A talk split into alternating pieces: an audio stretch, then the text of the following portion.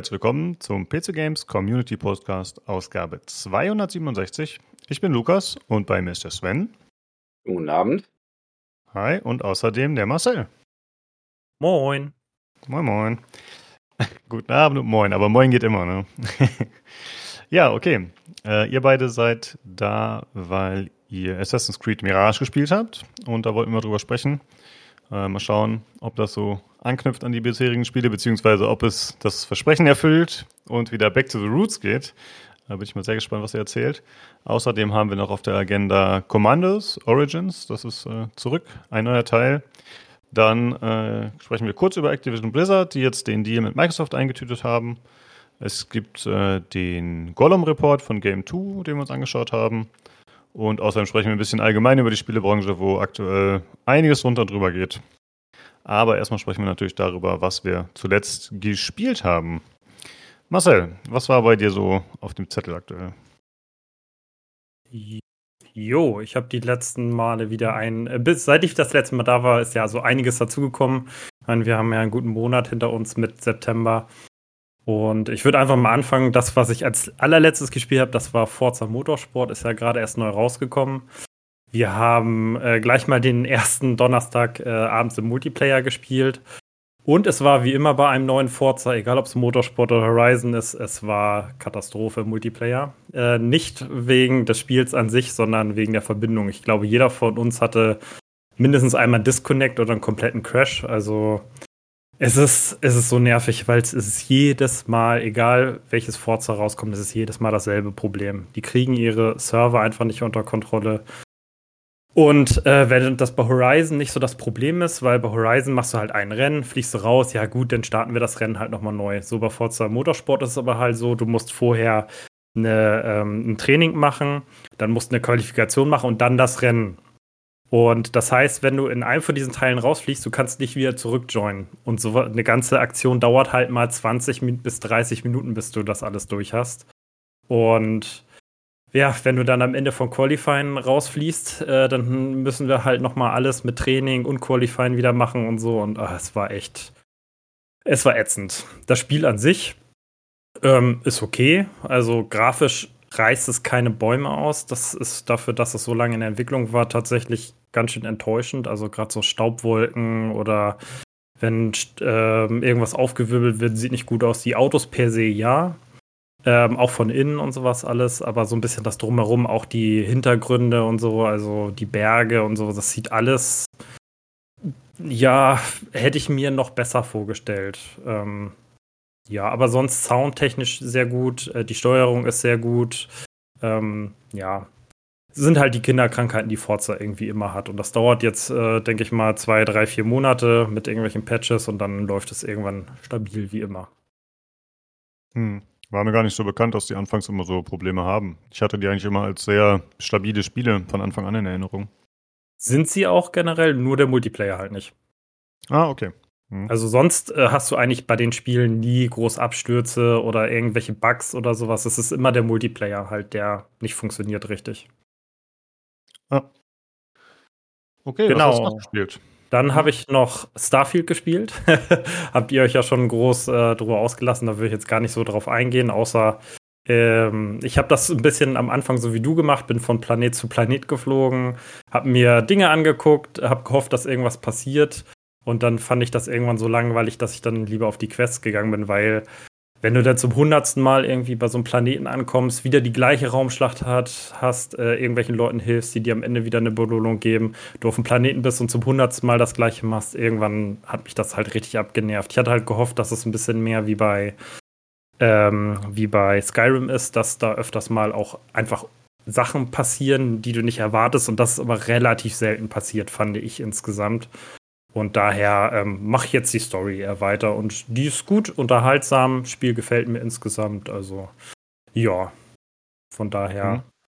Kannst du sehen, wie viel du schon gespielt hast? Wie viele Stunden? Äh, ja, äh, ich hatte es mal geguckt, irgendwas bei 70, 80 Stunden oder sowas. Naja, ja, ist ja schon ordentlich. Da hast du ja schon gut was gesehen, ja. auf jeden Fall, ja. Ja, genau. Ich werde das auch immer weiter nebenbei spielen, aber wie gesagt, ich werde mich auf die Quests, also sei es, ich mache ja gerne alle Quests und Nebenquests, Hauptstory und so und Fraktionsquests, also das werde ich alles noch machen. so nach und nach. Und ähm, ja, wie gesagt, insgesamt gef gefällt es mir gut. Ähm, und das, was Tobi sagt, ich habe halt einen Charakter, der, der, die macht alle Quests gerne, äh, solange das Geld am Ende stimmt und äh, geht auch gerne mal über Leichen dabei, um, also, um an das Geld zu kommen und die Quests zu erfüllen. so habe ich mein, meine Hauptcharakterin gemacht. ja, und das ist, äh, führt zu ganz witzigen Situationen manchmal. Ja, genau, dann ist auch also, relativ verlockend in dem Spiel einfach Leute wegzuballern. Also so ging es mir. Bei, bei anderen Spielen habe ich das nicht unbedingt so extrem. Ja, ich mache das gar nicht so sehr durch Ballern. Ich habe halt sehr viel in Überzeugung und so gehauen und einschüchtern und bestechen. Also ich mache das eher auf dem Wege, dass ich Leute einschüchter und besteche und äh, eher so ein bisschen hintenrum und die nicht unbedingt wegballer. Ja, okay. Ich dachte, du meintest äh, sprichwörtlich, äh, nee, wortwörtlich über Leichen gehen. Ja, wenn es keinen anderen Weg gibt, dann werden die halt weggeballert, ne? Das ist die, die, die, der letzte Ausweg, aber ähm, wird auch gemacht. Wie gesagt, all, alles fürs Geld. ja, alles klar. Sehr gut. Dann, ich hatte das im letzten Podcast ja schon mal gesagt, dass ich die ganzen Chillers Art Spiele spiele. Da habe ich jetzt wirklich alle durch, bis auf das Neueste. Das ist gerade erst vor ein paar Monaten rausgekommen, hatte ich noch keine Zeit für. Und ich liebe diese Spiele. Das sind ja Horrorspiele, kurze, so ein, zwei Stunden maximal. Und die greifen halt Themen auf, die hart sind teilweise. Also in einem Spiel ging es zum Beispiel darum, dass man ein äh, Schulmädchen spielt, oh, das von jemandem verfolgt wird, der ähm, ja Kinder vergewaltigt und sowas alles. Und äh, dann es ist so viel psychologischer Horror. Es gibt auch Spiele mit übernatürlichem Horror und so, aber da werden halt auch Themen angesprochen, die hart sind, die einem ziemlich nahe gehen und äh, man hat jedes Mal wirklich auch dieses Angstempfinden dabei und so. Und ich finde die, auch, auch wenn die grafisch nicht toll sind, aber die Atmosphäre ist mega gut in den Spielen. Ja. Ja, dann mein Lebensprojekt Yakuza. Bin ich immer noch bei, die Spiele nach und nach durchzuspielen. Ähm, wie gesagt, ich werde, glaube ich, auch nicht mehr fertig bis an mein Lebensende, aber ja. Mein Sehr gut. Mein aktuelles Zen-Spiel ist äh, Bausimulator. ich spiele immer ein Spiel, das ich so, wenn ich viel unterwegs war und so weiter, dann spielen kann abends ähm, wo ich nicht viel nachdenken muss, sondern setze ich mich hin, gucke nebenbei ein bisschen Animes oder so und dann spiele ich das, um einfach ein bisschen runterzukommen nach so einer langen Woche. Mhm. Ist das quasi aus der First-Person-Ansicht? Also wirklich ja. so Simulation oder okay? Kannst du beides, also du kannst Third-Person und First-Person machen. Bei manchen Baugeräten ist es halt echt schwierig in der First-Person äh, das zu machen, weil du einfach wenig siehst. Ähm, normalerweise ist es auf dem Bau ja auch so, dass du dann angewiesen wirst von anderen Leuten oder sowas, äh, wenn du so große Geräte machst. Und dann schalte ich in den Third-Person-Modus, aber das meiste mache ich aus dem First-Person tatsächlich damit. Ah, okay. Äh, ich würde sagen, wir lassen äh, Sven mal ein bisschen zu Wort kommen, weil ihr habt beide so viele Spiele gespielt. Sven, was hast du denn so in letzter Zeit gezockt? Oh, ja, also seit dem letzten Podcast von, Viert also von Vierteljahr ähm, äh, hat es mich äh, noch lange an die Hunter Call of the Wild gehalten. Ähm, insgesamt kam ich dann nach dieser vierjährigen Pause, äh, wo ich auf einmal wieder halt richtig Blut geleckt hatte, kam ich insgesamt auf 50 Spielstunden. Da war ich hinterher selbst ein bisschen erschrocken. Ähm, aber ich vermute auch, weil ich dann irgendwann gesagt habe, okay, ich packe es mal wieder an, aber beginnt von Grund auf neu, bin ich das Spiel ganz anders angegangen, noch geduldiger ähm, noch ähm, bewusster und ja, irgendwie habe ich jetzt den richtigen Flow dafür ge gefunden. Also es, man muss ja so sagen, das Spiel ist jetzt, sagen wir mal, keine Ballerbude. Äh, Leute mit einem schnellen Abzug, die werden mit dem Spiel keinen Spaß haben. Man muss wirklich Geduld haben, man muss gemächlich daran gehen und man muss Zeit investieren. Und das habe ich auch getan. Und ähm, jetzt bin ich im Vergleich wie vor vier Jahren, bin ich von meinem persönlichen Fortschritt, von meinem Level so weit gekommen, dass es mittlerweile mir gar nicht mal so schwer fällt, jetzt hier das ein oder andere Wild äh, zu erhaschen, direkt zu entdecken und auch vor die Flinte zu bekommen oder so. Das, äh, ich will nicht sagen, das läuft schon fast wie automatisch oder so, aber die Erfolgschancen bei mir sind in letzter Zeit rapide gestiegen. Und ich musste mich zuletzt wirklich bremsen, weil ich dachte nach 50 Stunden so, du kannst jetzt nicht die ganze Zeit nur halt an diesem Jagdsimulator sitzen. Und dann habe ich mich mehr weniger halt freiwillig mich davon erstmal losgelöst und wollte einfach mal weiter, meiner Pearl of Shame, weiter jetzt mal mich dran setzen und mal ein bisschen Kontrastprogramm angehen. Und dann kam direkt darauf erstmal Heavy Rain, ehemals PS3 Exklusivtitel, sagt den Leuten bestimmt hier noch was. Ähm, ich habe das Original noch auf der PS3. Ich habe auch noch eine PS3, aber auch wirklich nur notgedrungen. Heavy Rain wurde ja damals vor gefühlt, boah, ich glaube 10, 15 Jahren ursprünglich mal für den PC angekündigt, bis sie mal halt hier diesen Sony-Deal angegangen sind. Wobei ich damals ziemlich erbost war, aber gut, konnte man nichts machen. Und dann, wie sich das dann über die 2010er sich so abgezeichnet hat, dass es auch so schnell nicht auf den PC kommen würde, habe ich mir notgedrungen mir mal eine gebrauchte PS3 geholt und dann eben halt diese ein, zwei Quantic Dream Titel, also Heavy Rain und Beyond äh, Two Souls. Ähm, und ja, jetzt habe ich das zum, zum zweiten Mal und mit sehr flüssigen, sehr augenfreundlichen 60 FPS am großen Bildschirm bzw. am Fernseher gespielt und das war eine Wohltat. Also man darf nicht, man darf nicht vergessen, so schön das Spiel damals auf der PS3 war, es war ruckelanfällig, es war voll mit Tearing, also es war anstrengend für die Augen. Und das jetzt mal wirklich sag mal, auf so einer augenschonende Art zu erleben, das war ein erhabenes Gefühl. ja. Auf jeden Fall tolles Spiel. Quantic Dream ist sowieso für mich die allererste Anlaufstelle hier für interaktive Filme und ja, man sieht als ein Jahrgang klar ein bisschen an, aber kann sich heute noch einigermaßen sehen lassen. Dann darauf mhm. habe ich mich an den äh, Ego-Shooter Metroidvania Mix ähm, Journey to the Savage Planet rangewagt. Das war hier dieses ähm, Debütspiel von Typhoon Studios. Das auch gleichzeitig, das habe ich aus einem früheren Podcast jetzt rausgehört, danke an Olli. Die sind ja zusammen mit Stadio und, äh, Stadia untergegangen. Und für ein Erstlingswerk, schade drum, das hat schon ordentlich Potenzial gehabt hier für Fortsetzungen oder allgemein, dass das Studio noch einiges hätte reißen können, weil das Ding lebt von einer sehr, sehr bunten Optik mit einem sehr schrägen Humor und wirklich abenteuerlichsten Einfällen. Also Humor wird in dem Spiel wirklich groß geschrieben und das waren sehr, sehr unterhaltsame, sehr kurzweilige 25 Stunden inklusive DLC. Und ähm, überhaupt mir ist richtig bewusst geworden, dass ich in diesem Jahr ein sehr stark, also es ist allgemein ein sehr starkes Metroidvania-Jahr bei mir war. ähm, ah, okay. auch, in, auch in diverse Richtungen. Dazu komme ich gleich nochmal. Aber wirklich tolles Spiel. Stadium das Studio. Also die konnten einiges, muss man wirklich denen sagen. Optik war top, Tempo war super, der Humor, der saß. Und ähm, es hat wirklich halt diesen Erforschungsdrang, hat wirklich ordentlich gekitzelt. Naja, aber mhm. ist leider so. Okay, Dann, ich würde einmal kurz ja. reinjumpen. Ich habe nur ein Spiel tatsächlich, aber ich habe die letzten Monate immer mal wieder sporadisch Endless Dungeon gespielt.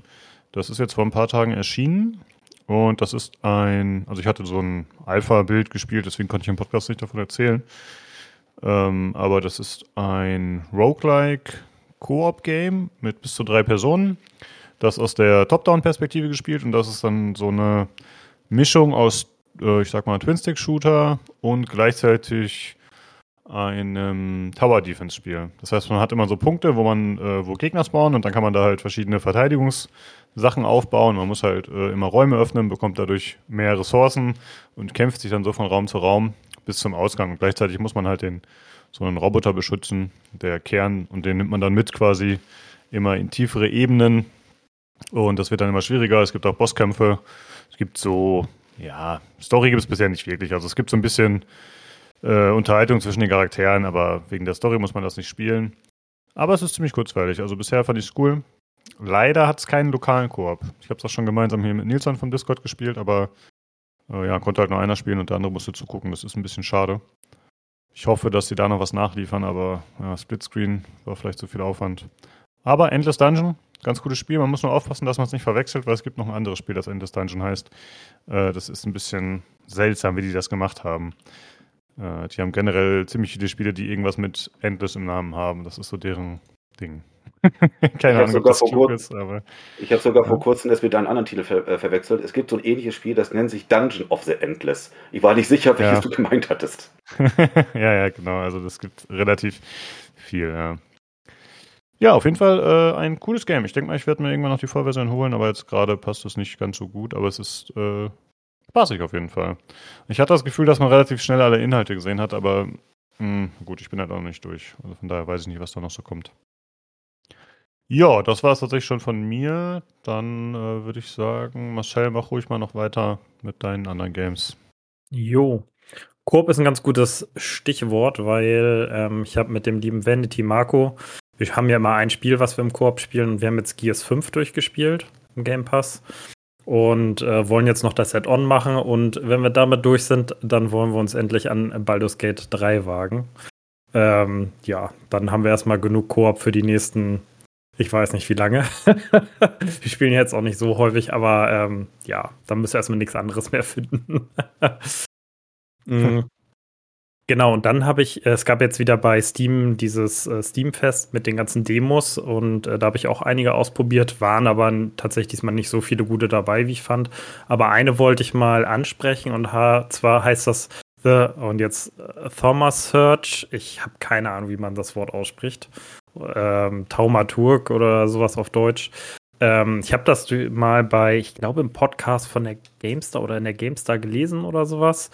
Das ist ein äh, Spiel aus der ISO-Perspektive und man spielt das in Polen ähm, in der Vergangenheit und ähm, muss so böse Geister halt finden. Und dazu muss man halt so Orte untersuchen. Ähm, wenn so ein Geist da ist, dann werden die Leute da aggressiver, gewalttätiger und dadurch merkt man, dass da einer ist.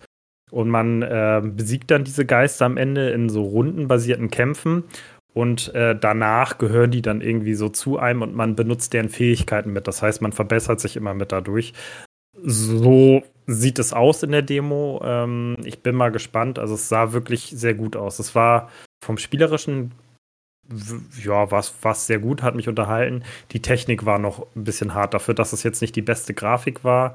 Und ähm, auch jetzt nicht, was weiß ich, auch nicht, nicht irgendwie ein Shooter, sondern so ein, aus der ISO-Perspektive hat das schon sehr geruckelt noch in der Demo. Das soll jetzt im Dezember rauskommen, also ich bin mal gespannt, wie das dann technisch rauskommt. Aber spielerisch hörte sich das echt, oder sah es echt gut aus. Mhm, okay, ja, klingt interessant auf jeden Fall. Ja, gibt aber, geht aber nur Singleplayer. Genau, und dann das letzte Spiel Komplettspiel, was ich, äh, da bin ich noch dran, ist äh, Phoenix Wright. Da gibt es die Trilogie jetzt bei ähm, beim, im Game Pass.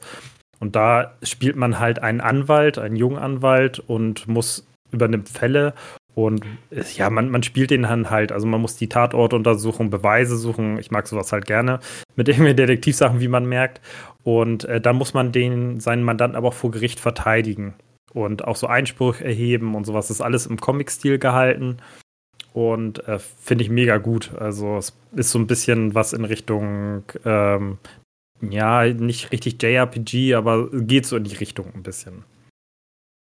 Genau, und sonst habe ich nur noch so ein Update, äh, Contraband Police, das hatte ich schon mal, glaube ich, äh, im Podcast erwähnt. Das ist so ähnlich wie Papers, Please damals. Äh, das war ja so ein Erfolg, geheimer Erfolgstitel bei Steam und Dort ist es so, dass man in 3D, man untersucht halt Wagen, die über die Grenze wollen, die Papiere und sowas alles. Und da gab es jetzt ein Update. Es gibt jetzt endlich einen Endlosmodus. Vorher konnte man nur die Story durchspielen und dann war das Spiel vorbei. Und jetzt gibt es halt einen Endlosmodus da drin. Und den habe ich jetzt mal angefangen. Ist kostenlos, äh, das Update. Wurde von vielen gewünscht. Und ähm, ja, das rundet das Spiel jetzt ein bisschen ab. Okay, ja, nicht verkehrt. Ähm, ich hatte gesehen, dass ihr auch ab und zu Power, Power Wash Simulator gespielt habt. Kann das sein oder habe ich das irgendwie falsch gesehen? Nee, das hast du richtig gesehen. Das haben wir auch gespielt. Das ist halt wirklich dieser Power Wash Simulator, der hat, also muss mal bei Steam reingucken, die Bewertung, der hat extrem gute Bewertungen bei Steam. Also ich ist 95 Prozent, 94 Prozent oder sowas. Und es ist wirklich so ein Spiel, ich weiß nicht, warum das so ist, aber wir haben das zu zweit. Jan hat sogar einmal mitgespielt, zu dritt gespielt. Dadurch geht das Ganze natürlich auch ein bisschen schneller und ist nicht so langsam oder so langweilig, wenn, als wenn du es alleine machst. Und es ist so richtig meditativ und du redest einfach die ganze Zeit bei diesem Spiel, wenn du dich sonst ja so viel konzentrieren musst und so. Und da, das machst du einfach quatscht nebenbei. Also ich, ich weiß auch nicht, was dieses Spiel auslöst, dass man dann einfach so ganz gemütlich miteinander redet. Also anders als bei anderen Spielen. Ich kann es dir nicht genau sagen. Und deswegen haben wir das so ab und zu mal ein Stündchen gespielt und äh, so ein bisschen zur Entspannung und war echt gut. Ja, ist, glaube ich, halt relativ äh, meditativ mal wieder. Ne? Jeder macht so seine Ecke sauber. Man muss sich ja jetzt nicht irgendwie abstimmen, äh, Teamwork groß initiieren oder so. Man ist ja wahrscheinlich recht äh, chillig Bin, einfach. Ne? Genau. Ansonsten, wo Sven das jetzt erwähnt hatte, äh, dank Sven habe ich auch mal The Hunter Call of the Wild angefangen, weil er das im Podcast oh. mal erwähnt hatte, weil das im Game Pass war.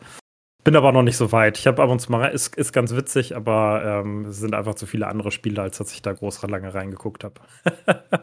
ja, wie gesagt, du musst da wirklich Geduld und Zeit investieren äh, und dich wirklich halt auf das langsame Tempo einlassen. Ansonsten wird es nichts für dich sein. Ja, das ist ja kein Problem. Ich meine, ich spiele so viele Simulatoren, die sind auch alle nicht mit besonders viel Tempo.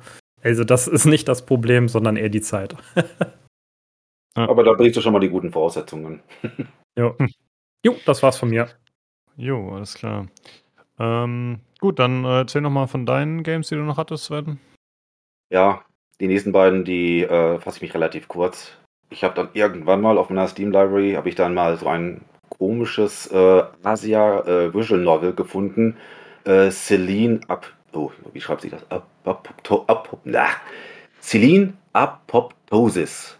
Okay, jetzt habe ich es. Ähm, Ich kann mich nicht daran erinnern, woher ich diesen Key habe. Ich habe nur festgestellt hier, dass der Key, also beziehungsweise das Spiel selber, regulär im deutschen ähm, Steam Shop nicht zu beziehen ist. Und ich rätsel mich bis heute, wo ich das überhaupt her habe. Aber ich habe es dann irgendwann mal in meiner Liste mal gefunden. Dachte halt, okay, schau mal kurz rein, weil laut der Ausschreibung des Spiels hier irgendwas hier mit äh, hochspannende äh, Story halt hier mit äh, erotischen, äh, äh, was ich, erotischen Inhalten und so weiter und so fort.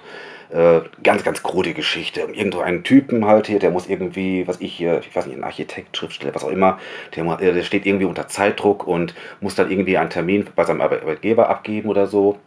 Ähm, und ähm, das, sein Leben fängt auf einmal an, total aus den Fugen zu geraten, weil auf einmal vor ihm eine, vor seiner Haustür eine schwarze Katze auftaucht. Und die schwarze Katze fängt auf einmal an, vor seinen Augen sich in eine junge, äh, kurvenreiche Frau äh, mit entsprechenden Attributen äh, sich vor ihm zu zeigen. Und äh, wie gesagt, die Story, die ist wirklich eigentlich totaler Bullshit. Also ich frage mich, warum ich da wirklich zwei, drei Stunden da hinein investiert habe. Zumal auch die Versprechungen, die, die laut der Ausschreibung des Spiels da standen. Also weder fand ich das Spiel wirklich spannend, noch ist mir dabei eine abgegangen. Also das war wirklich äh, eigentlich eine totale äh, Fehlinvestition an Lebenszeit. Aber ja, jetzt habe ich es auf jeden Fall weg. Dann habe ich noch okay. Dann habe ich dann noch ein ähm, Pixel Art Adventure äh, auf den Steam Deck gespielt, beziehungsweise bin noch nicht ganz damit durch, weil jetzt halt die anderen Titel dazwischen kamen. Virtuaverse, äh, nur kurz umrandet, Cyberpunk-Szenario, äh, ähm, virtuelle Welten, Sucht und ja, der Protagonist kämpft dann halt hier äh, zusammen mit Verbündeten halt hier um ja, sagen wir mal, die allgemeine Bevölkerung auf den Erdplaneten halt von dieser virtuellen Weltsucht zu befreien wäre zu ausufern, das weiter äh, das mal zu beschreiben, aber es ist wirklich ein klassisches Point-and-Click-Adventure und wie schon sagte, Pixel Art hätte genauso gut in den 90er Jahren, 1990er Jahren auch erscheinen können und ich habe einfach halt so eine Schwäche für sowas, aber es muss nicht nur Adventures sein. Pixel Art, da werde ich immer schnell hörig, guck mal an, da bin ich von, was das Genre angeht, eigentlich ziemlich flexibel. Ja, und ja, wie gesagt, wollte es mal, mal angehen und spielte sich auch auf den Steam Deck recht gut. Vorletztes Spiel, Ori and the Will of the Wisp. Ich war ja schon von dem ersten Spiel, äh, The Blind Forest, schon sehr angetan, ähm, als ich das vor zwei Jahren gespielt habe. Und der zweite ähm, knüpft da nicht nur sehr gut an, sondern ist auch wieder mal ein Audio, audiovisuell wirklich ein Gedicht. Also wirklich ich kenne nichts anderes im Metroidvania-Bereich halt, das mit so einer Optik, mit so einer herrlichen musikalischen Untermalung äh, so viel Emotionen abdeckt und äh, die auch erzeugt. Also das Spiel hat einen ordentlichen Schwierigkeitsgrad, was eigentlich schade ist, weil das Spiel, das wäre eigentlich auch was für Kinder, so in den Stil. Aber wie gesagt, der Schwierigkeitsgrad, der kennt kein Erbarmen. Man muss sich da wirklich durchbeißen. Ich habe es auch letztendlich nach über äh, 22 Stunden oder irgendwas auch geschafft oder so.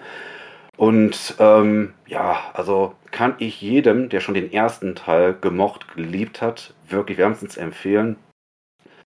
Und wenn ein dritter Teil wirklich mal kommen sollte, bin ich sehr gespannt, wie man das anknüpfen möchte, weil das Ende scheint mir so endgültig. Und zwar anderen auch weil ja auch das Studio, Moon Studios, ja nicht mehr für einen eventuellen dritten Teil äh, herhalten wird. Da gab es ja auch ein paar Skandale im Hintergrund oder ähnliches.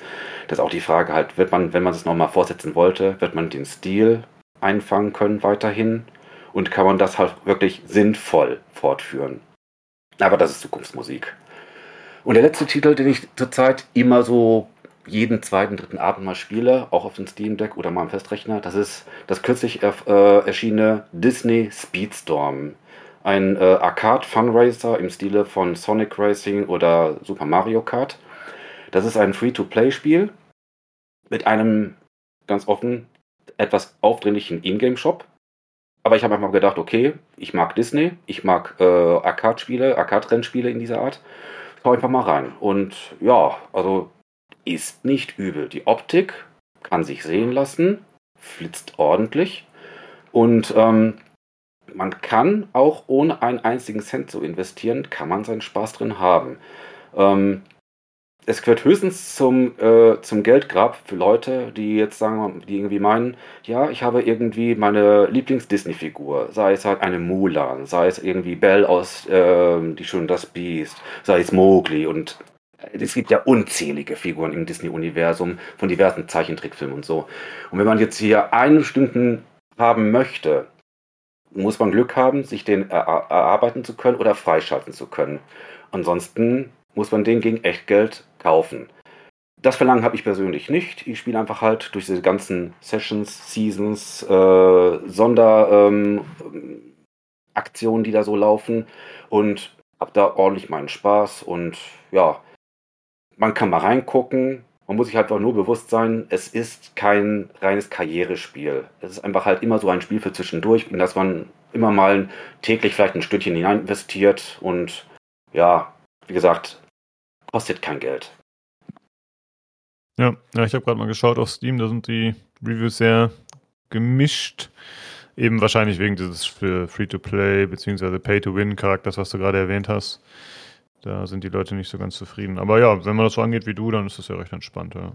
Das kommt auf die Erwartungshaltung drauf an. Also, wie gesagt, möchte man einen richtigen Karrierespiel haben, ist es, ist es nichts für einen. Ist es eher ein, betrachtet man das als Gelegenheitsspiel, dann geht das. Dafür sind die Steam-Reviews bei diesem Celine Apoptosis ziemlich gut. Ich habe mal geguckt. Die ist zwar nicht verfügbar in Deutschland, aber die Bewertungen, die man vorher sieht, die sind sehr gut. also, nee, also ich, ich, konnte mit der Story jetzt anfangen, die war so verschwurbelt und ich bin sogar einmal fast vor dem Steam Deck, ich habe es auf dem Steam Deck gespielt, ich bin fast einmal auch dabei eingenickt, weil du siehst nur teilanimierte Bilder und ansonsten klickst du nur Texte weg, Texte weg, Texte weg. Zwischendurch siehst du auch mal eine im Anime-Style äh, äh, gezeichnete Frau und ja, die hat schöne Kurven, hat auch entsprechende äh, Vorzeigesachen und so, aber das, das, das ist, das, aber das ist kein, kein Spiel, sagen wir mal, wo man wirklich aktiv ist. Du bist wirklich nur zum Lesen verdammt. Also, nee, also ich hätte mir von vornherein mir klar sein müssen, das ist nichts für dich, aber ich habe es nur aus reiner Neugier gemacht und deswegen, ich werde in Zukunft dieses Genre, gerade halt so aus dem asiatischen Bereich, die machen ja, so wie ich gesehen habe, ja massig von dieser Art von Visual Novels. Äh, ich glaube, da werde ich einen großen Bogen drum machen. Ja, da muss man schon Lust drauf haben, genau, wie du sagst, viel lesen, weniger spielen. Äh, ich wollte noch ein Spiel gegebenenfalls für dich empfehlen, falls du das nicht kennst, Sven, und zwar Katana Zero. Sagt dir das was? Das ja, ist ein. Ja, ja? Hab, das habe ich in der Folge 74 von euch oder so. Das habe ich äh, diese berühmte BASD-Folge mit Olli habe ich da reingehört. Äh, das ist, glaube ich, irgendwie auch so eine Art äh, Pixel-Art Arcade-Game oder so eine Art, glaube ich. Genau, ja, so ein Sidescroller, hat jetzt keine Roguelike-Elemente oder ja. so, ist auch relativ knackig, muss man sagen, aber ich habe immer geschaut, ich habe es in fünf Stunden durchgespielt, also jetzt nicht so umfangreich wie so ein Ori.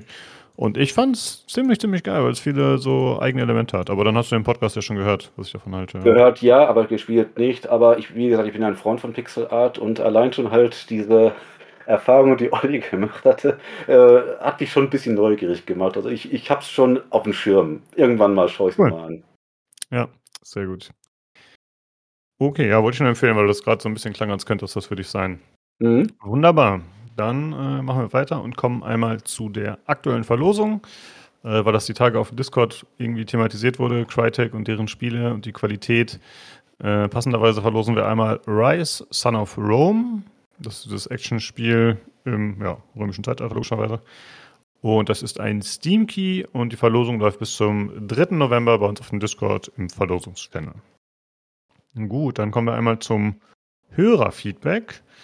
Äh, da haben wir zwei Sachen. Einmal von Martin und er schreibt sich die letzten Folge, da ging es unter anderem darum, äh, wie viel wir so gespielt haben, was unsere meistgespielten Spiele sind. Dazu schreibt er.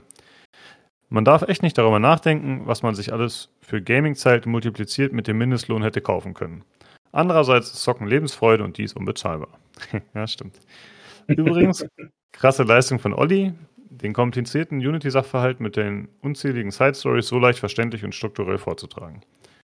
Ich kann seiner Schlussfolgerung nur zustimmen, wir brauchen unbedingt eine Open Source Gaming Engine.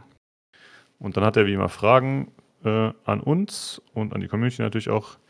Und zwar hätten wir zum ersten die Frage: Standet ihr schon mal in einer Mitternachtskonsolen- oder Games-Verkaufsstartschlange? Oder habt ihr vielleicht früher sogar solche Dinge aus dem Ausland importiert? Sven, war dir das schon mal so wichtig, dass du dich äh, hingestellt hast irgendwo für so ein Game? Äh, warum sollte ich das tun? Warum sollte ich jetzt hier wertvolle Stunden da investieren, mich hier wie ein Zombie äh, eine Reihe anzustellen, drei, vier Stunden bevor ein Laden aufmacht, nur um dann halt äh, mich mit irgendjemandem um irgendeine wirklich äh, triviale Sache zu prügeln. Nee, würde ich nie machen. Äh, zumal äh, ich auch kein Consolero bin. Ähm, es gab ja damals so in den Ende der 90er, Anfang der 2000er so einen ähnlichen Run auch, auch auf PCs. Ich sage jetzt mal Media und Aldi-PCs. Da sind ja die Leute auch manchmal steil gegangen, wenn der nächste Neurechner angekündigt ist. Und auch wenn ich im Herzen schon seit fast 30 Jahren PCler bin, selbst sowas würde ich mir nicht antun. Es gibt eigentlich im Grunde nichts, nichts, äh, das mich dazu bewegen würde, mich auf so eine Aktion einzulassen. Mhm, okay. Ja, ich muss sagen, ich habe sowas auch noch nicht mitgemacht. Ich habe es auch noch nicht so oft äh, miterlebt. Also ich kann mich noch erinnern, dass das bei, oh Gott, ewig ist es her, Command Conquer Tiberian Sun, also dem dritten Teil, da weiß ich noch, habe ich das mitbekommen, dass das gab, so Mitternachtsverkaufsaktionen. Ansonsten, ja, World of Warcraft ist, glaube ich, immer so ein Ding, wo die Leute dann auch nachts losrennen und sich direkt die DLCs oder Add-ons holen. Aber ich habe sowas auch noch nicht gemacht. Wie ist es bei dir, Marcel? Ähm, nee, auch nicht so richtig. Also indirekt, äh, mein Vater hat damals mein, für meinen ersten PC, äh, ich weiß nicht, ob ihr euch noch dran erinnert, diese Aldi-PCs, die ersten, die, da musste man sich ja früher immer hinstellen vor den Laden, weil die auch immer super schnell ausverkauft waren, diese Fertig-PCs. Hab ich ja gemeint, stand, hab ich ja gemeint. Ja, okay, genau. Da stand mein Vater mal früher davor und hat mir meinen ersten PC gekauft. ähm, und ich hatte das mit World of Warcraft, aber auch nicht Mitternacht, sondern ich hatte das halt ähm, vorbestellt und stand dann halt auch gleich morgens, bevor der Laden aufgemacht hat, davor, um das zu haben in meiner Hochzeit, als ich noch Raidleiter war und so ähm, bei WoW. Aber mhm. das war auch die einzigen beiden Male und das war halt nicht Mitternacht, sondern das war halt morgens einfach. Und importiert aus dem Ausland habe ich, glaube ich, noch nichts. Das einzige Mal über ein VPN Spiele im Ausland äh, dann gekauft oder sowas. Online, aber ähm, jetzt nicht irgendwie importiert irgendwas oder so. Ja, ich habe, glaube ich, das eine oder andere Spiel aus Österreich mal geholt, was es halt in Deutschland nicht gab oder so ähnlich oder was in Deutschland geschnitten war, wo ich dann lieber die Originalversion haben wollte. Aber das war jetzt auch nicht so oft. Also, zwei, dreimal vielleicht. Also was Spielimport angeht, hätte ich es vielleicht ein einziges Mal in meinem Leben gemacht. Äh, aber das hatte sich dann hinterher von selbst erledigt. Und zwar, als es damals hier mit Dead Space, das Original von 2008, als es damals so auf der Kippe stand, erscheint es hier ungeschnitten in Deutschland oder nicht. Da hätte ich mich vielleicht dazu bewogen, wirklich erstmalig und vielleicht auch einmalig im Ausland zu bestellen. Aber äh, Fortuna war da mit uns und auch hier mit den, äh, mit den Fortsetzungen. Also von daher bin ich da verschwunden geblieben und äh, heutzutage ähm, kriegst du ja, wir äh, erleben ja jetzt dieses ungemeine Glück, nahezu fast alles ungeschnitten zu bekommen, was damals vor 10, 20 Jahren äh, keine Selbstverständlichkeit war. Ja, das stimmt. Mittlerweile ist man da recht frei. Ja. Okay, und dann hat er noch eine weitere Frage, beziehungsweise weitere Fragen. Äh, wie sieht euer Audio-Equipment aus? Reichen euch Monitor, Stereo-Lautsprecher oder muss es schon eine dedizierte 5.1 Soundkarte und externe Soundbar sein? Verwendet ihr vielleicht sogar einen Equalizer, um Bässe und Höhen zu optimieren? Und wie wichtig ist es überhaupt die Audioqualität und wie wichtig ist überhaupt die Audioqualität für das Spielvergnügen? Sven, was ist so dein Setup, mit dem du regelmäßig spielst?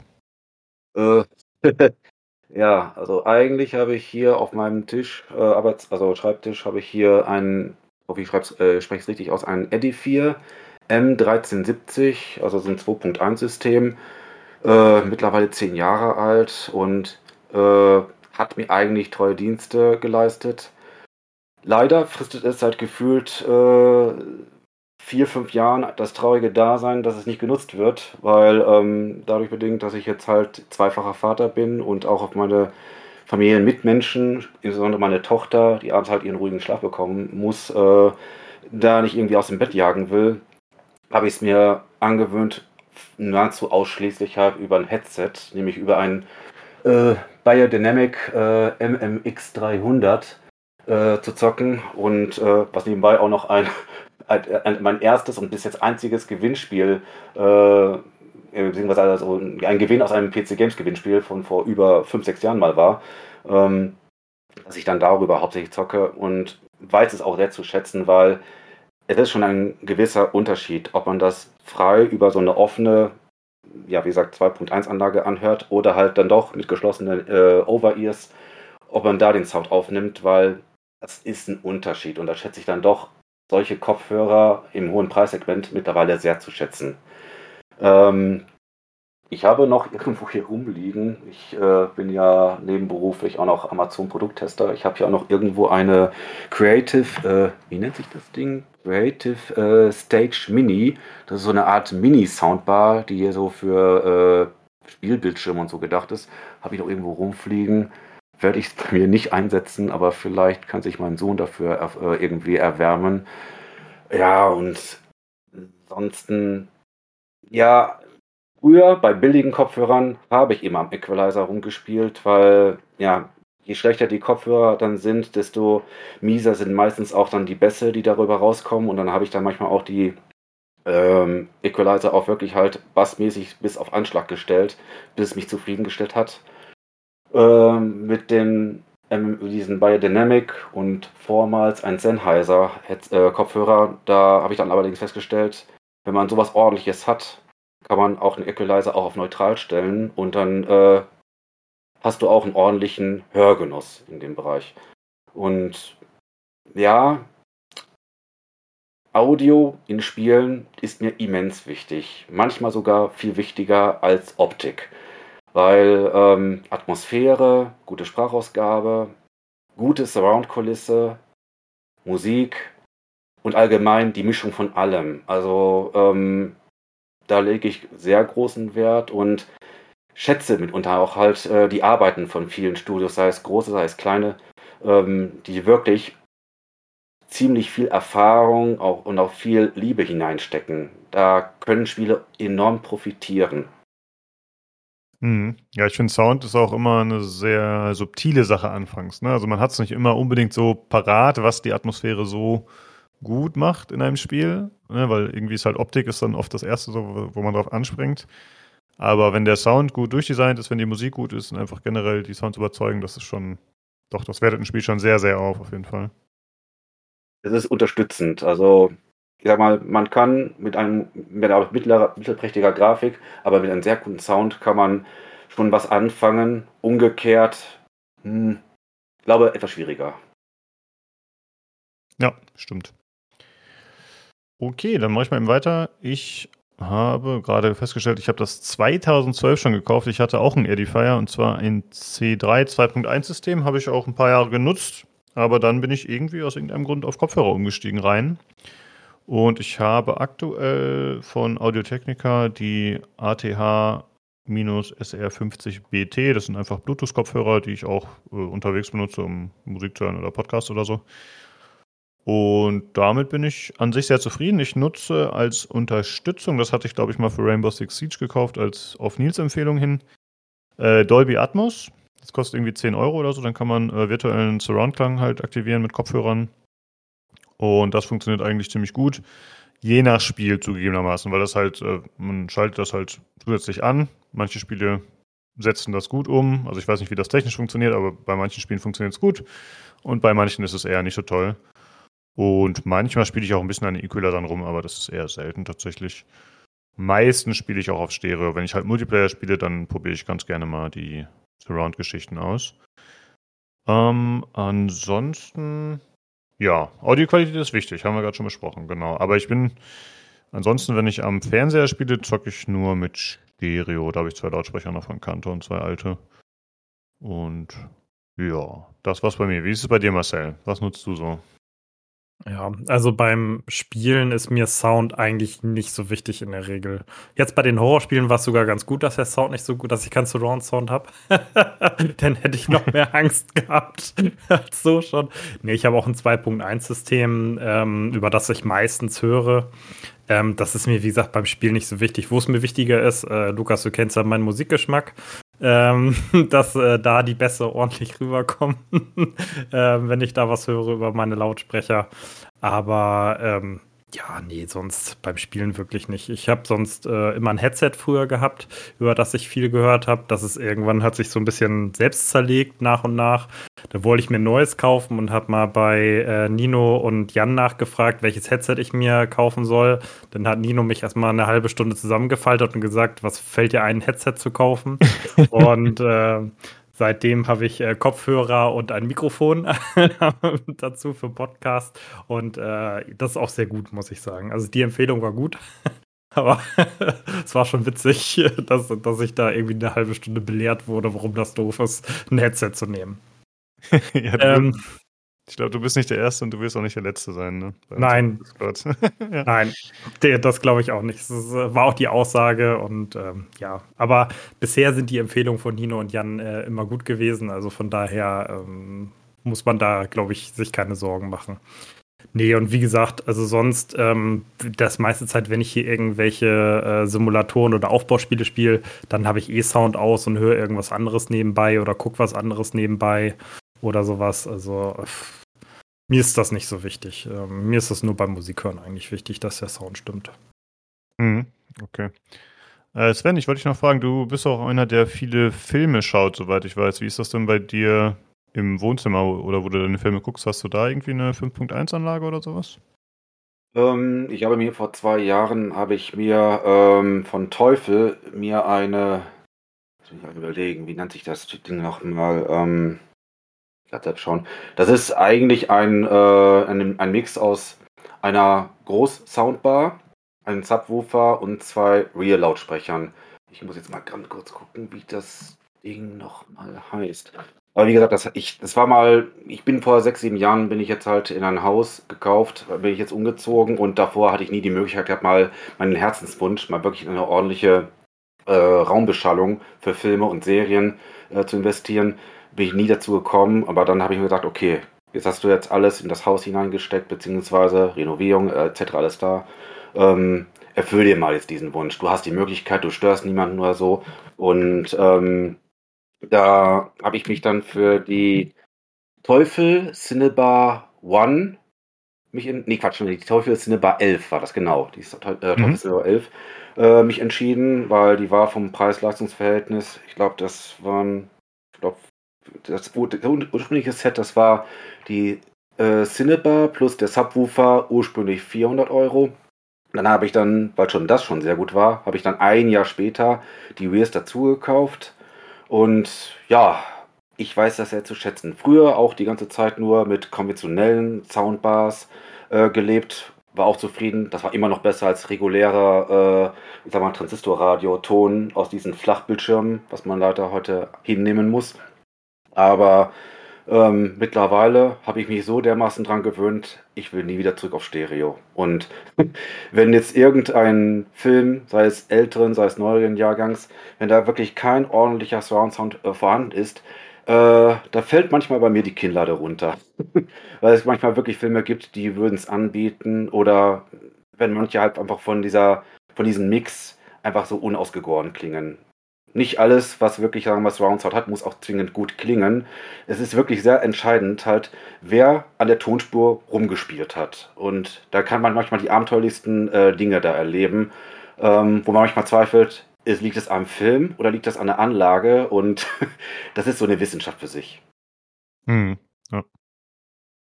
ja, ich habe auch den Eindruck, dass äh, heutzutage die Filme trotz immer besserer Technik und so, dass da manchmal ein bisschen rumgeschlampt wird. Sei es jetzt äh, im Bereich CGI oder auch Sound oder so, dass es irgendwie dann so ein bisschen hingeschludert wird. Ja, ja das, das kommt ganz drauf an. Also, ähm, wenn man Vergleiche ziehen kann. Um es mal ganz kurz anzureißen, und zwar, ich habe auch sehr, sehr spät mit meinem Sohn, mit meiner Frau, haben uns hier die Marvel-Reihe uns angetan, bis einschließlich Endgame. Und ähm, ja, bis zu gewissen Filmen, ich glaube, das war bis nach ähm, den zweiten äh, Ant-Man oder so, äh, da bekamst du wirklich Film auf Film auf Film Brachial-Sound vom Feinsten. Und dann irgendwann mal hat hier ab ähm, Black Panther, hat Disney scheinbar oder Marvel, irgendjemand muss ja gewesen sein, haben die entschieden, ach, unsere Tonspuren, die sind viel zu hart, insbesondere für das jüngere Publikum. Wir entschärfen die ein bisschen in so in der Bassgewalt oder in der Dynamik und so. Und seitdem, das merkt man wirklich. Ich dachte, das liegt wirklich an meinem Equipment, aber ich habe mich auch im Internet, in Audioforen auch umgehört und so. Die haben die wirklich so runtergestutzt in ihren Möglichkeiten, dass auch viele audiophile Menschen, die die Filme auch wirklich so bestmöglich auch, auch äh, hören, also hören wollen, erleben wollen, dass sie wirklich diesen Trend wirklich, wirklich schlecht finden. Ich gehöre da auch dazu und es ist wirklich jammerschade. Solche Filme, die leben von einem sehr lebhaften Sound und dann macht man sowas. Also kann ich persönlich nicht verstehen. Entweder man zieht so etwas durch oder man macht die gleich familienkompatibel, aber so mittendrin, ah, nee, also nicht nachvollziehbar für mich. Hm, ja.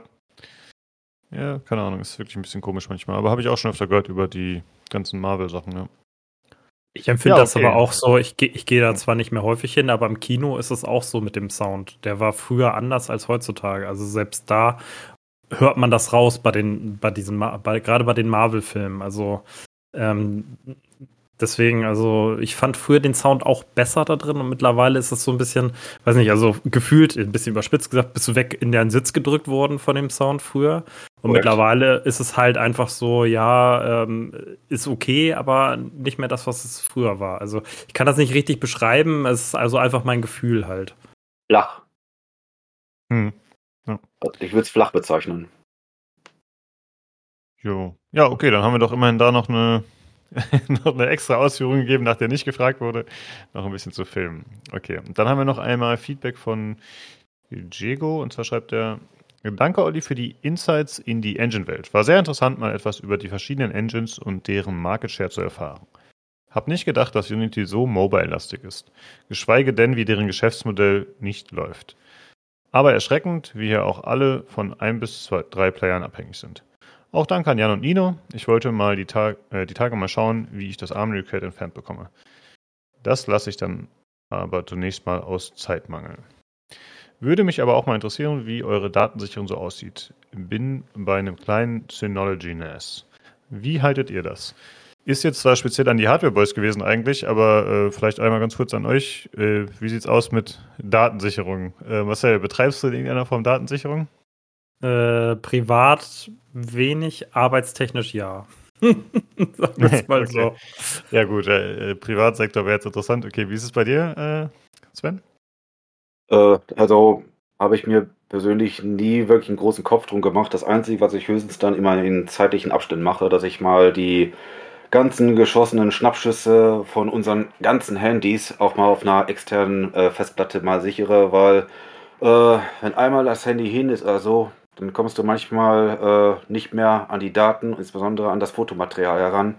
Die Erfahrung haben wir schon mal bei einem Handy gemacht und äh, dann investierst du auch dann, wenn wenn einfach eine Reparatur den Wert, den Restwert eines Handys dermaßen übersteigt, dann äh, steckst du auch kein Geld mehr rein und ja, dann ist es schade drum, halt um Erinnerungen, sei es hier Familie, Kinder, sonst irgendwas, was man gerade so äh, gerade so geschossen hat und habe es mir einfach angewöhnt, in regelmäßigen Abständen immer mal äh, unseren Bestand an Fotos äh, extern zu sichern. Naja, das ist doch schon mal vernünftig, ja. Äh, ja, ich mache auch keine Datensicherung großartig. Also es kommt schon mal vor, dass ich ein paar Fotos rüber kopiere, aber das ist dann nicht äh, nichts Regelmäßiges oder so. Ich vertraue auf Gott, dass der hm, mich da nicht hängen lässt. Amen. Okay. Äh, vielen Dank auf jeden Fall, Martin, äh, an dein Feedback und die Fragen und auch an Diego für das Feedback und die Fragen. Gut, dann war das das Hörerfeedback und dann kommen wir jetzt doch zu Jan und Nino und machen weiter mit dem Hardware-Teil.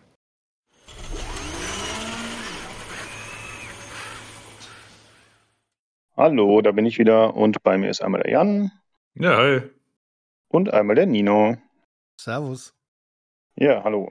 Äh, ja, ich klinge heute ein bisschen komisch, weil ich habe versucht, bei meinem Rechner was umzubauen. Das hat nicht so richtig funktioniert. Deswegen nehme ich gerade von dem Handy auf und liege entspannt auf dem Sofa. Das ist auch mal eine coole Perspektive. Äh, aber da erzähle ich gleich mehr zu. Dann würde ich sagen, kommen wir erstmal dazu, was ihr so diese Woche gespielt habt. Jan, was hast du getrieben? Äh, ich darf zu Protokoll geben, ich bin zweifacher Puppenlord. Ich habe Lives of P zweimal durchgespielt. Wup, wup. Äh, mhm. Ja, Moment, Moment. Bitte halten Sie ein mit dem Applaus. Ich habe nämlich gecheatet. Oh nein, äh, das Spiel ist nämlich äh, einigermaßen hart, beziehungsweise gegen Ende wird's äh, relativ und äh, also relativ äh, schwierig.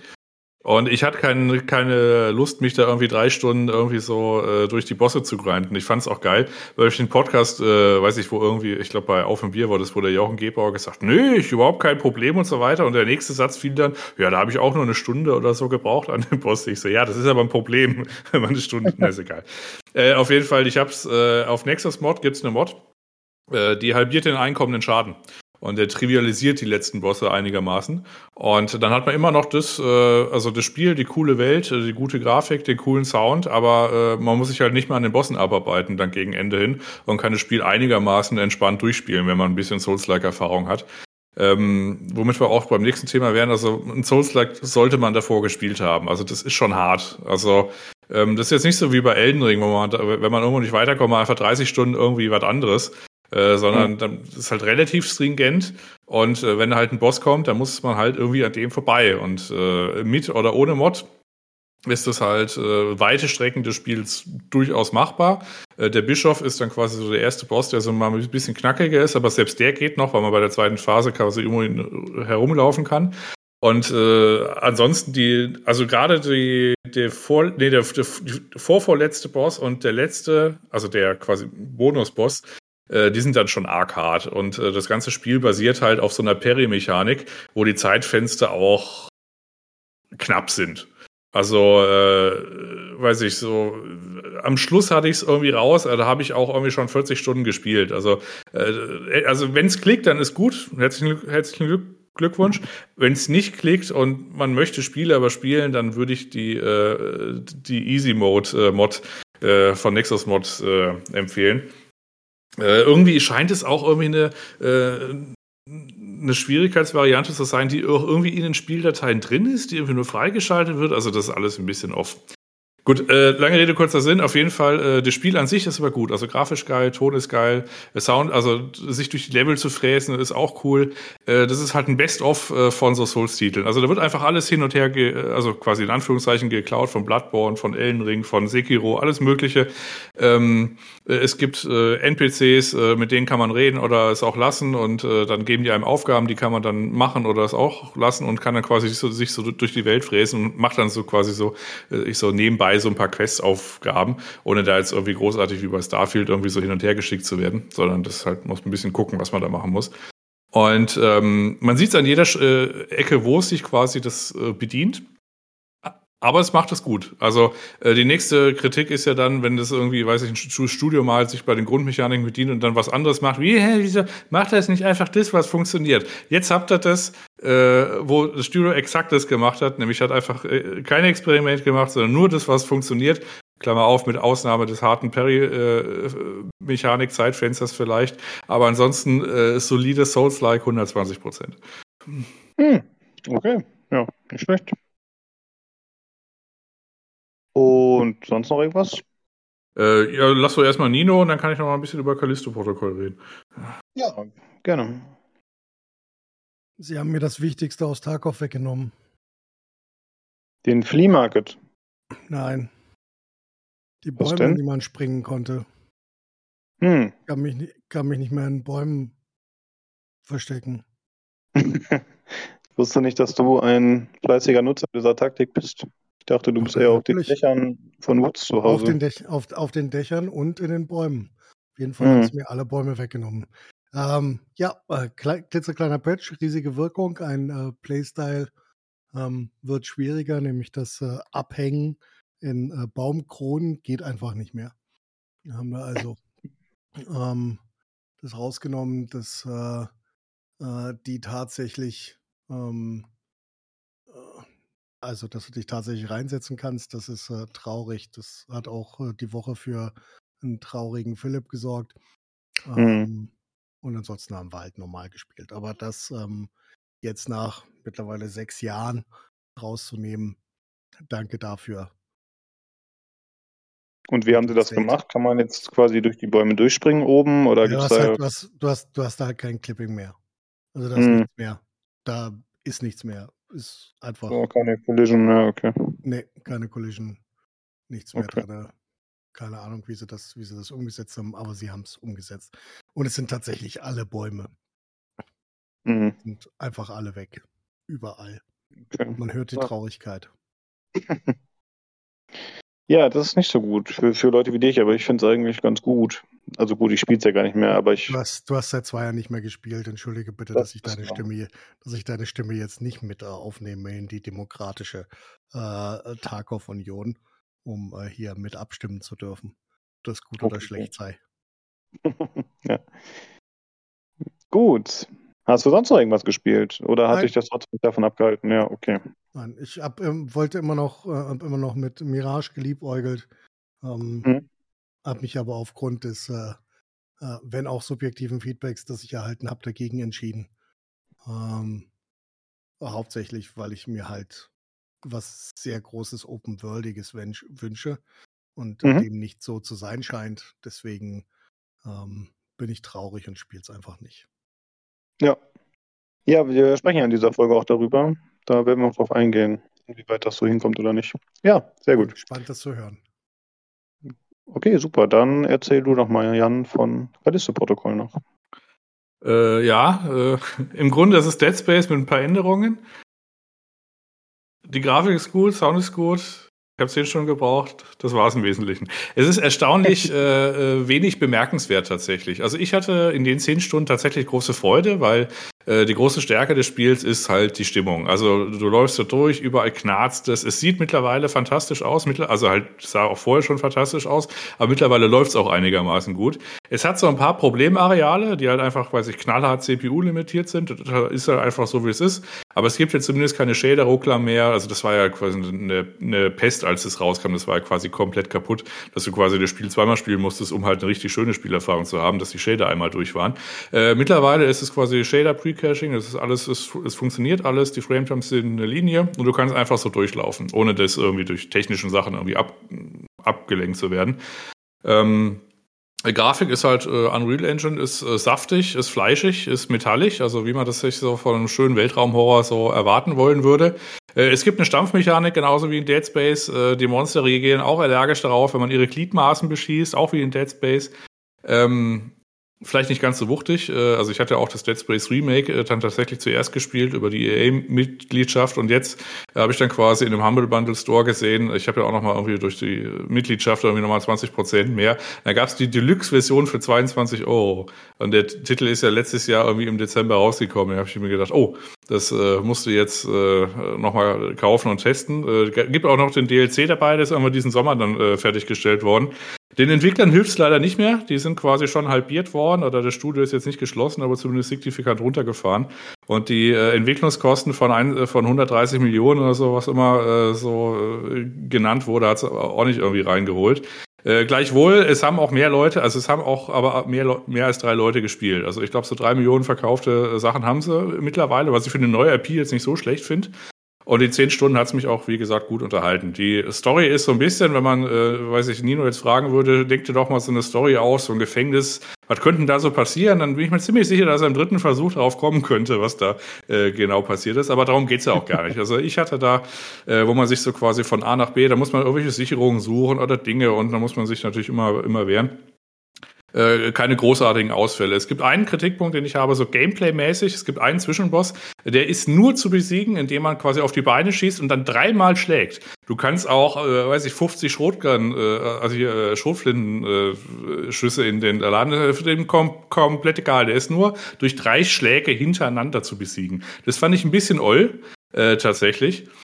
Ähm, aber großartige Probleme hatte ich da nicht. Also den Endgegner, den äh, äh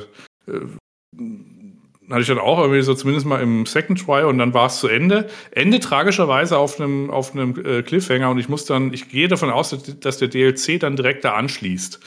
Ähm, also, das war wahrscheinlich deren Gedanken, dass man sich direkt den DLC holt. Aber wie gesagt, eine Deluxe-Version, die jetzt irgendwie verscherbelt wird, ist ja eh dabei. Da werde ich nochmal die drei Stunden reinschauen. Ähm, also, ich hatte da allein wegen der Schauwerte und den der Soundkulisse da die 10 Stunden eigentlich äh, auch wieder meine 120 Prozent Spaß. Ich hatte jetzt keine, äh, keine Langeweile. Mhm. Auch wenn es jetzt nicht das Überspiel ist tatsächlich. Aber no, für das, was es ist. Und äh, es ist, ist, jetzt auch vor allem keine für eine 50 Stunden, also du musst dich jetzt nicht 50 Stunden lang äh, schleichen und ducken durch irgendeine äh, Raumschiff-Geschichte äh, machen, sondern es ist nach 10 Stunden rum. Ist ja auch schon mal schön wieder. Ja, ja ist kein Starfield. Ja. Gut, dann haben wir noch Fragen aus der Community. Und zwar wie immer von Martin. Er hat eine Frage an uns und zwar möchte er wissen, standet ihr schon einmal in einer Mitternachtskonsolen- oder Games-Verkaufsstartschlange? Oder habt ihr vielleicht sogar früher äh, solche Dinge aus dem Ausland importiert? Nino, wie sieht's aus bei dir? Ich könnte mir vorstellen, dass du das ein oder andere Game vielleicht gerne mal importiert hast oder hättest. Nö, Games überhaupt nicht.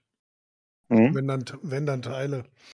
Also bei der 3090 hatte ich ja unglaublich Glück, dass mir die jemand, der unseren Podcast hat, ähm, ähm, mich informiert hat, dass er eine hatte. Da war ich sehr glücklich. Da hätte ich aber auch nachts äh, vor der Tür gestanden, wenn es gegangen wäre. Ähm, ging halt nicht. Ähm, und ansonsten alles, was ähm, Tut mir leid, ich war gerade durch das äh, anonyme Manati abgelenkt, das äh, durchs Dock gesprungen ist. Wie Entschuldigung. Ja? ähm, und alles, was, was, was äh, Tastatursachen sind, die kommen mhm. bei mir zu, zu 90 Prozent über, ähm, ja, ich sag mal, asiatische Supplier, weil es einfach nicht anders geht, weil es die Sachen bei uns nicht gibt. Oder wenn dann zu, zu Preisen, die verbrecherisch sind. Mir fällt noch diese legendäre Doppel-CPU ein, die du da hattest, oder was das war, oder war die von ja. eBay? Ja. Nee, nee, das war, das war auch, das war auch von Ali, von AliExpress. Ja. Das äh, Pseudo X79 Brett. Das war hervorragend mit den Dual Xenons. Ja, das war schön. Ja, solche Sachen. Also hm. alles, was Technik ist und was interessant ist. Ähm, wenn es ein bisschen älter ist oder wenn es ein bisschen, bisschen komisches Zeug ist, dann bestelle ich das schon mal dort. Aber hauptsächlich tatsächlich noch Keyboard-Sachen. Ähm, du kannst ja mal probieren, ähm, in Deutschland 62 Gramm Federn zu kaufen oder sowas. Das kriegst du einfach nicht. Und wenn, dann kostet eine Feder 3 Euro. Dort kriegst du halt ähm, nicht, nicht nachgeschmissen, aber deutlich günstiger und ähm, hast einfach die Möglichkeit, das überhaupt zu kaufen. Bei uns kriegst du das nicht. Da gibt es keinen Markt für, sagen wir es so. Oder Keycap-Sets, Clones und solche Sachen ordentliche PVT ähm, die kriegst du in Deutschland nicht sauber. Oder meine, die ich brauche, die frontbeleuchteten, die gab es in Deutschland halt einfach nicht. Ja. Wie ist es bei dir, Jan?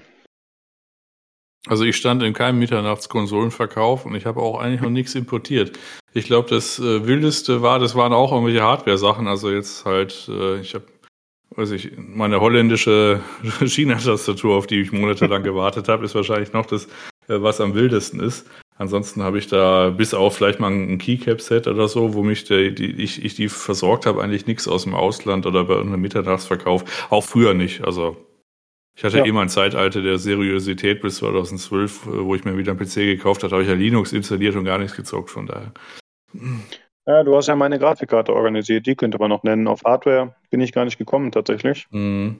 Ja gut, aber die habe ich ja in, in, in Deutschland gekauft, bei Notebooks billiger. Ich war einfach nur schneller als die Bots damals. Ja, okay, noch. okay.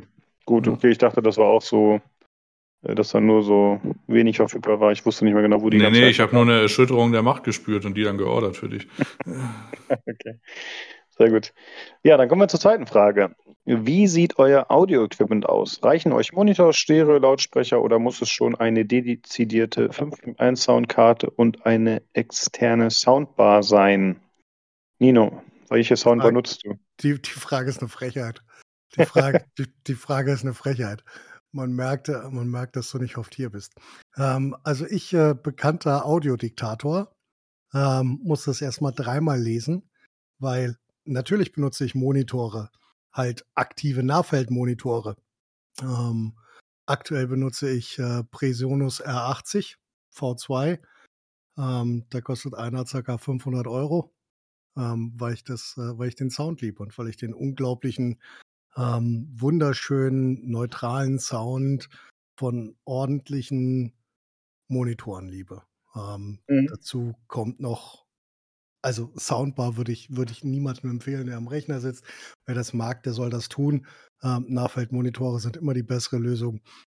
Ich benutze dazu ein Solid State Logic äh, 2 ähm, USB Audio Device. Ähm, mein Mikro ist ein Shure SM7B. Und ja, das ist so mein, mein, mein Leben. Und ach so, ich habe auch noch Kopfhörer. Ähm, wie heißen die? Moment, Sennheiser 660. Ähm, mhm. Also ich gebe sehr, sehr viel Geld für mein Audio-Equipment aus. Ich gebe unglaublich viel Zeit in mein Audio-Tuning aus. Ähm, und ich versuche sehr stark sicherzustellen, dass mein Audio so weit wie möglich vom Rechner und von der Audio-Performance des Rechners entkoppelt ist. Was ich mhm.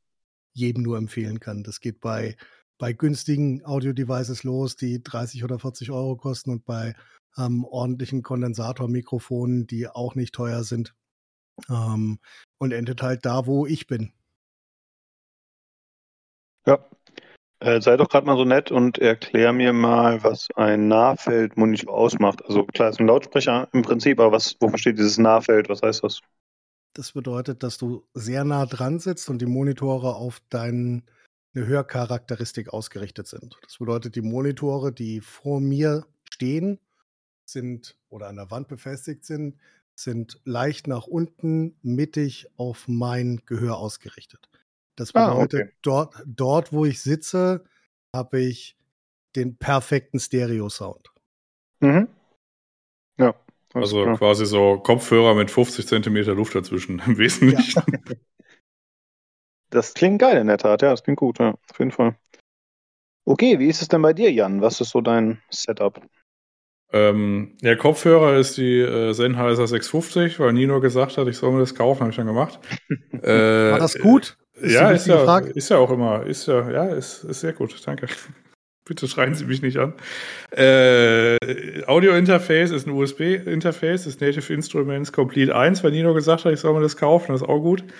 Ähm, Ansonsten oben auf dem im Wohnzimmer habe ich einen, weiß ich, 25 Jahre alten Yamaha-Verstärker, der auch nichts von HDMI jemals gehört hat. Äh, der funktioniert aber noch. Äh, und da gehe ich über einen Sechskanal direkt Input rein oder halt quasi über einen Fernseher über optisch. Und ich warte einfach, dass die Firma Yamaha mal irgendwie so ihr HDMI-Line hat, irgendwie, weiß ich, in den nächsten zwei Jahren mal updatet, um mir da quasi einen Ersatz zu kaufen. Äh, ansonsten ist einfach nur ein PC dran. Da ist tatsächlich eine alte Soundkarte, also Soundblaster Soundkarte drin, weil sechs Kanal direkt und lalala. Ähm, ich hatte mal von, äh, von den Monitoren hatte ich so Edifier S1000W mir mal bestellt, weil die ist irgendwie so aus einem, ist vom Laster gefallen Deal kam. Normalerweise sind die so bei 400 Euro das Paar und die waren irgendwie mal für, weiß ich, 250 oder sowas da. Die habe ich mal kurzzeitig äh, am äh, PC aufgebaut und die getestet, waren auch ganz gut, aber ich habe es dann trotzdem primär, wenn ich Musik gehört habe, über die große Anlage, die hinter mir steht, gemacht, habe die wieder abgebaut, habe die jetzt anders verwendet. Äh, und das war es eigentlich schon an Audio. Achso, äh, hinter, hinter mir, was ich gerade referenziert habe, das ist ein alter Röhrenverstärker. Also nicht, nee, ist, nee, das ist nicht meine Röhre. Das ist ein alter äh, Saber-Verstärker, die Schwarzwälder Apparaturbauanstalt. Ich glaube, es ist 92, 40. Ich habe alle. Ich habe 91, 40, 92, 60, alles wie auch immer, im Familienbesitz sind alle. Ähm, einer davon steht hinter mir und ansonsten sind es äh, an den Boxen sind es äh, Saba Professional 3, äh, 1300. Äh, wenn man die mittlerweile auf Ebay sucht, dann kosten die irgendwie, weiß ich, 500 Euro oder so. Äh, es gab mal eine Zeit, so vor 20 Jahren, da kommt man die ganze, äh, weiß ich, alte äh, Dualboxen. Also ich habe unten noch äh, 320er, äh, nee, 720er CL, 730er CL von Dual und die äh, Saba äh, Professional 1300. Die kommen ja quasi so für ein Huni das Paar oder so irgendwie schießen. Äh, die, die Zeit ist äh, lange, ist lange vorbei, aber von dieser Zeit zehre ich noch, weil die Audio-Hardware geht auch nicht kaputt. Und äh, die machen schön Wumms. Ja, das finde ich auch schön, eine Audio-Hardware, dass die eigentlich, ja, die hält ewig. Klar, vielleicht tut sich mal wieder ein bisschen was, aber generell ist es ja nicht so, ja. dass sie dann super schlecht wird über Zeit oder einfach mhm. total outdated ist, weil, ja, ja ist halt stabile Technik seit Ewigkeiten. Ja. Achso, ein Mikrofon ist das äh, äh Elgato Wave 3. Einfach seit mhm. zwei Jahren oder sowas. Ist auch unauffällig. Wenn man mal, das macht ganz viele Audiogeräte, die habe ich alle deaktiviert. Ich habe nur das Mikrofon, das tut seinen Dienst. Ja. Okay, super. Dann äh, würde ich sagen, kommen wir noch zu der anderen Frage. Ich hatte das größtenteils schon vor, oder eigentlich alles schon vorgelesen im äh, regulären Podcast, aber wir gehen jetzt speziell nochmal auf seine Frage ein, weil das eben hardwaretechnisch ist. Und zwar war das von Diego. Und er schreibt, mich würde auch mal, aber auch mal interessieren, wie eure Datensicherung so aussieht. Bin bei einem kleinen Synology NAS. Wie haltet ihr das? Nino, ich glaube, du bist der Mann, der uns das erklären kann, oder? Ach Quatsch, Jan kann das genauso. Also eine ordentliche Datensicherung sieht wie folgt aus. Ähm, du hast ein NAS zu Hause, du hast die Daten in der Cloud und du hast die Daten nochmal nicht in der Cloud dezentral bei jemand anders. Das ist eine ordentliche Datensicherung mit einem mhm. zweiten NAS. Genauso habe ich es. Ich habe äh, zwei Selbstbau-NAS. Äh, der eine steht bei mir, der andere steht bei einem Kumpel. Ähm, das, was für mich wichtige Daten sind, habe ich tatsächlich über eine Cloud-Sicherung. Ähm, alles andere, was mir wenig Schmerz bereiten würde, ähm, habe ich auf den beiden NAS-Servern. Beide sind selbst gebaut, läuft, läuft eine Linux, Linux-Distribution drauf, Open Media World, funktioniert hervorragend. Ähm, und äh, geht hauptsächlich, geht nicht mal um mich, sondern um meine Frau, die unglaublich viele Daten hat. Ähm, hauptsächlich, weil sie alles siebenmal abgespeichert hat irgendwann mal. Und deswegen ungefähr 12 Terabyte an reinen Daten hat. Ähm, ja, das ist ähm, so der Golden, der Golden Standard. Ich könnte jetzt noch ausführen, wie ähm, welche Festplattenkonfiguration man nimmt. Das ist aber relativ egal. Ähm, das kann man Und nach persönlicher Präferenz machen. Ja, passiert das dann quasi voll automatisiert, nachdem du es initial eingerichtet hast, dass der das ja. immer auf die NASes verteilt? Ja, ja. okay. Hm. Ja. Cool. Genau. Also das funktioniert auch ganz gut. Also man kann sich, äh, wenn man es richtig drauf anlegt und äh, dann auch noch, äh, weiß ich, Sachen, also wenn das alles irgendwo hin gesichert ist und es liegt auf NAS, dann kann man dann quasi noch so mit Cronjobs arbeiten oder Robocoping, das einfach dann nochmal hinkopieren äh, um die Dateistruktur quasi zu spiegeln. Oder man, äh, das habe ich zum Beispiel im Büro, wenn irgendwas, also da habe ich quasi nochmal einen zweiten Job, äh, der dann einfach äh, nicht was, weil wenn was kopiert und einfach nur gespiegelt wird und mein Vater löscht irgendwas, dann wird es auch da gelöscht. Und ich habe nochmal einen zweiten Job, der einfach nie was löscht. äh, und das wird dann quasi dreimal hingespeichert und dann wird das am Ende nochmal zum vierten Mal irgendwo hingespeichert. Ähm, zwei Sachen noch. Äh, das eine, um das automatisch zu machen. Also es gibt natürlich die Variante immer, äh, ich bin ja äh, Microsoft Office 360 Pata, äh, Papa, da ist quasi ein Terabyte OneDrive Cloud dabei. Das ist einigermaßen wartungsfrei. Das ist halt ein Dienst, der im Hintergrund läuft und der synchronisiert sich einfach den Dokumenteordner hin und her. Und alles, was da wichtig ist, schiebt man da rein und dann ist es, kann man es quasi vergessen, mehr oder weniger. Weil dann ist es zumindest mal der Cloud-Haken äh, gesetzt. Wenn man NAS hat, was auch äh, okay funktioniert, zumindest mal in den letzten Jahren und Monaten keine großartigen Ausfälle hat, ist äh, einfach die eingebaute Sicherung. Also das heißt, man kann Windows sagen, ja hier, äh, du äh, siehst äh, das NAS da hinten, äh, mach doch einfach mal die Sicherung von dem Ordner und dem Ordner und ähm, primär nimmt er Benutzer und Dokumente und so weiter. Muss man vielleicht mal ein paar Sachen äh, ausnehmen, damit er nicht irgendwie 20 Gigabyte äh, Outlook äh, Ordnerdatei irgendwie immer kopiert, es sei denn, man möchte das. Aber man, wenn man quasi die, dem Windows das NAS zeigt und sagt, mach da deine Sicherung drauf, da funktioniert das auch. äh, in der, mhm. der verschlüsselt die dann auch nicht. Also das heißt, du kannst dann einfach, wenn der PC mal gar nicht mehr angeht, dann kannst du immer noch, noch auf der NAS gucken und siehst dann auch noch die Dateien, die da hingeschoben wurden in deine Ordnerstruktur. Also das ist ganz okay. Da muss man jetzt nicht großartig irgendwelche Skripte fahren oder so. Man kann einfach Windows sagen, sicher auf dem NAS-Ende. Ja. Cool. Ja. ja, mir ist einmal eine Festplatte abgeraucht, eine externe war das wohl gemerkt, aber halt einfach mit ganz vielen Daten, hauptsächlich Bildern. Mhm. Und das war schon schade. Ich habe dann irgendwie so einen Datenrettungsversuch gemacht mit irgendeinem so Tool oder so, was es gratis gab. Und es hat auch einige Sachen wiedergebracht, aber das ist schon blöd, ja. Ja. Also gerade bei Bildern ist es so, also die schiebe ich alle, also zumindest mal regelmäßig, also mit regelmäßig meine ich so jährlich halt, äh, also die sind ja ohnehin in einer, wenn man ein Google-Handy hat oder so, in so einer, ich sag mal, Pseudo-Scheiß-Qualität äh, in der, in der Google Cloud, wenn man es denn anhat. Äh, ansonsten mhm. quasi einmal im Jahr irgendwo hinziehen und dann in irgendeine andere Cloud aber unkomprimiert hinschicken. Und da hat man zumindest die äh, Fotos noch da in einer einigermaßen okayen Qualität. Wenn es zumindest mal Fotos sind, die, die schützenswert sind und jetzt nicht irgendwelche Fotos von, äh, weiß ich, Stromzählern, Wasserzählern, äh, Kilometerständen und solche Geschichten. Ähm, ansonsten noch äh, als Speichermedium USB oder SSD sind keine äh, Speichermedien, die man irgendwo in eine Schublade legen kann und dann kann man das äh, und dann kann man die vergessen. Das funktioniert ein paar Jahre lang.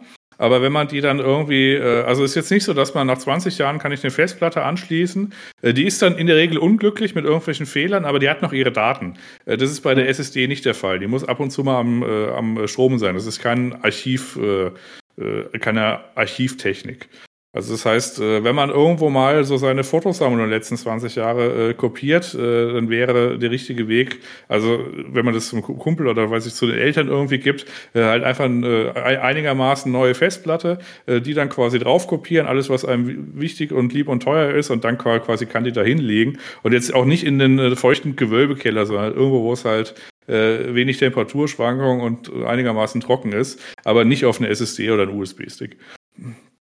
Ja. Ja, und also auch großvolumige, großvolumige Festplatten kosten nicht mehr die Welt.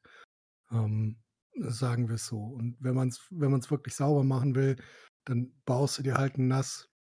Ähm, das ist von den Hardware-Anforderungen lächerlich gering. Also da reichen, reichen Systeme von vor zehn Jahren, um das umzusetzen ähm, solange das äh, mit mehr als 1,5 Gigahertz läuft ähm, und äh, du, du mehr als äh, 4 Gigabyte RAM hast, kriegst du das alles sauber, sauber abgearbeitet und sauber ein, eingepflegt. Ansonsten ist das Gedankenexperiment, was man so bei Daten machen sollte, eigentlich, wenn ich jetzt an meinem PC bin und ich formatiere einfach ungesehen den PC, dann darf ich nichts verlieren. Das ist quasi dann das Ziel dahinter. Und dann muss ich auch noch aus dem, aus dem Raum gehen können, muss immer nachts vorbeilaufen können. Und wenn ich das auch noch irgendwie for formatiere, dann muss ich zumindest die wichtigen Sachen noch haben. Und das ist quasi das Gedankenexperiment, was man machen kann, ob äh, man das durchhält. Äh, und äh, danach kann man sich dann ausrichten. okay. Also ja, gut. Mit einem brennenden Haus, aber das, was Jan sagt, geht auch. ja. Ja, wunderbar. Damit habt ihr die Fragen doch sehr gut beantwortet. Äh, auf jeden Fall vielen Dank an euch nochmal hier an der Stelle, Martin und Diego. Ja, das waren die Fragen und dann kommen wir jetzt zu dem Rest. Ja, ähm, ich wollte, also ich hatte ja das Problem vor einiger Zeit, ich weiß nicht, ob wir letzte oder vorletzte Folge vielleicht drüber gesprochen hatten, dass mein Computer zu laut war gefühlt. Dann haben wir ein bisschen äh, Fehlersuche betrieben, habe ich mit eurer Hilfe, oder beziehungsweise ihr habt das betrieben, ich habe euch äh, geholfen und dann äh, kam raus, dass anscheinend die Pumpe der All-in-One-Wasserkühlung defekt ist, weil die so gerasselt hat. Ja, wir haben richtig? auch nochmal festgestellt, warum die kaputt ist. Weil warum ich anscheinend nicht richtig gepflegt habe, war das so richtig? Nicht weil, sauber gemacht, richtig? Nein, nein, nein, weil das, das war das Hitzeproblem. Die Problematik war, dass die Pumpe auf äh, PWM-Modus gelaufen ist. Mhm. Und äh, wenn die so viele Lastwechsel hat, gehen die deutlich schneller kaputt, als wenn sie auf einer Last kontinuierlich laufen. Okay.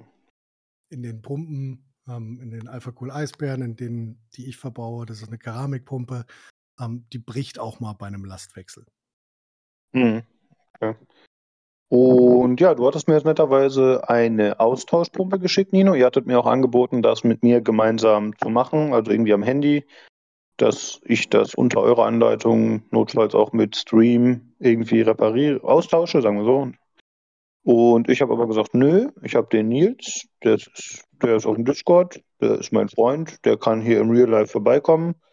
Und wir sind beide technikversiert und wir machen das. Und ja, dann äh, hatte ich mich jetzt heute mit ihm hingesetzt, also quasi am Tag der Aufnahme und äh, wir haben gesagt, ja, dann wagen wir uns mal daran. Wir haben uns vorher bei YouTube so zwei, drei Videos angeschaut, äh, wie Leute das so machen. Ich muss sagen, ich habe mir das ziemlich einfach vorgestellt, aber anhand der Videos sah es auch nicht so kompliziert aus. Also es ging jetzt nicht darum, den kompletten Radiator zu tauschen. Ich habe den, hast du glaube ich gerade schon gesagt, aber ich sag's nochmal, Alpha Cool Eisbär Solo heißt das Ding, ne? Genau. Genau. Und es ging nicht darum, den Radiator auszutauschen, das hast du mir netterweise erspart, sondern es ging nur darum, diesen Pumpenblock auszutauschen und einfach die Schläuche wieder anzuschließen und ein bisschen Wärmeleitplaste drauf zu schmieren und das halt wieder zu verschrauben. Also ich hatte den, ich hatte den Pumpenblock bereits gefüllt hier. genau. Schläuche, Schläuche dran gemacht in Vorbereitung und Wissen, dass das äh, dann keine allzu komplexe Aufgabe wird. Also genau, ich dachte, das sind genau. Ich sage mal kurz, ja. die theoretische Agenda, die äh, ihr hättet machen sollen, also es gibt, diese Schläuche sind Schnellverschlüsse. Das heißt, die kann man quasi abmachen und dann halten die auch dicht. Also das heißt, die hm. theoretische Agenda wäre gewesen, äh, die Verbindungen zu trennen, den Block wegzumachen, den Block wieder hinzuschrauben, die Verbindungen wieder an die Schläuche zu machen und das war's. Was ist dann ja, passiert? Halt Arbeit, bumm. Ja, genau. Fertig. Ja. Ja, ähm, die, das erste Hindernis war so ein bisschen, dass die Pumpe eine, ich sag mal, Version 2 ist. Also es ist nicht mehr das gleiche Teil wie damals, sondern es ist eine neue Variante. Und da sind die Schlauchanschlüsse nicht mehr einfach nach oben, sondern so abgewinkelt, was ja eigentlich ganz gut ist, hat man ein bisschen mehr Flexibilität. Aber dadurch ist es auch so, dass die alten Schläuche nicht mehr an die neue Pumpe gepasst haben. Und weil die Schraubverbindungen halt anders waren. Also das war anders anzubringen. Und ich weiß nicht, ob wir das direkt gemerkt haben, aber im Prinzip hat Nils dann so ein bisschen überlegt, hm, wie könnten wir das machen? Und dann kam raus, okay, wir müssen die alten Schläuche lösen, mit den neuen Stücken verbinden und anders anschrauben. Und weil die neuen auch an den Radiator nicht mehr dran gepasst hätten, wenn wir nicht die alten abgemacht hätten und das irgendwie andersrum verbunden hätten. Aber und Schnellverschlüsse. Schnellverschlüsse. Nee, das passt ja nicht. Du meinst diese, diese Plastikdinger, ne? Die da die Schläuche verbinden, ne? Diese dicken Dinger. Richtig, da war einmal rot und einmal blau. Das hätte man einmal das rote und dann das blaue anschrauben müssen. Ja, aber bei dem, bei dem alten Rechner war es so, oder bei der alten Verschraubung, dass nur ein Schnellverschluss dran war. Ah, und das andere Stück war direkt verbunden. Und dann mussten wir quasi, boah, ich weiß nicht, ob ich das noch zusammenkriege, ehrlich gesagt. Äh, das hat dann halt auch am Radiator nicht gepasst, deswegen, weißt du? Und wir mussten das irgendwie umdrehen quasi und dann auch die Schnellverschlüsse halt anders verschrauben, damit überhaupt alles aufging. Also wir haben tatsächlich alle Schläuche verbraucht. Also wir haben jetzt quasi die, die, die du mir neu gegeben hast, eingebaut und die alten, damit wir das alles verschrauben konnten. Dann ging das genau auf. Ähm, ja. Äh, ich habe viele Bilder gemacht mit Nils gemeinsam, also ich kann das dann später alles nochmal posten auf dem Discord im Hörerfeedback-Channel, dann ist das auch für euch besser nachvollziehbar. Gut, wenn euch das wichtig wäre, könnte ich das auch jetzt kurz parallel posten, wenn ihr sagt, ihr wollt jetzt nee, quasi. Nee, nee, brauchen wir nicht. Okay, gut. Und äh, ja, das war halt schon mal eine ziemlich fummelige Angelegenheit. Ich erkläre das jetzt leider nicht alles in chronologischer Reihenfolge, aber das war halt schon mal ein fummeliges Ding, was auf jeden Fall viel an Zeit in Anspruch genommen hat. Man hat die halt nicht so einfach lösen können, je nach Winkel. Man musste, es hat halt war schwierig. Dann haben wir da irgendwie Gummi drum gemacht, mit einer Zange rumgefummelt, aber wir wollten halt das Gewinde natürlich auch nicht kaputt machen von außen. Oder das, äh, wie, das Verbindungsstück, sag ich mal. Und das war halt schon mal eine nervige Fummelei insgesamt. Und das hat wahrscheinlich schon fast eine Stunde gedauert, alleine dieses alles da abzufummeln und wieder zusammenzubasteln. Und dann eigentlich, wie gesagt, hattest du ja alles präpariert. Das war relativ idiotensicher ansonsten. Und dann wollte ich ja, einfach die alte Pumpe entfernen, wie geplant, und die neue dran machen. Und dann habe ich mir gedacht, ähm, es gibt ja schon diese Halterung, die um den Block ist, unten um die Pumpe, die dann dafür sorgt, dass das auf dem Board verschraubt werden kann, weil das ja je nach Sockel oder je nach Bordhersteller, was weiß ich, muss das ja passen mit den Schraublöchern. Da gibt es ja verschiedene dann.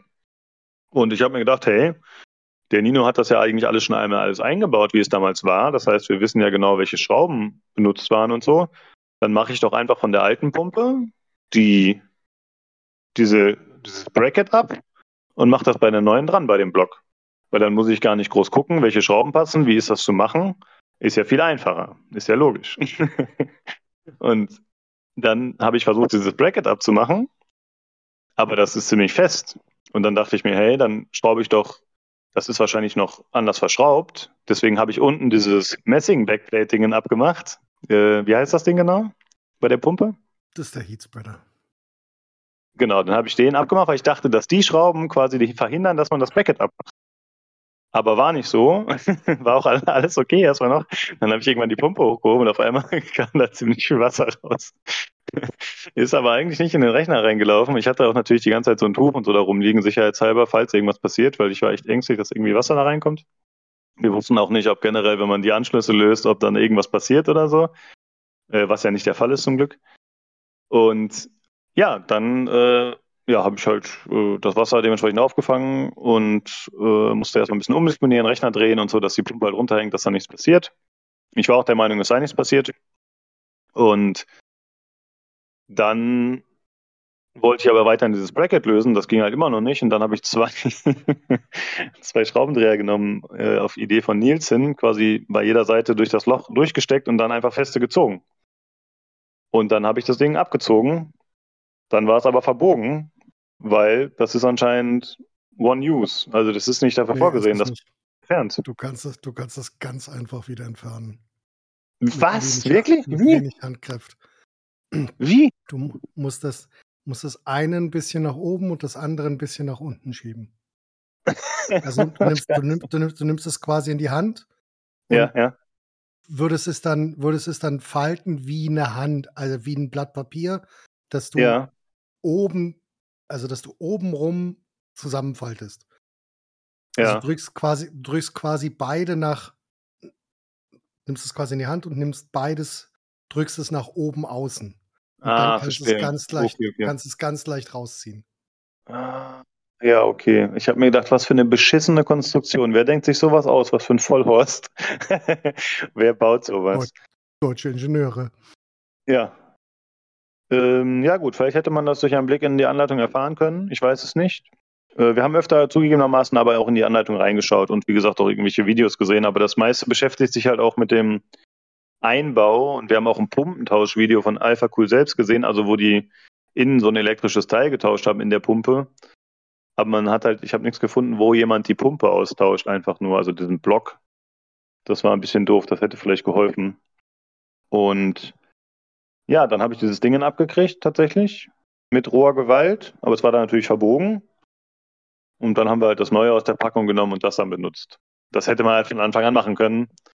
Dann hätte ich, hätten wir viel Zeit gespart. Aber ich dachte, das wäre klug, so wie ich mir das überlegt hatte.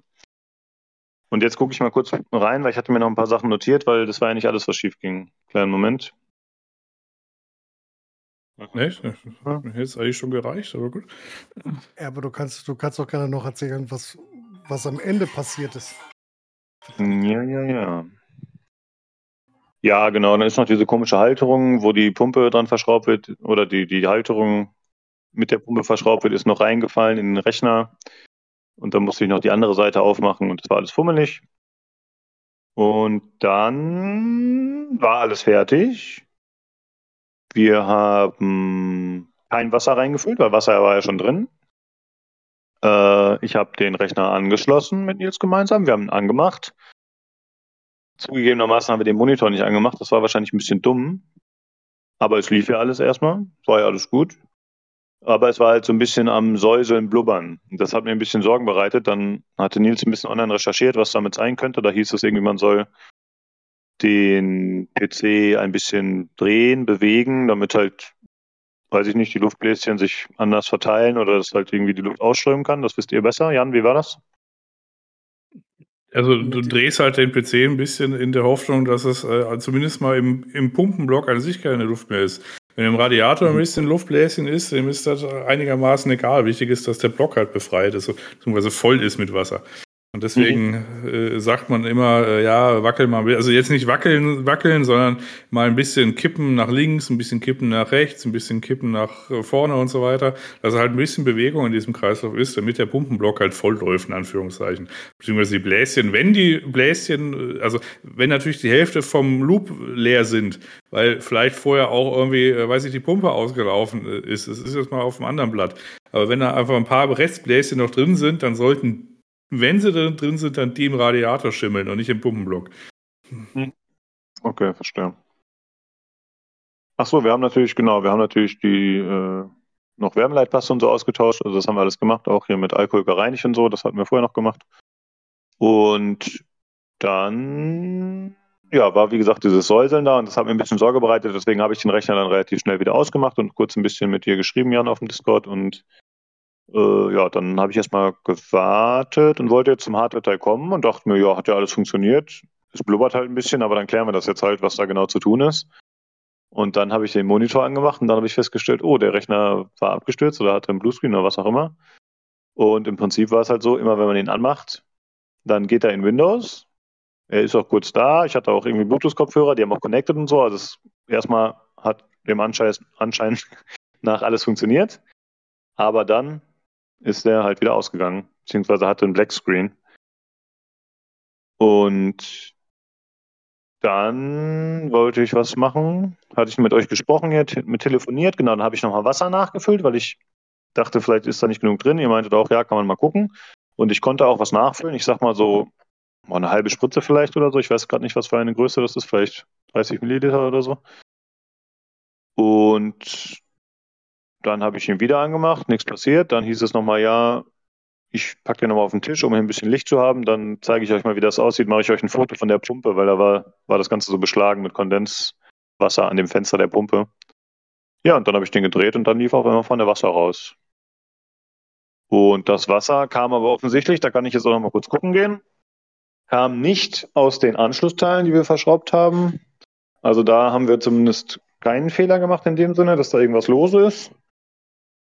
Aber anscheinend haben wir einfach, habe ich Wasser in den Computer kommen lassen. Wahrscheinlich, als ich die andere Pumpe dummerweise auseinandergepflückt habe. Und das, ja, ist natürlich nicht gut, hat der Nina schon gesagt. Wenn da Wasser drin ist. Wasser und Elektrizität ist eine doofe Idee, Lukas. Genau, so ich gucke jetzt gerade nochmal an den Verbindungen, weil ich hatte da ja diese, diese C-Was dran gemacht, ob da irgendwas nass ist. Ha, da sind wir wieder beim Thema nass. Nein, nichts nass. Ja, und das ist jetzt so der Stand der Dinge. Und jetzt habe ich gesagt, dann bleibt der Rechner jetzt erstmal hier zwei Tage stehen vor der Heizung und dann mal schauen. So, habt ihr Fragen, Anmerkungen, Tipps, Ideen, Beschimpfungen? Also ich hätte, ich hätte aufgehört, als ich gesehen hätte, dass es keine, dass der zweite Schnellverschluss fehlt. Oder ich hätte, ich, ich hätte zumindest mir geschrieben, wenn ich du gewesen wäre. Ja, ja. ja. Also das ist auch, ist auch tatsächlich so, das ist die Standardkonfiguration, die ich hm. normalerweise hm. nicht verbaue, aber bei dir anscheinend verbaut habe, dass du einen Erweiterungsschnellverschluss hast und an dem anderen keinen. So verkauft, ja. so verkauft Alpha Cool die Pumpen. Ähm, und äh, den, der Rechner ist ja schon ein bisschen her. Kann sein, dass ich den, also ich habe ihn obviously so verbaut, mache ich schon lange nicht mehr. Ähm, aber selbst dann verstehe ich nicht, warum ihr nicht die anderen Anschlüsse genommen habt. Aber das ist, das ist jetzt erstmal egal. Fakt ist, wenn Wasser drin ist, äh, passiert nichts. Ähm, und du kannst, also passiert mit dem Rechner, machst du bitte nicht an, solange bis er wirklich trocken ist. Und dann mhm. müssen, wir, müssen wir schauen, ob irgendwas kaputt gegangen ist oder nicht. Ähm, und mit großer Wahrscheinlichkeit ist dann, wenn Wasser drin ist, ist halt auch Wasser rausgelaufen. Also die Pumpe ist so verbaut, mhm. dass sie, ähm, dass sie eigentlich nicht leer laufen kann, weil sie unterhalb des höchsten Standes des Radiators ist. Aber das mhm. bedeutet auch, wenn du sie so befüllt oder wenn du sie befüllst, so wie es steht, läuft sie mhm. nicht voll. Du musst also den Rechner auf dem auf dem Frontteil befüllen. Also du Ach so, ja, verstehe. Du müsstest hm. die Pumpe befüllen, wenn das Ding auf dem Frontteil steht. Okay. Hm. Aber dann, warte mal, wenn das auf dem Frontteil steht, dann kann das Wasser ja wieder rauslaufen, seitlich. Oder bin ich gerade doof, wenn ich das da reinspritze mit der kleinen Spritze? Das wird, wird, das wird, nicht viel besser. Also du müsstest es quasi Frontteil 45 Grad nach hinten geneigt. Ah, okay. so weit befüllen, wie du kannst. Hm, okay, verstehe. Ja. Ja, ja, wegen der Anschlüsse, also ich poste generell alle Bilder, die ich für geeignet erachte, dann in dem Hörerfeedback-Channel, wenn ich das schaffe. Nils hat auch noch ein paar Bilder gemacht. ich wollte auch dokumentieren, dass, dass das nicht alles so einfach war, wie ich dachte. Und äh, ja, das, ja, ja, das wäre jetzt rückblickend wäre das natürlich schlauer gewesen. Hätte ich euch nochmal konsultiert. Das wäre auf jeden Fall besser gewesen. Aber, aber gut. Ich, aber ich, ich verstehe das auch, wenn man dann denkt, man will das jetzt tun und man muss das jetzt machen. Ich kann das, ja. kann, kann, kann den Wunsch durchaus nachvollziehen. Aber das ist eine Empfehlung an alle, bevor, bevor ihr irgendwas macht, wo ihr nicht weiter wisst, ähm, fragt jemanden, der es kann. Das stimmt. Ey, ich war so und stolz, dass wir das hingekriegt haben, wenn, endlich. Und, und wenn jemand hm. sagt, ich muss jetzt ein YouTube-Video gucken, dann kann er es nicht.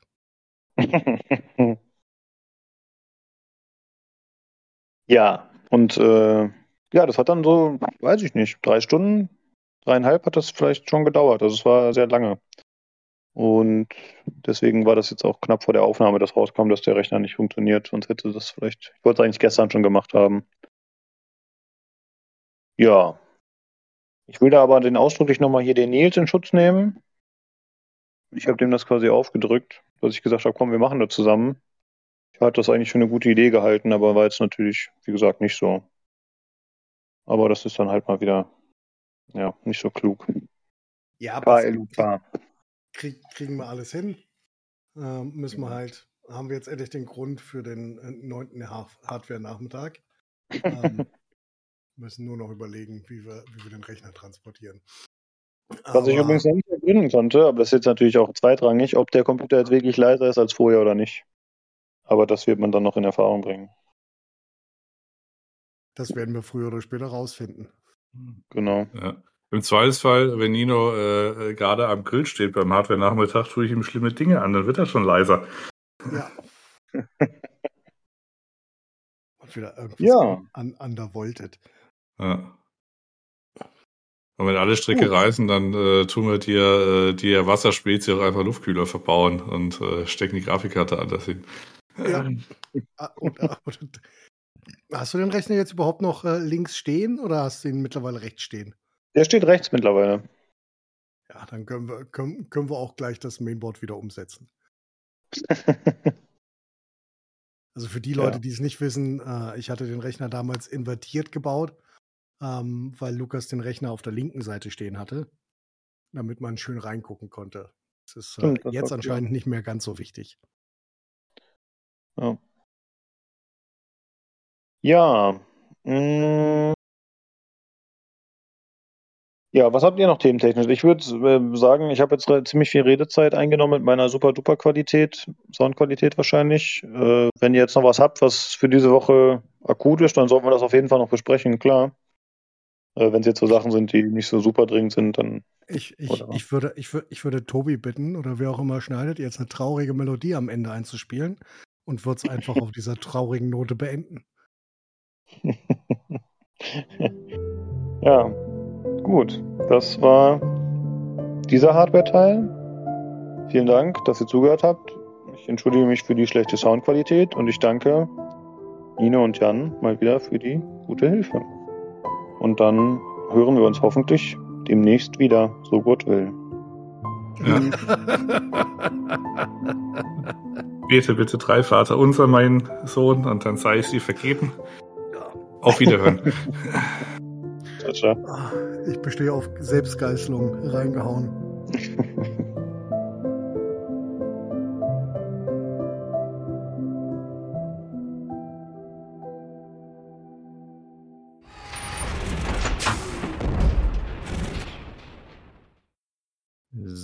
dann machen wir weiter mit den Themen. Und zwar erst haben wir ein paar Short News.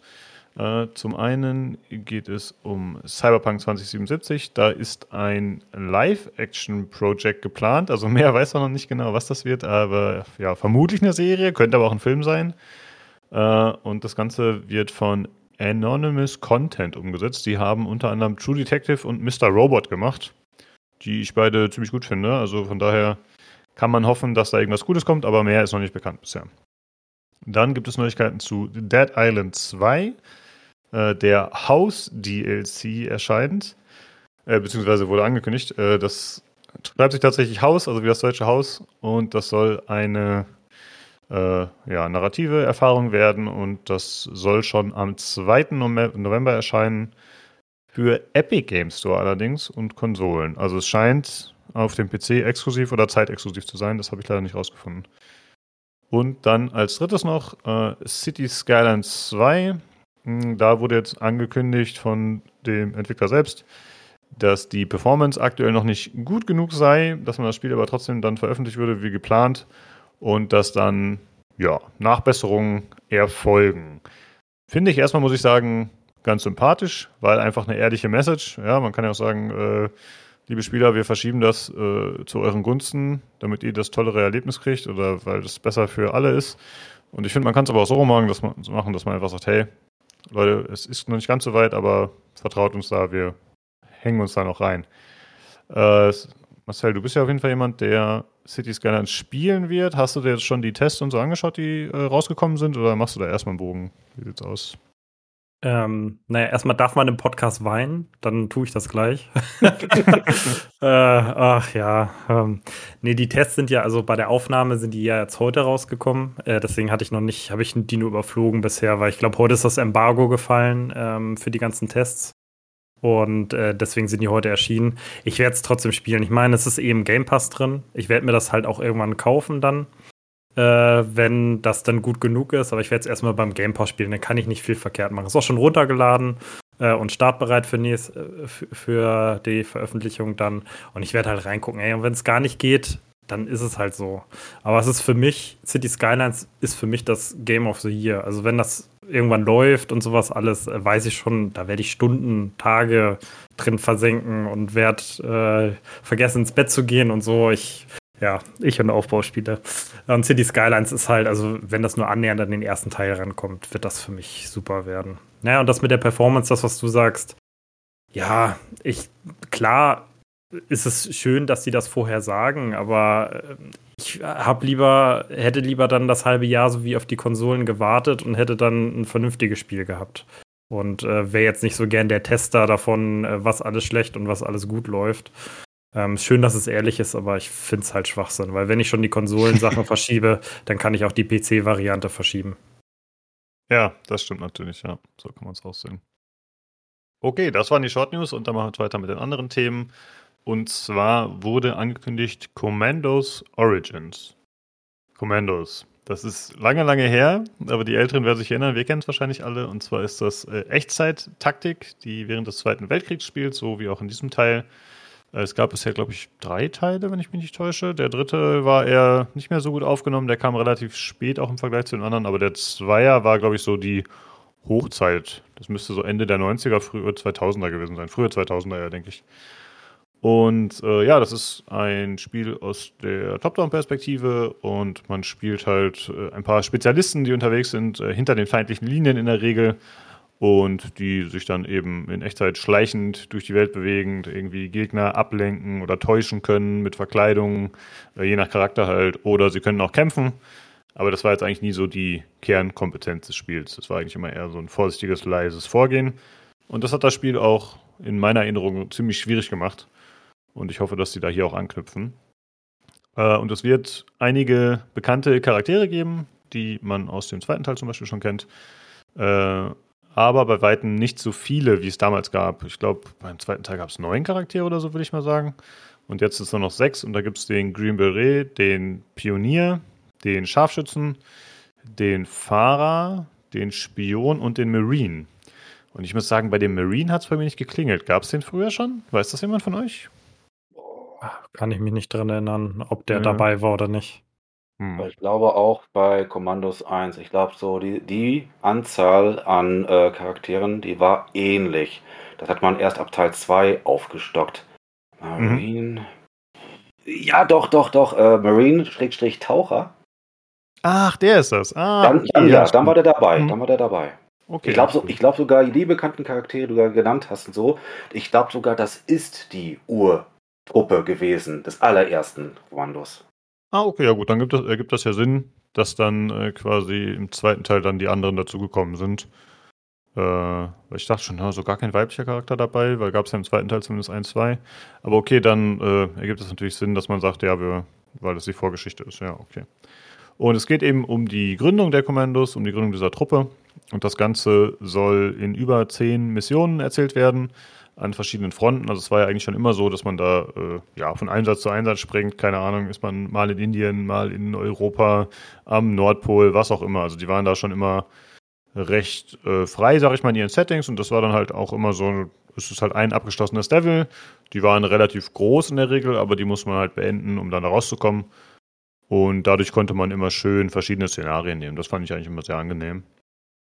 Und es ist jetzt in dem Trailer, den es gibt, ist das so ein bisschen so aufgemacht, dass jemand verhört wird, vielleicht der Green Beret, ich weiß nicht. Äh, das kennt man ja so, diese typischen Unterhaltungen. Ja, und dann haben wir das und das gemacht und dann könnte man halt in die Mission reinspringen. Vielleicht ist das so der, der Anker, wie das erzählt wird, storytechnisch. Und was ich recht überraschend fand, es wird ein Zwei-Spieler-Koop geben. Online oder auch lokal mit Splitscreen. Und das fand ich schon interessant, weil eigentlich fand ich immer relativ schwierig in dem Spiel, dass man halt äh, ja in Echtzeit verschiedene Charaktere steuern muss und deren äh, Aktionen aufeinander abstimmen muss. Ich glaube, man hatte auch so Timer und so, man konnte das irgendwie auch regulieren, dass sie quasi dann gleichzeitig das gemacht haben, was man wollte. Aber so zu zweit kann man natürlich besser koordinieren. Bin ich mal gespannt. Äh, Publisher ist Calypso Media und Entwickler ist Claymore Game Studios aus Darmstadt, also mal wieder ein deutscher Entwickler. Aber ich glaube, die haben vorher noch nichts anderes entwickelt. Ich konnte nichts finden. Äh, was man so sieht, sieht durchaus okay aus. Ich finde teilweise so optisch ist es mir grafisch ein bisschen zu leer irgendwie. Also es wirkt so ein bisschen zu viele freie Flächen teilweise. Aber es gab auch ein paar Szenen, zum Beispiel in so einem, ich glaube, afrikanischen Dorf oder so. Das sah ziemlich cool aus. Oder in so einer Stadt. Das sah ganz nett aus eigentlich. Ja, und das soll kommen im Frühjahr 2024 für PlayStation, Xbox und PC und auch im Game Pass. Jungs, wie ist das? Ist das was, was ihr spielen werdet oder tut euch das nicht an? Hm, ja gut, es ist Kommandos und Kommandos ist nicht irgendein Echtzeit-Taktikspiel. Es ist eigentlich das Spiel, das das Genre erst etabliert hat. Damals noch unter dem spanischen äh, Studio Pyro. Und ähm, das hat ja erst dann halt hinterher diese ganze Welle an Nachahmern auch äh, ausgelöst. Ich sag nur Desperados und äh, Robin Hood und wie sie nicht alle hießen. Also das ist eigentlich schon ein Name von Gewicht. Allerdings, ob jetzt das Spiel, das letzte Echtzeit-Taktikspiel aus der Reihe, das ist von, ja, ist sogar 20 Jahre her, das war Commandos 3. Und dann gab es ja noch drei Jahre später noch hier so ein Strike Force, hier so ein Ego-Shooter, äh, der aber nicht viel mit der Hauptreihe zu tun hatte. Ähm, ich bin mal gespannt, ob das wirklich, ob die, diese Marke noch die gleiche Zugkraft hat wie damals schwierig. Und ob überhaupt, ob dieses Spiel, dieses Genre mh, hm, vermag noch zu retten, weil es ist ja vor kurzem leider Mimimi Games ja untergegangen, einfach halt, weil deren Spiele, exakt gleiches Genre, nie die großen Verkaufsschlager waren. Die haben sich immer so ein bisschen damit über Wasser gehalten und haben jetzt wieder mit dem letzten Spiel, haben sie ja auch dann halt die Fahnen gehisst und gesagt, es geht einfach nicht mehr, kein Ertrag, zu viel Arbeit und so weiter und so fort. Das wurde ja schon von euch äh, in einem von den vorherigen äh, Folgen ja auch schon behandelt. Ich bin mal gespannt. Äh, zum einen, ob das von Erfolg gekrönt ist, ob diese Claymore Game Studios, ob sie den Flair des, der Originalspiele einfangen können äh, und zum anderen auch, äh, ob das noch Zukunft hat. Weil wenn jetzt das Spiel wirklich erfolgreich, äh, sich als erfolgreich erweisen sollte, das wäre zum einen wirklich bitter für Mimimi, die im Grunde nichts falsch gemacht haben, sondern vielleicht nur das falsche, äh, das falsche Setting oder ähnliches. Und ob wirklich dann nur die großen Namen, wie eben Kommandos, Spieler aus, aus unserem Jahr, also unseres Jahrgangs, die können was damit anfangen, ähm, dass wirklich nur noch große Namen ziehen. das wäre eigentlich etwas, etwas traurig, finde ich. Ja, ja. also ich weiß ich nicht. Also ich finde zum einen erstmal, äh, das letzte Spiel von Mimimi hat sich ja auch nicht ganz schlecht verkauft. Es ist genau ganz einfach ein Nischenprodukt und so ist es hier auch. Aber Calypso Media macht fast immer irgendwelche Nischenspiele. Also Calypso ist jetzt nicht der Publisher, der irgendwie die Spiele hat, die komplett alle ähm, begeistern. So, die machen Tropico, die machen hier, was ich letztes Mal hatte, Railway Empire 2 und so. Also die machen immer so eine Spiele irgendwie und ähm, scheinen ja damit zufrieden zu sein mit dem, was sie machen. Und äh, deswegen kann das natürlich auch sein, dass das Kommandos, selbst wenn es nur gut läuft oder sehr gut, aber nicht äh, mega, dass, äh, dass denen das reicht. Das, ich kenne den Publisher ja nicht, wie, wie deren Zahlen sind. Ähm, von daher, ich bin gespannt. Also ich werde es wahrscheinlich nicht spielen. Ich mag zwar solche Spiele, ich habe auch die ganzen Spiele von Mimimi gespielt, aber äh, Zweiter Weltkrieg ist halt so ausgelutscht für mich. das ist eher so mein Problem. Ich habe Kommandos 3 und 2, glaube ich, ich weiß nicht, ob ich den ersten Teil gespielt habe, aber habe ich auch ganz, ganz, ganz, ganz, ganz, ganz viel früher gespielt, aber ich weiß nicht. Es gibt so viele andere Spiele. Ich werde es wahrscheinlich nicht spielen, denke ich mal. Hm. Ist ganz witzig, ist tatsächlich ausgelutscht, Zweiter Weltkrieg, aber weiß nicht, ich werde nicht unbedingt müde davon, muss ich sagen. Zumindest äh, gut, kommt aufs Genre an. Wenn es jetzt Call of Duty immer im Zweiten Weltkrieg ist, dann habe ich da keine Lust mehr drauf, aber bei so einem Spiel mag ich das eigentlich ganz gern. Und ja, Mimimi, Mimimi gut. Hm. Also hast natürlich recht sein, das liegt jetzt an Kommandos an dem Namen. Ich denke mal, das wird sich schon ausreichend gut verkaufen. Aber Mimimi hat sich halt auch mit äh, Geisterpiraten irgendwie das denkbar schlechteste Setting ausgesucht in meinen Augen. Also ich finde, das ist so spezifisch, so speziell.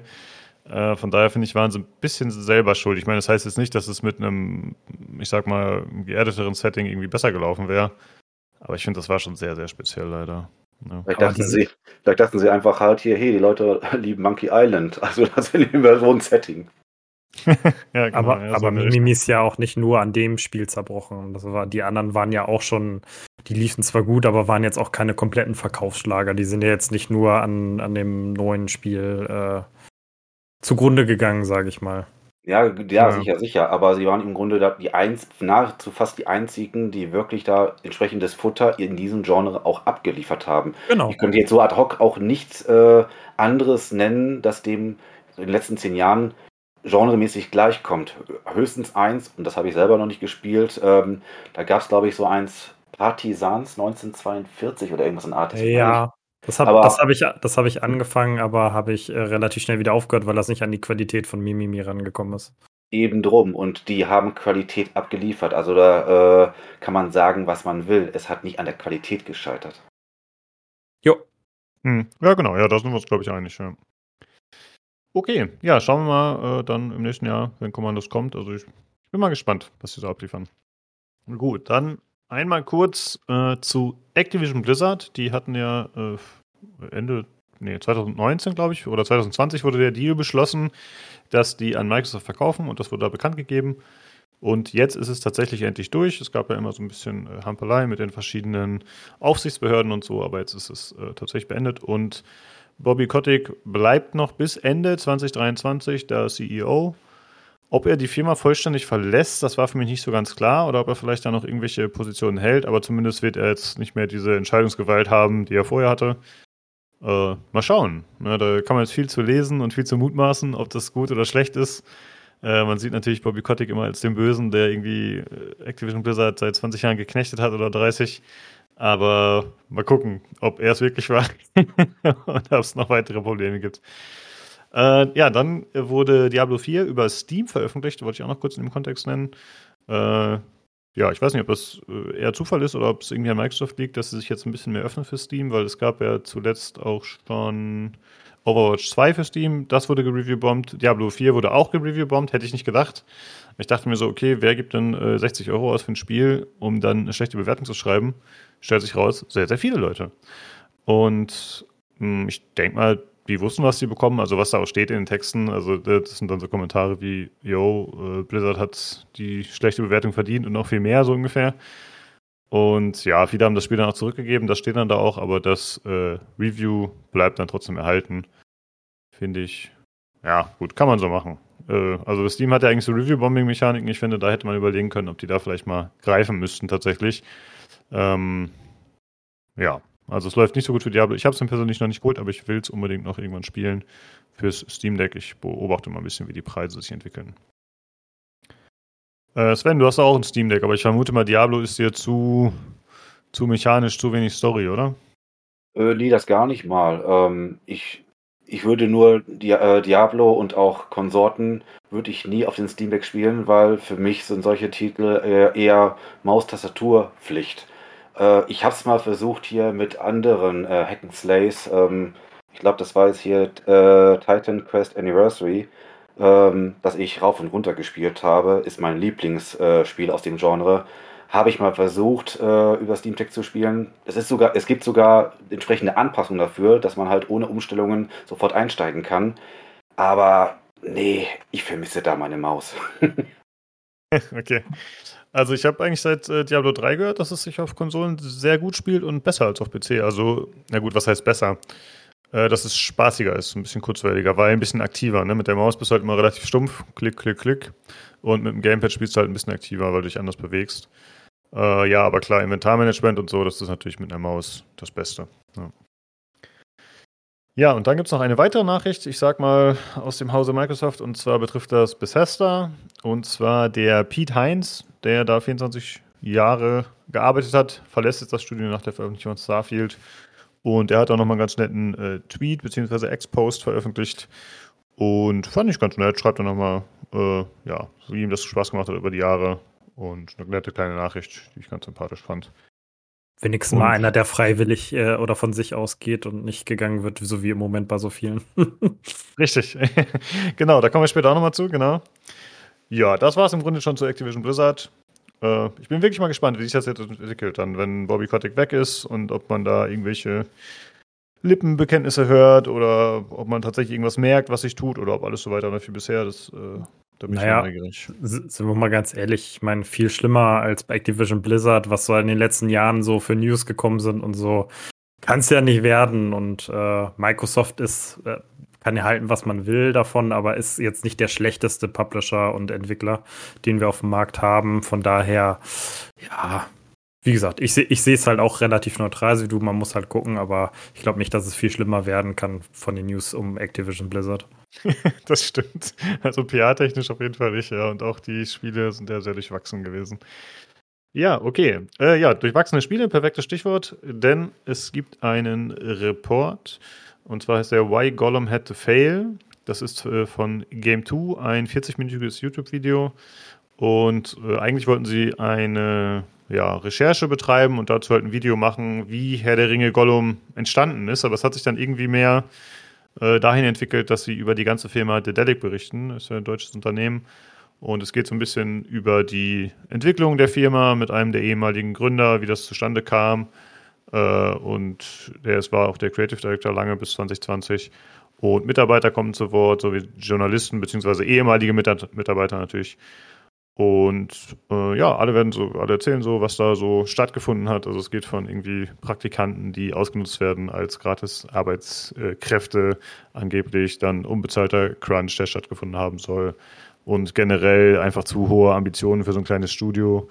Also, dass sie quasi äh, immer versucht haben, in AAA und äh, besserer Technik zu gehen, anstatt bei ihrem altbekannten Stiefel zu bleiben, was halt irgendwie 2D-Animation war. Und äh, ja, das scheint hauptsächlich von dem Herrn Fichtelmann ausgegangen zu sein äh, und noch einem anderen da, den Chefs.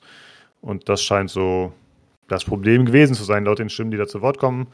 Äh, der Delic hat netterweise auch ein paar Statements abgegeben, äh, wahrscheinlich auf Nachfrage vom Game 2. Und ja, die stellen das natürlich ein bisschen anders als da, also dass es eben nicht so sei, äh, beziehungsweise sind auch nicht auf alles so im Detail eingegangen. Aber das muss ich sagen, war wirklich ein gutes Stück. Also wirklich äh, ein cooler Report, den man sich mal anschauen sollte. Wie fandet ihr den so? Ja, also ich fand den auch ziemlich gut für da. Also Game 2 ist ja sonst äh, eher auf anderen Wegen unterwegs, nicht so investigativ, äh, wie die das hier gemacht haben. Und äh, ich war auch mega beeindruckt, wie die es gemacht haben. Auch sehr neutral dargestellt, fand ich. Also die haben nicht, die, dadurch, dass sie auch der Dedic zu Wort haben kommen lassen und ehemalige Mitarbeiter und so, es war kein Bashing, sondern das war wirklich so ein Fakten darstellen. Und das fand ich äh, sehr gut gemacht. Und für mich wirkte zum Beispiel der Poki, das ist ja der ähm, ehemalige Inhaber und Mitbegründer von Dedelic, der wirkte am Ende, umso mehr er da geredet hat in der Reportage, wirkte auch immer mehr geknickt. Äh, mhm. irgendwie so, ja. so hin. Also ich hatte das Gefühl, dass er am Ende irgendwie fast, fast heulen wollte oder sowas. Und das ist schon krass. Ich meine, dieses mit Crunch und so, das ist ja was, was wir schon viel gehört haben in der Branche, was ja auch leider gang und gäbe ist, äh, immer noch bei vielen Entwicklern. Aber dass man mal wirklich so die Mitarbeiter direkt hört und ähm, dass man auch so E-Mails liest, weil da waren ja wirklich E-Mails auch von der Chefetage, die so rumgegangen sind, was da so drin steht. Ah, das ist schon echt hart gewesen. Also, dass da Leute dazu, ja, entweder ihr nehmt das für das Geld oder ihr könnt euch einen neuen Job suchen. Also es ist ja schon eine Druckkulisse, die, die übelst ist. Ja, und die Statements von Dedelic hat das ja schon mal in den Channel geschrieben. Das war halt dieses übliche Blabla halt. Ne? Also wir müssen jetzt irgendwas sagen, ohne groß jetzt Inhalt oder was zu widerlegen, sondern einfach nur, nee, das ist so nicht. Und äh, mhm. wir können nichts Genaues dazu sagen, weil es rechtlich oder wir müssen die genaue Situation wissen. Und ja, also so richtig viel haben die Antworten von der Dedic jetzt nicht geholfen, um was, um die Sachen zu entlasten, die denen da vorgelegt werden, fand ich. Ja, da stimme ich dir auf jeden Fall zu. Ja, und wie du schon gesagt hast, ne, von Game 2 halt wirklich äh, eher ein ungewohntes Stück. Und auch mit 40 Minuten überraschend lang, aber wirklich äh, gut gelungen. Also war wirklich nett. Hast du noch was äh, hinzuzufügen, Sven, oder bist du ähm, unserer Meinung? Ja, also ich habe zwar, äh, ich habe zwar diese Reportage, also das Video selber nicht gesehen, ähm, eher halt erst auf äh, Textbasis alles so aufgenommen. Also das, das ist schon ein starkes Stück. Das ist eine einzige Kommunikation aus Naivität, Planlosigkeit und Kontrollverlust. Anders kann man es wirklich nicht sagen. Also und das hat den ohnehin schon angeschlagenen Ruf von der Delec, das hat äh, nochmal eine ordentliche Delle nochmal verpasst. Hm, Vor allem auch, dass ja. die Entscheidungsträger dahinter, dass die, äh, also mit welchen Argumenten die das begründen. Also, äh, nee, wer will da noch freiwillig arbeiten gehen unter solchen Umständen? Und zumal auch, was mich am meisten schockiert hat und die ganzen Informationen so, äh, wir wissen ja, wofür der Delic früher einmal stand. Und das waren halt klassische äh, Point-and-Click-Adventures, worin sie auch stark waren, wofür sie auch beliebt waren. Und dann irgendwann mal, ja, äh, war damit nicht viel Geld zu verdienen und dann versuchten sie halt es auf anderen Wege. Und dann haben sie sich wirklich halt äh, sich in, auf fremde Pfade begeben, wo sie zum einen nicht die Erfahrung, nicht die Expertise haben und äh, auch umsetzungstechnisch überhaupt nicht die nötigen Ressourcen dafür vorweisen können. Ich meine, sowas wie ein Herr der Ringe-Spiel mit so einer wirklich starken, sehr bekannten Lizenz oder so, also da muss man schon was dafür haben, um sowas wirklich äh, zu realisieren. Und das von vornherein, ich konnte mir das bei Delic absolut nicht vorstellen. Die sind dafür nicht geschaffen, die haben nicht das Know-how dafür. Ähm, also da, da muss man wirklich sagen, man sollte nichts irgendwas anfangen, wovon man keine Ahnung hat. Ja, und vor allen Dingen sich danach dann hinzustellen und zu sagen, ja, wir hatten ja weniger Geld und wir hatten ja weniger Mitarbeiter als andere AAA-Studios und so weiter. Ja, aber dann muss ich halt nicht äh, PR betreiben, dass wir ein Herr der Ringe-Spiel, ein AAA-Spiel entwickeln, sondern dann muss ich halt kleinere Brötchen backen und nicht, äh, genau, dann muss ich das PR halt anders ausrichten nicht danach sagen, ja, sorry, wir hatten ja nicht die Möglichkeiten dafür. Also, das ja. Also, nee, da weiß ich gar nicht, was ich sagen soll. Und das ist ja der Punkt, ja. was ich auch mit der Naivität meine. Und zwar, die hatten wahrscheinlich wirklich gedacht, hier, Herr der Ringe. Das ist ein, eine Marke von Namen, von Wert. Egal, was man damit umstellt, das ist ein, das, äh, das hat Bestseller-Qualitäten. Und das ist ein absoluter Irrglaube. Es ist, kommt immer noch davon an, was man damit auch anstellt. Ähm, nee, also die, die haben wirklich gedacht, hier, also das wäre ein Cash-Grab. Also, nee, das war blau, blauäugig hoch drei. Ja, leider schon, kann man wirklich so sagen. Weil ich meine, alle haben ja vorab schon ab dem ersten Trailer eigentlich gesagt, oh Gott, was wird das denn für ein Unfall? Und das ja, ist auch so gekommen. Aber gut, die Entwickler kommen ja teilweise auch kurz dazu zu Wort und sagen ja auch, ja, wir wussten selber, dass es nicht so toll ist. Und wir haben es irgendwie auch angesprochen, ob man den Trailer nochmal bearbeiten könnte oder so. Aber das war dann nicht möglich. Und die hatten noch ja, nicht mal die Eier gehabt, die haben auch noch nicht mal die Eier gehabt, wirklich äh, einzusehen, halt hier, äh, das bringt nichts und dann ziehen wir den Stecker. Andere hätten es gemacht hat es in der Vergangenheit auch dann auch schon gegeben. Aber wirklich, die haben sich wirklich gedacht, ja, okay, das Ding ist scheiße, wir bringen es trotzdem auf den Markt, hoffen auf das Beste. Also, Facepalm, Facepalm in dem Moment wirklich. Ja. Ja, schaut euch das Video äh, unbedingt mal an, das ist wirklich sehenswert. Äh, wir verlinken das natürlich wie immer äh, in den Timestamps und dann könnt ihr euch das da raussuchen. Gut, dann, äh, ja, wir bleiben bei der Industrie nochmal und verschiedene Entwicklerstudios. Es gibt irgendwie aktuell gefühlt, äh, ja, dauernd Probleme, irgendwelche Studios, die Hiobsbotschaften rausbringen, dass sie wieder so und so viele Leute entlassen mussten oder es kommt dann durch die Hintertür raus. Und irgendwie ist es ein fantastisches Gaming-Jahr, ja, mit irgendwie Baldur's Gate, äh, Cyberpunk DLC mit Starfield, gut durchwachsen, aber auch ein gutes Game. Diablo, also es ist wirklich super viel Gutes da. Auch Anfang des Jahres gab es ja schon einiges mit, ich glaube, Forbidden West und so. Aber tatsächlich, ja, äh, andere, bei anderen läuft es nicht so gut. Und zwar hatten wir letzte Woche schon ausführlich über Unity gesprochen, hat Olli uns ja ganz gut informiert. Und jetzt ist es so, dass der CEO zurücktritt. Das ist der John Riccicello, der ja früher EA auch ewig geleitet hat. Und der tritt da jetzt von allen Positionen zurück. Äh, ist auch schon umgesetzt so. Dann gibt es Nachrichten von Naughty Dog, da wurden einige Mitarbeiter entlassen, hauptsächlich QA. Ich habe jetzt nicht immer die Zahlen aufgeschrieben, weil ist, glaube ich, relativ unwichtig, ob es jetzt 25 oder 50 sind. Man merkt nur, es brennt überall so ein bisschen. Dann äh, Team 17 hat auch Entlassungen vorgenommen. Äh, es soll außerdem eine Restrukturierung geben. Der CEO hat das Unternehmen verlassen. Ich habe jetzt nicht so rausgefunden, ob er es musste oder ob er gegangen wurde. Aber gleichzeitig wurden auch viele Mitarbeiter entlassen und ebenfalls wieder QA betroffen, also Quality Assurance. Das ist ja irgendwie oft so ein Bereich, wo dann gerne viele Mitarbeiter entlassen werden. Das sind oft so freie und so. Da wird oft, glaube ich, Schindluder getrieben. Dann äh, gab es auch bei Telltale wieder Entlassungen. Da wurde ein Statement veröffentlicht seitens Telltale, aber erst nachdem ein Mitarbeiter sich bei Twitter gemeldet hatte oder mehrere Mitarbeiter und gesagt haben, jo, ich wurde übrigens gekündigt. Und ja, Telltale hat dann zugesichert, dass äh, aktuelle Projekte, die entwickelt werden, davon nicht betroffen seien. Ja, okay, muss man sich selber überlegen, ob man das glaubt oder nicht. Dann äh, gab es Neuigkeiten zu Hairbrain, äh, Hairbrain Schemes. Und zwar sind die vorher, haben die zu Paradox gehört. Paradox hatte die aufgekauft für 7,5 Milliarden äh, Millionen US-Dollar. Und die sind jetzt wieder unabhängig. Also Paradox hat die abgestoßen sozusagen.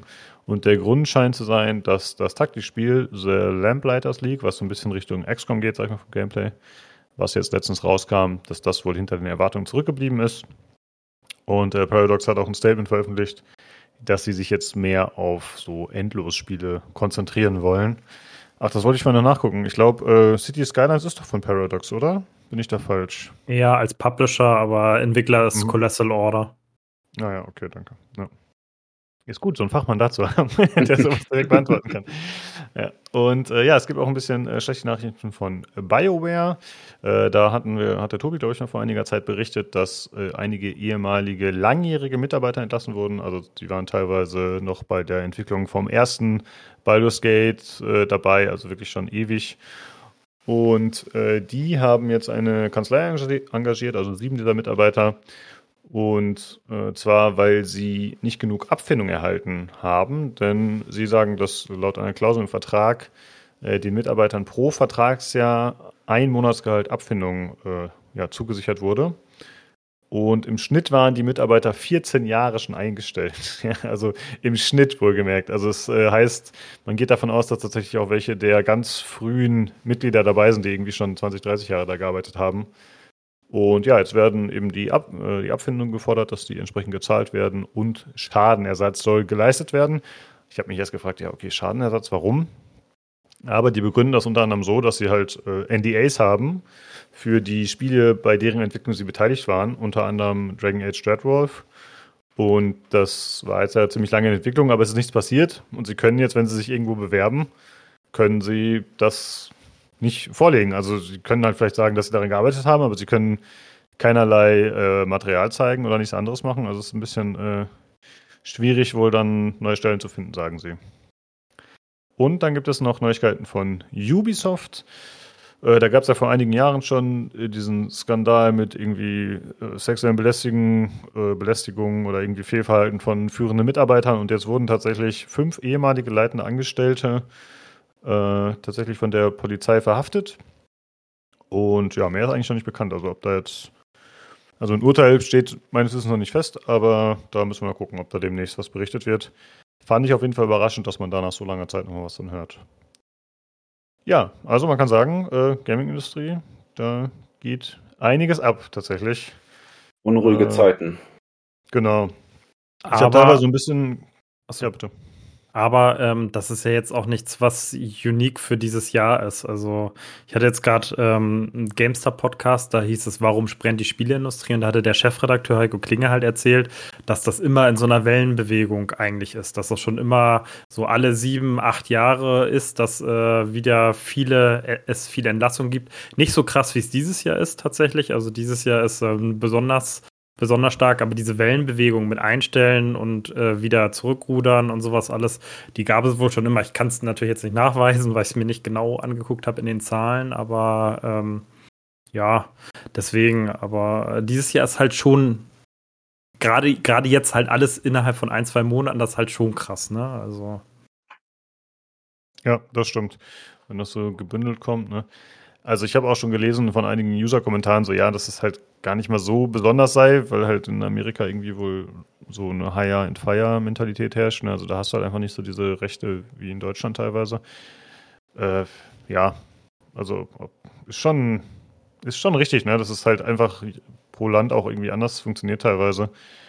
Äh, aber ist schon viel. Ich werde mal den Podcast, den du gerade erwähnt hast, Marcel, den werde ich mir verlinken. Ich habe den selbst noch nicht gehört. Muss ich mal gucken, höre ich mir genau vielleicht da, an, ja. Da ist auch der ähm, stellvertretende Chefredakteur von Game 2 dabei. Der redet dann ein bisschen über Gollum und Dedelic und äh, die reden dann aber auch allgemein über die Spieleindustrie, was da im Moment so los ist und was so die Gründe sind, die Folgen und so. Ich habe ihn auch noch nicht ganz durch, aber ich habe ihn zu, ja, ich sag mal, ich glaube 20 Minuten fehlen mir noch oder sowas. Und finde ich sehr interessant, weil das sind nochmal so ein bisschen Einblicke, die man sonst nicht so hat, weil so Chefredakteure von Gaming-Zeitschriften oder so von Game 2 oder so, die haben natürlich nochmal ganz andere Einblicke, als wir das jetzt von außen haben. Ja, das stimmt. Ja, vielleicht ist ja auch tatsächlich die Ursache, ne, dass einfach so viele krasse Spiele dieses Jahr rausgekommen sind, dass auch einfach kleinere Sachen dann irgendwie drüber fallen. Wobei, gut, so Naughty Dog oder so, die sind ja jetzt auch nicht klein. Aber da gab es ja auch ein bisschen Probleme in der Vergangenheit. Ja, oder es sind halt viele verschiedene Sachen auch, ne? Also vielleicht auch Corona-Nachwirkungen noch und sowas alles. Also man, man weiß es nicht. Es ist bestimmt nicht nur der, der eine Grund, sondern es wird bestimmt alles mehrere Gründe haben, irgendwie, die sich bündeln. Stimmt, ja.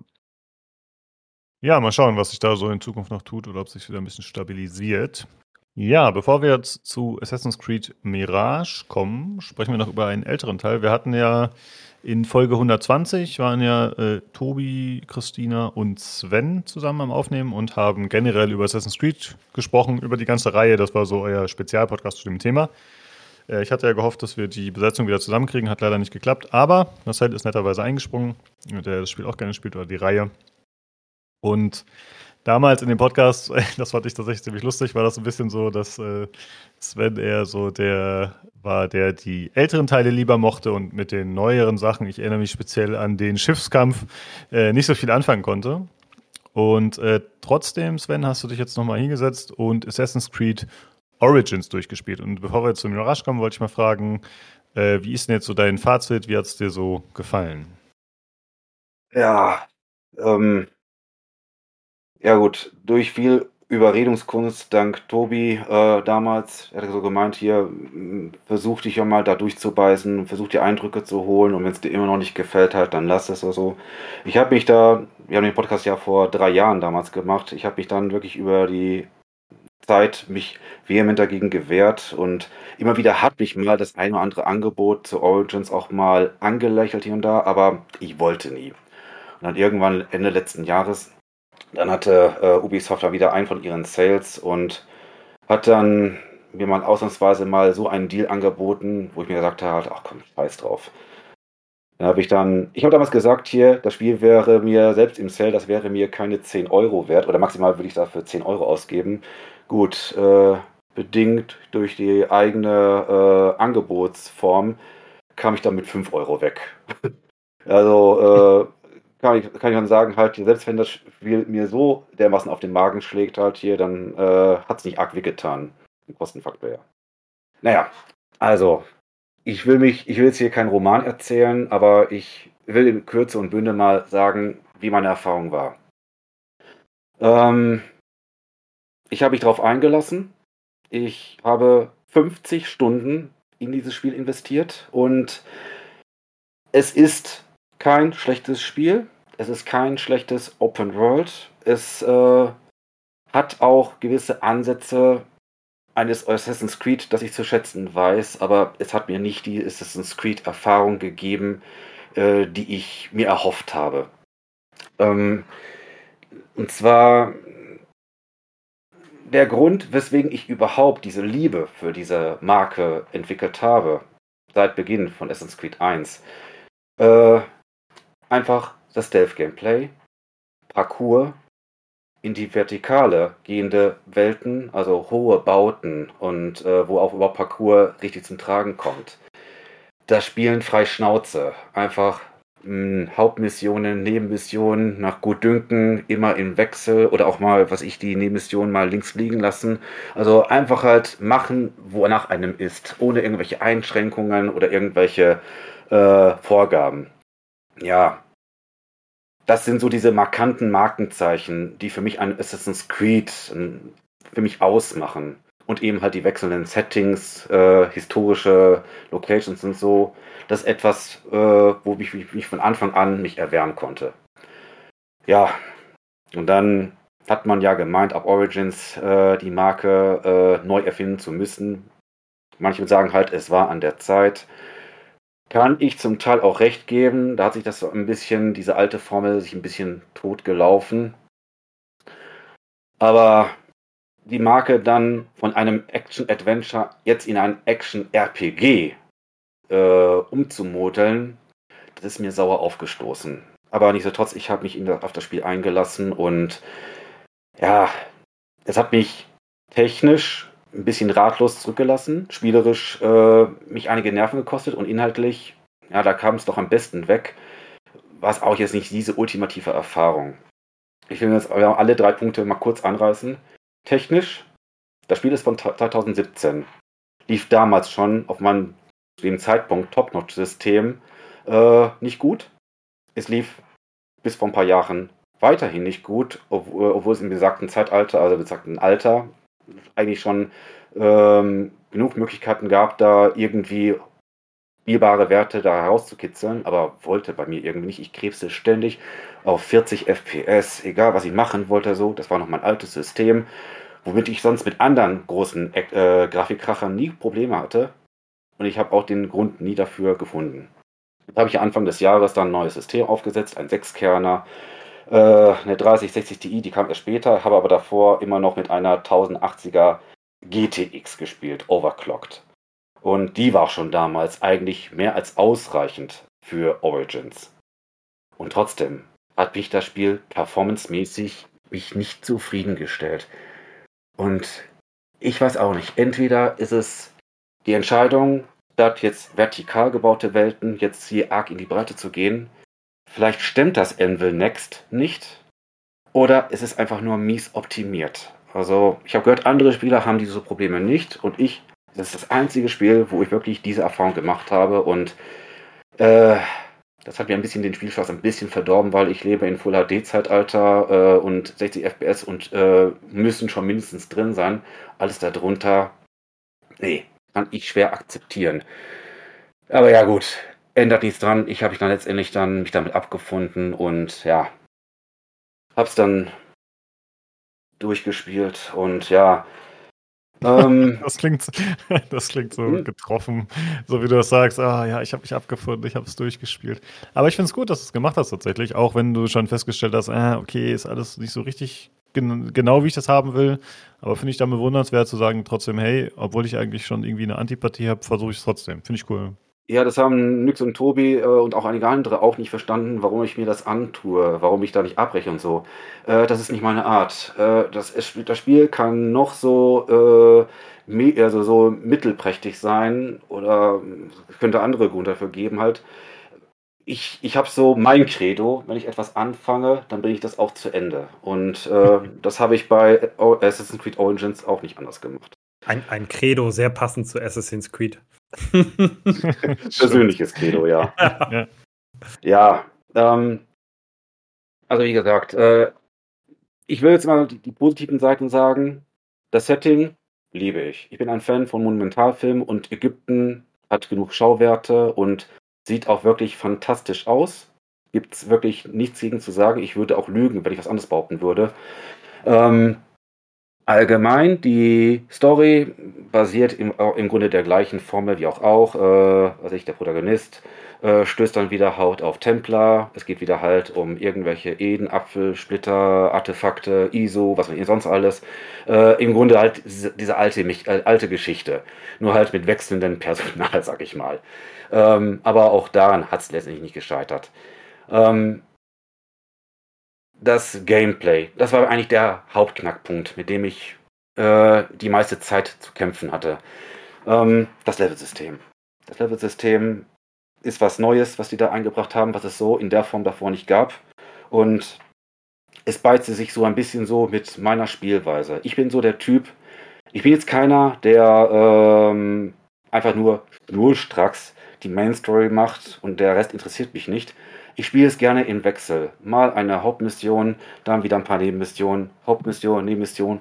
Immer so im Wechsel. Das ist so mein persönlicher Flow. Und das ging noch bis zu einem gewissen Grad, ging das in Origins und äh, da war ich noch relativ guter Dinge. Aber so circa ab der Hälfte des Spiels ähm, ungefähr, ich war auf Level 20, und dann fing das Problem an. Ähm, dass dann, das ist, äh, dass dann halt das Spiel mir für die nächsten Hauptmissionen mir dann halt äh, Level-Empfehlungen gab, die dann locker zwei, drei Stufen über mir lag. Und das hat mich gefrustet. Das habe ich gefrustet aus dem Grunde, wenn du nicht auf dem gleichen Level bist, dann kannst du und ich spiele das überwiegend gerne so, äh, ich nutze sehr gerne den Instant Kill mit der versteckten Klinge. Bist du unter dem Level deiner Gegner und so, äh, lacht dich der Gegner einfach nur blöd aus. Ja, was willst du denn? Du bist doch Level 20, ich bin Level 23, pack mal deine scheiß Klinge ein. Das funktioniert so nicht. Und äh, das beite sich einfach halt mit meiner sonstigen äh, Assassin's Creed Spielerfahrung, wie ich sie sonst immer kannte.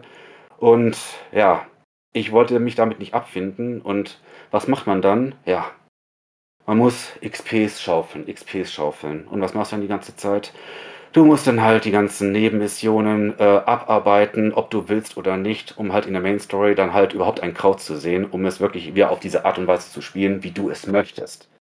Und da sind einige Abende bei mir draufgegangen halt. Ich komme jeden zweiten Abend mal für zwei, drei Stunden mal dazu, am Stück zu spielen und wenn mir so ein Spiel wie Assassin's Creed Origins mich dazu zwingt, dann einen einzigen Abend, zwei, drei Stunden lang, nur Nebenmissionen abzuklappern, um wirklich einfach halt meine Level äh, äh, hochzusetzen. Ähm, nee, das funktioniert für mich nicht. So funktioniert Assassin's Creed für mich nicht. Und vor allem auch, das ist auch das, das ganz, ganz Gefecht dabei. Äh, es zieht mich dann aus der Main Story raus. Äh, ich bin 44 und mein Kurzzeitgedächtnis ist in dem Moment nicht das Beste dann, wenn ich dann drei, vier Stunden lang was anderes mache, weil ähm, man lernt neue Figuren kennen, man muss sich neue Namen merken hier und da. Und wenn du dann die ganze Zeit nur stupide XPs äh, erarbeitest und das noch ziemlich äh, leidenschaftslos, äh, dann, ist, dann kommt es auch dem Spiel selber nicht zugute. Dann tue ich dann vielleicht dem Spiel auch äh, ungewollt Unrecht. Aber diese Designentscheidung äh, hat es mir wirklich unglaublich schwer gemacht. Und ja, es sind auch viele gute Nebenmissionen dabei, aber auch sag sehr viel sehr viel Scheiße auch dazwischen und so viel Wiederholungen. Das ist nämlich die große Gefahr, die ich befürchtet habe, und das hatte sich bewahrheitet, blasen sie diese Welt und Assassin's Creed ist dafür bekannt, große Metropolen, für seine, für seine, großen Metropolen, und die sind ohnehin schon für sich nicht klein, aber wenn sie dann hier so eine riesige Landkarte von Ägypten dann aufbauen und dann äh, das 31. Lager äh, mit irgendwelchen Wachen wo du die kalt stellen musst. Äh, du musst dann irgendwelche äh, Laufburschenaufgaben machen. Du sollst dann, was ich hier, den einen oder anderen Gefallen äh, machen und dann sollst du halt hier durch die halbe Welt da äh, hin und her reiten. Ach, da geht, da geht Zeit drauf, die äh, spielerisch nicht viel mit meinem Assassin-Tun zu tun haben. Also, es war ein Kampf. Es war ein richtiger Kampf, aber letztendlich habe ich noch durchgestanden und ja, es das ist nicht so, wie ich Assassin's Creed haben will, wie ich es spielen will. Und deswegen, das hat mich in meiner vorigen Haltung auch bestärkt. Deswegen Odyssey und Valhalla sind für mich kein Thema. Und ähm, nur, da kommen wir gleich dazu, nur wenn sie sich wirklich, sagen wir mal, halt ihren Ursprung, den wahren Ursprung, sich wieder zurückbesinnen und mir wieder halt so ein authentisches äh, Assassin's Creed-Feeling mir zurückgeben, dann können sie auch mich wieder zurückgewinnen, also Ubisoft. Ähm, ja, das ist, wie gesagt, der, der, der spielerische Part. Die Story, und dann bin ich auch schon durch. Story hat, wie gesagt, noch am besten abgeschnitten. Bayek, ein relativ guter Protagonist, wird zwar nicht zu meinem Liebling, aber hat ein gutes Motiv, das typische Rachemotiv, das ihn dazu antreibt und äh, ja, ähm, ist auch hier mit seiner Frau Aya, das hat äh, auch mal ein, was Neues reingebracht halt hier, äh, ein Assassin, Vater, äh, Ehemann und so. Das war mal was Neues. Ähm, aber so irgendwie ab der zweiten Spielhälfte irgendwie hat sich irgendwie diese ganze Geschichte in so eine Richtung entwickelt, mit der ich einfach nicht einverstanden war. Ähm, das lag zum einen daran, dass hier diese Aya, die wird ja hier von unserem PC Games Redakteur ja äh, Matthias Dammes ja halt sehr, hoch geschätzt. Ich frage mich warum. Äh, Aya die ist eigentlich im Grunde ist, ist nur dafür da, wieder halt diese beschissenen Seeschlachten äh, voll, vollzuführen. Das ist äh, etwas, ihr wisst ja, ich bin ja großer äh, Seeschlachten-Fan. Ich bin gerade im Ironiemodus, Entschuldigung. ähm, aber äh, wirklich, dafür stellt man halt diese Frau da ab, kann sie nicht was anderes. Bubi? Hallo, hier ist der Tobi kurz mit einem Einspieler aus dem Schnittraum. Ich möchte nur kurz eine Spoilerwarnung aussprechen, denn der Sven erzählt hier was über das Ende von Assassin's Creed Origins. Und äh, wer das nicht hören will, der skippt einfach kurz zwei Minuten vor, dann ist der Spoiler auch schon wieder vorbei. Und damit äh, verabschiede ich mich auch schon wieder. Tschüss.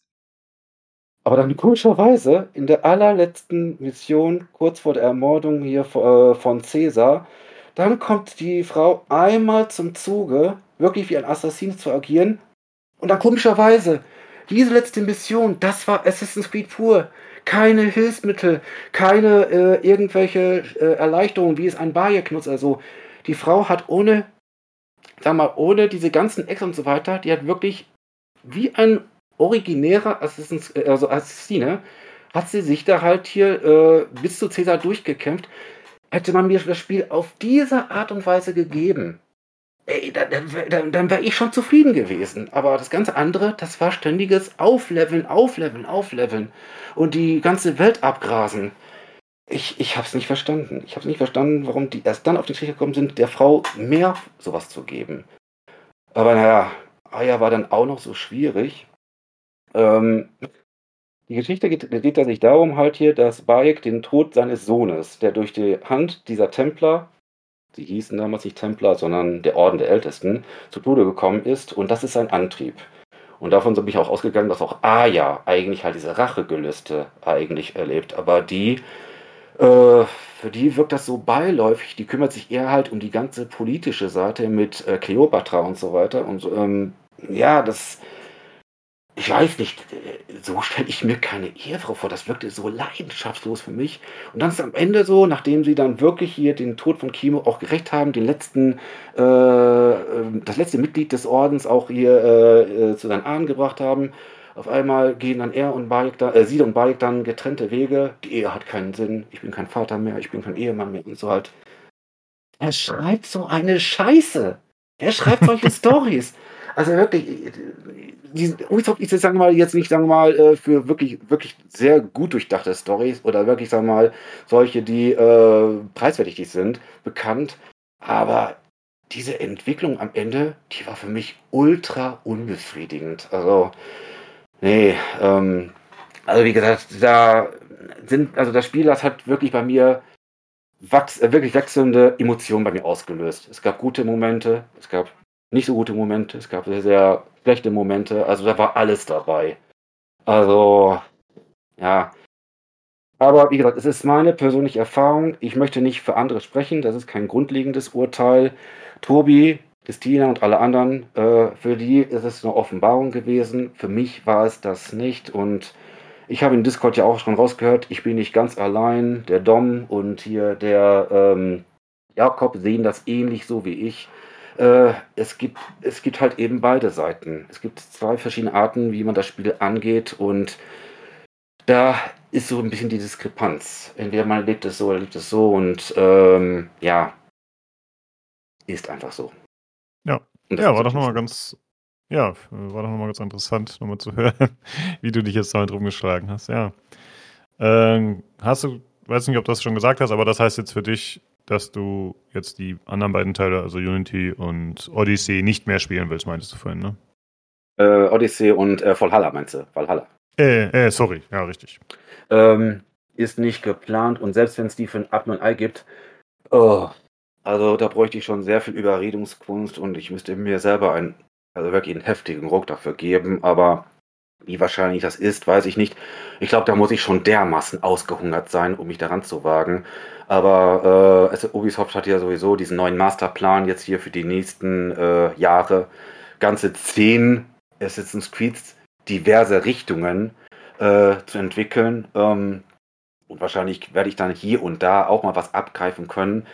Aber ich habe zehn Jahre lang der Reihe die Treue gehalten, bis einschließlich Syndicate. Und ab Origins, muss ich leider sagen, wage ich einfach die Mut zur Lücke und werde dann auch das eine oder andere Spiel, das wirklich nicht äh, in meine Richtung geht, werde ich auch auslassen müssen, weil es bringt dem Spiel selber nichts und mir sowieso nichts.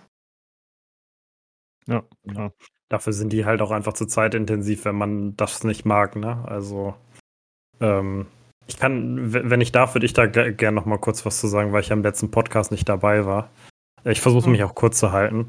Also ich empfand immer die drei neuen Teile, also vor allen Dingen Origins und Odyssey, als äh, Weiterentwicklung der anderen Teile. Das fing halt damals mit äh, dem alten oder dem ersten Assassin's Creed an. Wirklich, es war ja eine Revolution damals. Alles, was viele Sachen, die da drin waren und so. Da war Ubisoft halt noch sehr innovativ.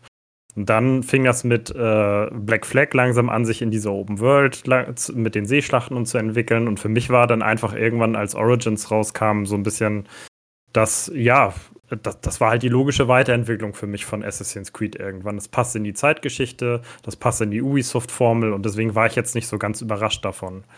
Aber manche Kritikpunkte, die du hast, die finde ich auch, aber lustigerweise anders. Weil dieses mit dem Level-System, bei mir war immer das Problem, ich weiß gar nicht, ob das bei Origins schon so war ob das erst bei Odyssey und Valhalla jetzt vor allen Dingen, da war es ganz schlimm so war. Ich bin jemand, der erkundet immer alles. Ich habe immer mein FOMO. Ich muss, wenn da ein Fragezeichen ist, wird dieses Fragezeichen erkundet. Egal, was da ist. Und wenn da nur, weiß ich nicht, ein doofer Brief rumliegt. Ähm, und dadurch kriegst du ja auch in den Teilen immer Erfahrungspunkte. Und ich hatte immer genau das gegenteilige Problem. Ich bin irgendwann in, äh, zu Missionen gekommen und war immer völlig overpowered und hatte keinerlei Herausforderung mehr dabei.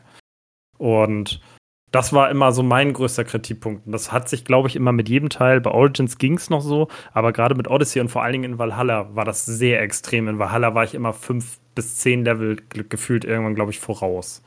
Und das hat, das war das, was mich am meisten gestört hat, eigentlich an den, an den Spielen. Ansonsten fand ich die mega. Also, ich, so wie du sagst, die Welt in äh, Origins und vor allen Dingen in Odyssey. Odyssey ist für mich, ich kann mich immer nicht entscheiden, ob Black Flag oder Odyssey mein Lieblingsspiel ist, aber ich glaube, es ist Odyssey, weil einfach die griechische Welt ist so schön. Äh, hat, ich finde Cassandra und äh, das, das verwechselst du, glaube ich, weil Cassandra ist, glaube ich, von Matthias Damms der Lieblingscharakter ähm, ist für mich der beste Assassin's Creed-Charakter oder die beste Charakterin, die es gibt. Also äh, bis heute ist es so eine coole Socke, viele gute Sprüche, ist irgendwie, man kann ihre Aktionen nachvollziehen. Ähm, Ubisoft ist ja jetzt nicht der Entwickler, der mega gute Charaktere schreiben kann, aber die hat irgendwie, ja, die, die war halt gut und äh, war, es hat halt alles irgendwie gepasst und deswegen fand ich das gut. Allerdings muss ich auch sagen, Valhalla fand ich nicht gut. Valhalla war wirklich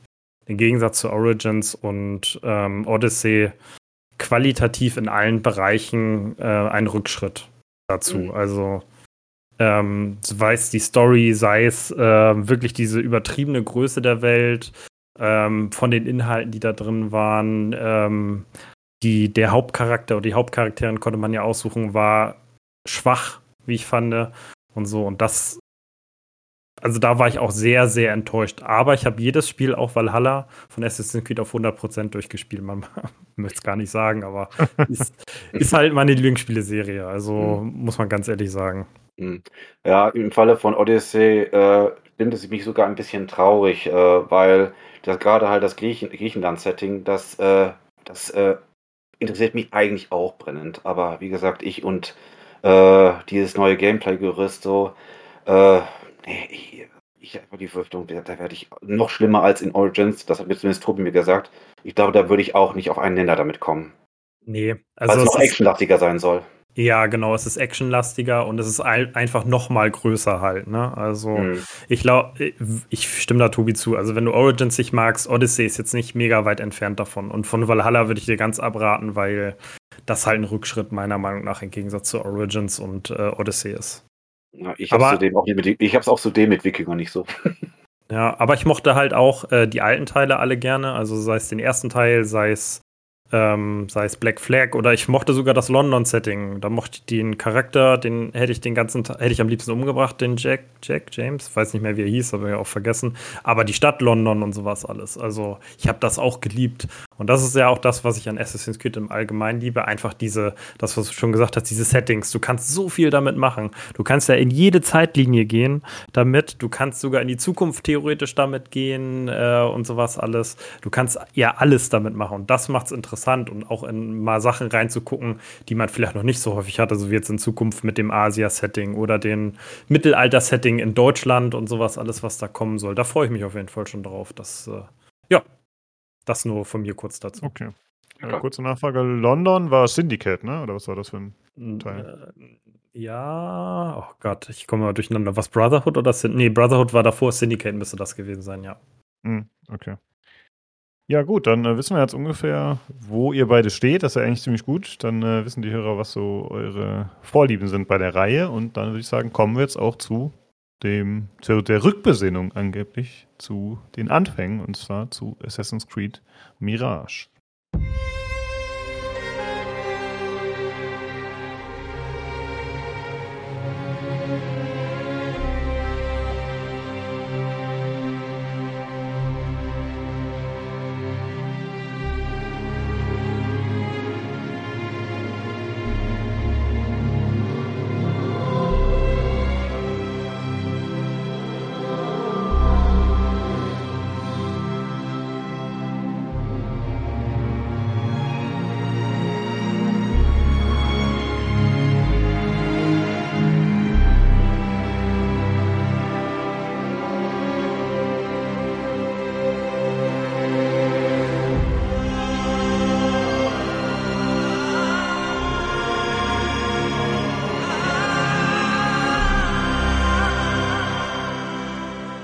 Ja, Assassin's Creed Mirage. Äh, ich lange drauf gewartet auf einen neuen Teil. Äh, ich glaube, selten ist ein neuer Teil von Assassin's Creed in den letzten Jahren so diskutiert worden wie Mirage, weil Ubisoft ja schon vorher so ein bisschen die, ich sag mal, die Erwartung ein bisschen gedämpft hat. Ja, es wird kleiner als die anderen Teile. Es wird wieder weniger actionlastig.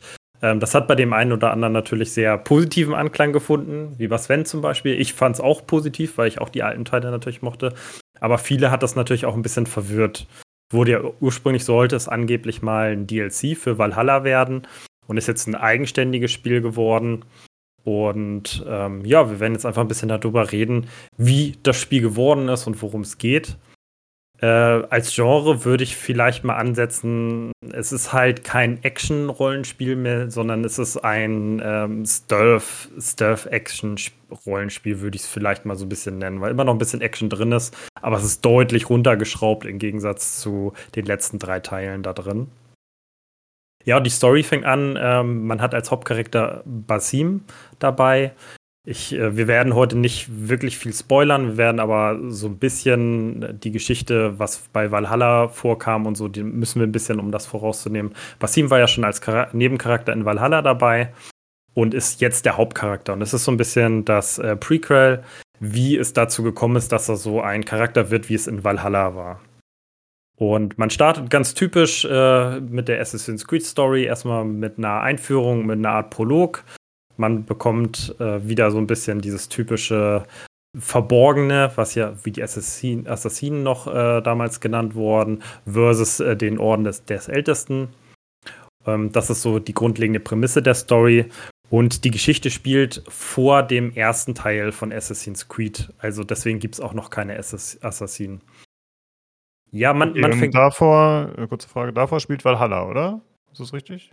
Äh, nee, Valhalla spielt ja kurz danach, weil das ja die Vorgeschichte von, äh, der, von, mit dem Basim von Valhalla ist. Okay.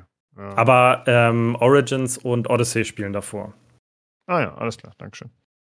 Genau. Oder müsst, müsst, ja, ja, klar, müssen sie ja davor spielen, oder? Ich kann das zeitlich gerade echt nicht einordnen, aber ich vermute, ich, ich, vermute es. ja, man, man beginnt auf jeden Fall mit Basim als Dieb.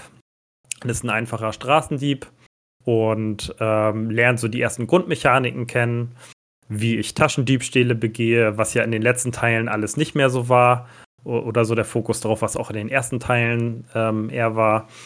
Ähm, lernen so ein bisschen, wie ich durch die Stadt äh, mich durchhangel, und ähm, so die ersten Aufgaben. Und ich finde, dieser Beginn, dieser Prolog ist sehr stark, ähm, der ist sehr emotional. Ich will jetzt nicht spoilern, was passiert, aber ich finde das storytechnisch gut gemacht, was da passiert, ähm, wie die Charaktere eingeführt werden, wie auch Basim als Charakter eingeführt wird. Und relativ schnell lernt man dann auch ähm, bei diesen ganzen äh, Tätigkeiten, die man da ausführt, äh, die erste der Verborgenen kennen und auch die kennt man schon aus Valhalla, aus einem Zusatzinhalt, der später hinzugefügt wurde, und zwar die Roshan, ähm, die dann nach einigem Hin und Her seine Aus, die hilft ihm dann ähm, und wird seine Ausbilderin. Und dann ganz klassisch wird man zum Assassin ausgebildet ähm, und wird dann später ein Assassin. Und das, das ist so ein bisschen die Grundstory. Und nachdem man diese Ausbildung äh, zu Ende geführt hat, dann geht eigentlich erst das richtige Spiel in Bagdad los. Vorher ist man erstmal in kleinen Nebenschauplätzen und in Bagdad beginnt dann dieses typische Spiel wieder. Man ist Assassine und hat als Aufgabe wieder eine bestimmte Anzahl an den Leuten vom Orden zu töten. Und ähm, ja, das ist so die Grundprämisse, sage ich mal, der, der Story, wie es eigentlich in jedem Assassin's Creed-Teil ist. Genau, mehr möchte ich zur Story erstmal gar nicht sagen. Und ich würde sagen, dann fangen wir jetzt erstmal mit den anderen Teilen an. Ja, ich äh, ganz kurz noch, ich habe mal eben geschaut, äh, wie das aussieht mit der Reihenfolge. Ich habe es euch auch gepostet hier im Discord. Also es geht los mit, also wenn man jetzt chronologisch spielen würde, quasi nach äh, den Jahren, wann das spielt, dann geht es los mit Odyssey, dann kommt Origins, dann Mirage und dann, ja, so wie du gesagt hast im Prinzip. Genau. Okay, dann war ich ja geschichtlich nicht komplett äh, daneben gewesen. nee. Sehr gut. Ja, äh, ich habe das Spiel ähm, auf oder habe es mir bei Ubisoft Connect gekauft. Ich hatte es mir auch vorbestellt. Ähm, damals als der Reveal-Trailer, da war die Ubisoft Forward, glaube ich, und da konnte man das bestellen. Ich habe es gleich noch den Abend bestellt. Ich bestelle eigentlich keine Spiele vor, ähm, außer Assassin's Creed, weil egal wie schlecht die technische ähm, Zusammensetzung von dem Spiel ist, egal wie es wird, ich habe an jedem Assassin's Creed immer meinen Spaß. Und deswegen ist es die einzige Spielereihe und die einzigen Spiele, die ich mir vorbestelle. Und ähm, das hat mich bisher auch noch nie enttäuscht. Genau. Weiß, hast du es auch über Ubisoft Connect gespielt, Sven? Oder? Äh, ja, ähm, anders als du. In der Vergangenheit äh, habe ich eigentlich bei Assassin's Creed also nie so einen Instant-Kauf getätigt. Ähm, ich habe zwar schon damals, als die Marke geboren wurde, habe ich schon damals zwar Blut geleckt, aber ich lag immer mindestens ein Jahr nach Release immer hinterher äh, und habe die dann halt immer reduziert gekauft. Aber ich habe auch diesmal, ausnahmsweise, habe ich wirklich auch äh, vorbestellt. Ähm, habe dann auch hinterher mein Vorhaben noch irgendwo anders bei Keyseller oder wo auch immer oder sagen wir mal vertrau äh, vertrauenswürdigen äh, Keyshops äh, nachzusehen, habe ich dann letztendlich äh, bin ich davon abgegangen und habe es dann auch direkt bei Ubisoft gekauft, weil ich habe es mal jetzt für, ich habe die mal für voll genommen und gehofft wirklich, dass dann hinter den Worten auch wirklich Taten stecken, dass sie wirklich das machen, was sie auch äh, behauptet haben, dass äh, sie wieder halt sich rückbesinnen und wieder an die Anfänge zurückgehen, was früher Assassin's Creed ausgemacht hat. Und da habe ich gesagt, okay, gut. Gib denen einmal die 50 Euro und äh, hoffe einfach mal das Beste. Genau, das muss man auch noch dazu sagen. Das Spiel hat halt 50 Euro gekostet, also nicht so viel wie die neuen Vollpreisspiele, dadurch, dass Ubisoft halt auch gesagt hat, ja, es ist kleiner als die alten Spiele, es ist weniger Spielzeit. Deswegen haben sie es halt, ich glaube, die anderen Assassin's Creed-Teile haben immer 60 Euro schon gekostet. Und deswegen haben sie da jetzt in Anführungszeichen nur 50 Euro genommen. Wobei ich die Meinung vertrete, ich, selbst wenn es 60, also regulär 60 kostet, ich hätte es auch gekauft, weil ähm, ich habe ähm, nach dem Podcast 2020, äh, 2020, habe ich dann, ähm, dann die alte Lust bekommen, die alte Reihe, äh, den Desmond-Strang komplett durchzuspielen und äh, die ält äh, insbesondere die älteren Titel, die waren vom Umfang auch nicht größer und da hat sich auch keiner darüber beschwert, halt, dass hier man für ein 20, 30, maximal 40 Stunden Spiel auch den Vollpreis hergibt. Also ich fand, äh, das ist zum einen relativ kundenfreundlich seitens Ubisoft, dass sie halt 10 Euro weniger verlangen, aber sie hätten es auch machen können. Der Umfang, der passt schon. Ja, das sehe seh ich genauso. Also, das war ja auch nur die Argumentation von Ubisoft und äh, ich hätte es mir auch für mehr gekauft, weil ich sehe es auch so, bei mir geht immer Qualität über Quantität. Also, das Spiel kann, wenn das äh, 100 Stunden geht, aber ich da keinen Spaß dran habe, dann bringt es mir auch nichts, wenn es äh, irgendwie so und so viel Euro kostet. Ähm, dann lieber kurz und knackig und äh, das bezahle ich dann halt auch gerne.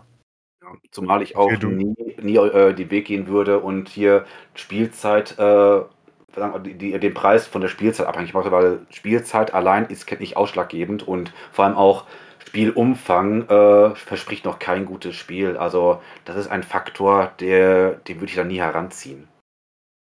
Jo. Ja, ich bin eigentlich schon jemand, der gerne seine Spiele günstig kauft. Aber ich finde auch diese Forderung, dass äh, Spiele immer unbedingt äh, quasi in Spielzeit umgerechnet werden müssen, dass man auf jeden Fall auch den richtigen Wert erhält, das äh, halte ich auch für die falsche Herangehensweise auf jeden Fall, ja.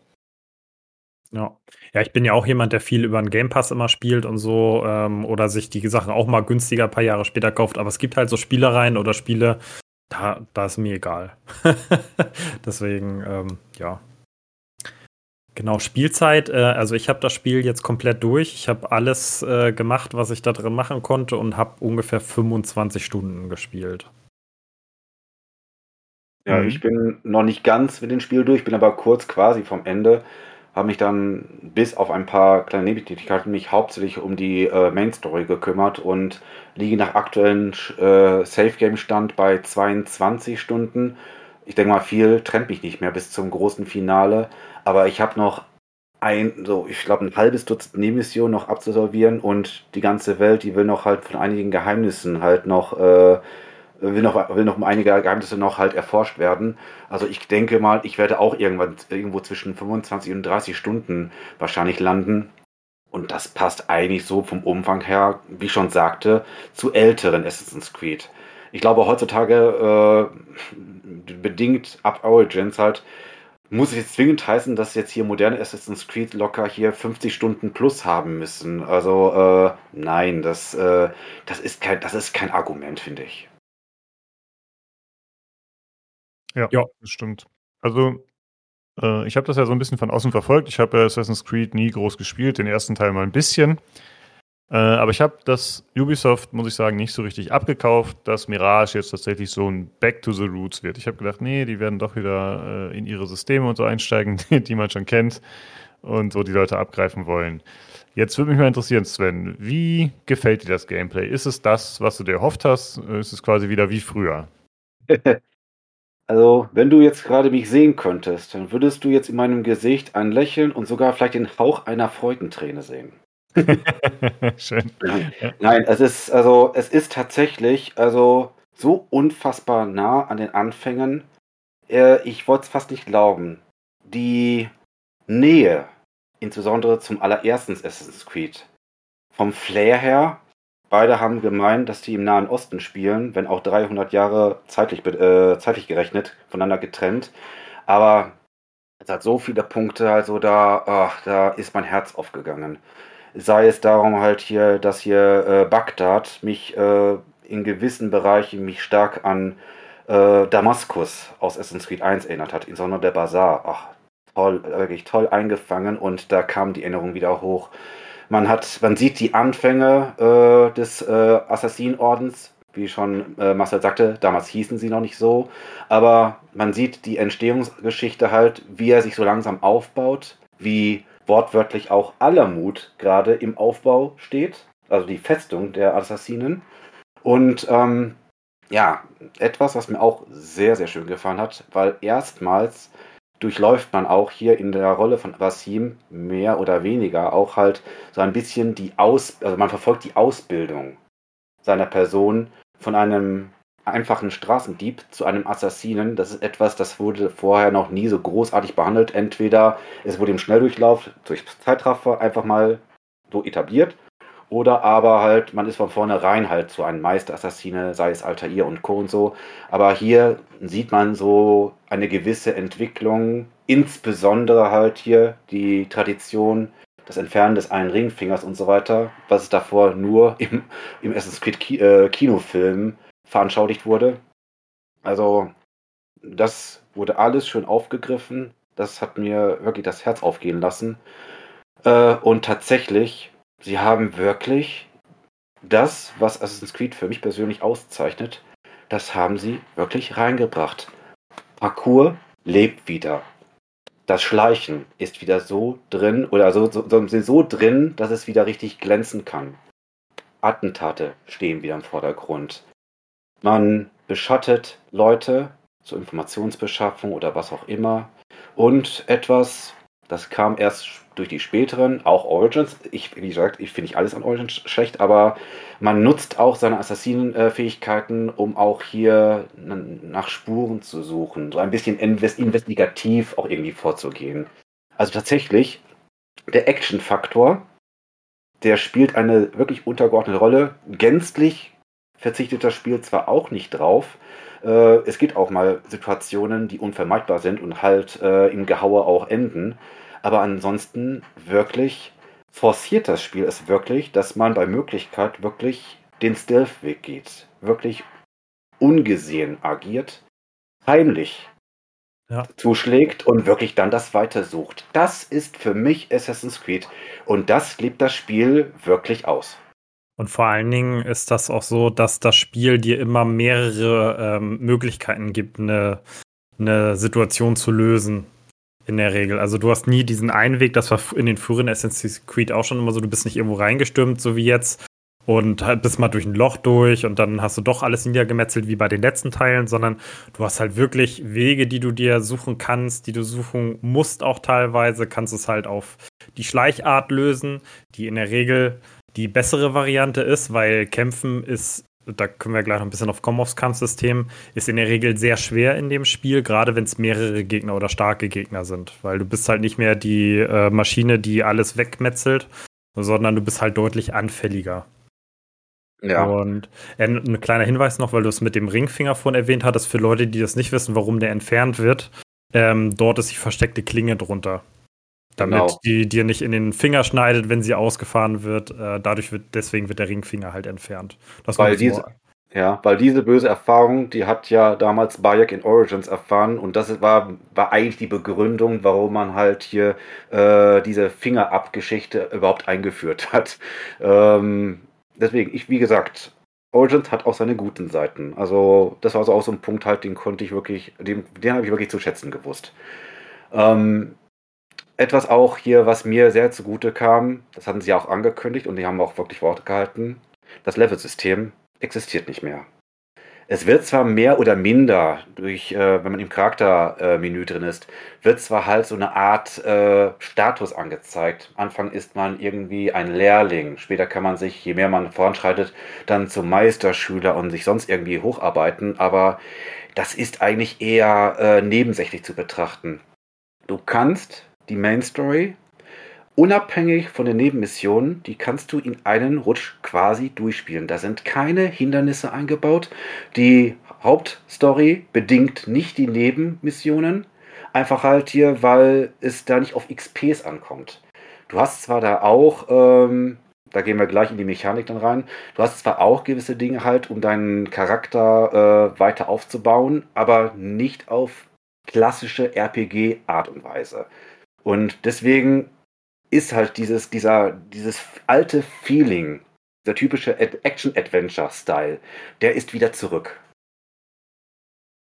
Genau, also diese, diese Namen, die Sven gerade meinte, dass man erst äh, Schüler, Meisterschüler, Assassine und so wird, das ist halt wirklich nur Namen und die kriegst du halt im Laufe der Story. Also umso mehr du in der Story vorankommst, umso mehr du schaffst, umso mehr äh, Attentate du machst, dann kriegst du einfach halt neue Namen. Das ist äh, einfach nur, ähm, genau. Und du kannst aber theoretisch, so wie Sven sagt, gleich am Anfang die komplette Karte, jedes Gebiet und so weiter bereisen. Es macht halt keinen Unterschied äh, in dem, was du hast. Das ist einfach nur ein nettes Gimmick halt. Mhm. Und wo du die Karte auch erwähnst, also Bagdad sollte laut deren Aussage ungefähr die Dimensionen von äh, Unity, sprich Paris haben. Und Paris war schon mit die größte Metropole, die äh, Ubisoft äh, realisiert hat. Und das, meiner Einschätzung nach, der Vergleich, der hinkt nicht. Also Bagdad für sich ist wirklich auch immens groß, aber ist noch in Rahmen. Es gibt noch dann noch das Umfeld hier, ein bisschen Wüste, ein paar Oasen drumherum und so. Da kommt noch so ein, noch ein bisschen das Feeling, ein Teilfeeling von Origins noch rüber, die auch natürlich Wüste und äh, Nil, äh, Nilpromenaden noch und nöcher hat und so. Aber wie gesagt, es ist nicht so überdimensioniert. Genau, als, Beisp als Beispiel, man hat halt äh, außer Bagdad noch so, ich glaube, zwei kleinere Orte oder sowas äh, auf der Map, wo sonst noch viele Menschen sind und ansonsten hat man wirklich nur sowas wie Oasen oder so Palmhaine oder sowas. Also nicht, ist, die Welt ist nicht vollgeschrubbt und man ist, ich würde mal sagen, wenn man vom einen Ende vom, zum anderen äh, reitet auf der Karte, dann ist man vielleicht, will ich lügen, zehn Minuten unterwegs oder sowas. Also. Ja. Das ist nicht wie früher die Dimension, wo du wahrscheinlich eine Stunde oder sowas unterwegs warst. Es ist halt wirklich deutlich kleiner das Umland äh, geworden. Und die Stadt an sich, also ähm, Bagdad, äh, wo wir da eben schon waren, die ist in verschiedene Bezirke unterteilt. Und ähm, in diesen Bezirken hast du halt immer eine bestimmte Palette an Aufgaben, die du machen kannst. Du hast in jedem immer, das ist auch von früher, von den ersten Teilen, ein so ein Assassinenbüro, wo du deine Aufträge bekommst wo du halt dich mit den anderen Assassinen triffst und äh, weitermachst. Und mit diesem Büro schaltest du halt immer jeden Stadtteil weiter frei dann im Prinzip. Du kannst theoretisch überall schon hingehen, aber die Aufgaben schaltest du halt dadurch frei, dass du dann in dieses äh, Assassinenbüro gibst, zumindest für die Hauptstory. Und ähm, so ist das, so ist es ein bisschen eingeteilt. Ich glaube, es gibt drei äußere und eine, in, eine innere. Also es sind vier Gebiete insgesamt in der Stadt. Und dann gibt es halt noch dieses Ganze drumherum, das wird auch als ein einziges Gebiet gezählt. Also das ist nicht nochmal unterteilt zum Beispiel. Und das Wichtigste ist auch, die Map äh, ist auch so sinnvoll gestaltet, dass du auch ähm, in Bezug auf die Main Story, dass auch jeder, jeder Ort auch Sinn ergibt, dass du auch dahin kommst. Weil etwas das hat mich an Origins gestört. Und zwar in 50 Stunden habe ich rein, äh, was jetzt sagen wir mal ähm, die, die Main Quests anging, bin ich nur um die 70% der Karte rumgekommen und der Rest war noch halt so im, ich weiß nicht, ob man das jetzt Schatten des Krieges nennt, sonst irgendwas, aber auf jeden Fall äh, hatten die keine Relevanz, zumindest keine Story-Relevanz und das fand ich unnötig und das haben sie hier in äh, Mirage wirklich gemieden. Ähm, die Welt ist nicht aufgeblasen, hat nicht irgendwelche Flecken, äh, wo, sagen wir mal, wo der Fleck überhaupt keinen Sinn ergibt. Du kommst wirklich an jeden Ort hin, weil es wirklich storybezogen eingebunden ist. Jo. Genau, ja, wir hatten ja eben schon äh, das, das, jetzt haben wir ein paar Mal Quest erwähnt. Vielleicht können wir mal aufs Quest-System mal so ein bisschen eingehen. Äh, also es gibt drei verschiedene Arten von Quests letztendlich. Es gibt die Hauptstory-Quests, die du nach und nach freischaltest. Dann gibt es Aufgaben, ähm, die holst du, das war glaube ich auch in den ersten Teilen an den, diese schwarzen Bretter, ne? Bei den ersten Teilen von Assassin's Creed, dass du die da abgeholt hast. Wenn ich mich richtig erinnere. Im ersten zumindest nicht. Da okay, aber, aber, später, glaube ich, irgendwie war das so. Dann gehst du ans schwarze Brett und hast noch so Zusatzaufgaben, die nichts mit der Main Story zu tun haben, was aber so Assassinaufgaben sind. Und wir hatten nämlich die Diskussion im Discord, äh, auch mit Christina, ob das äh, zufallsgenerierte sind, weil mittlerweile gibt es ja in vielen Spielen äh, zufallsgenerierte Quests ähm, siehe Starfield oder ähnliches, aber die sind alle handgefertigt. Das hatte Matthias Dammes dann gepostet. Das heißt, es sind Aufgaben, die du äh, für verschiedene Gruppen in, ähm, in Bagdad dann erledigst, für Händler und sowas alles. Und äh, da kriegst du immer weitere, die sind aber endlich. Also die sind nicht unendlich, dass das immer, immer irgendwie eine neue Aufgabe gibt, sondern auch die hast du irgendwann durch. Und dann gibt es noch so kleine Nebenaufgaben. Und ich muss sagen, dieses, äh, vor allen Dingen das neue Quest-System, das nennt sich dann Nachforschung, hat mich mega begeistert. Also ich finde diese, äh, man muss sich das vorstellen, man, man hat nicht einfach nur so eine Tabellenform, hier, das ist die Quest, die du als nächstes machen musst, das ist die Quest, sondern du hast eine Karte, ähm, wie so eine Mindmap ein bisschen kann man sich das vorstellen. Und ähm, du hast immer ein, eine zentrale Aufgabe und um diese zentrale Aufgabe sind halt viele kleine Aufgaben drum, die du nach und nach freischaltest um nachher in diese, diese mittlere, die Hauptaufgabe dann zu schaffen. Und das ist genau das, was Sven meinte mit diesen Investigativen.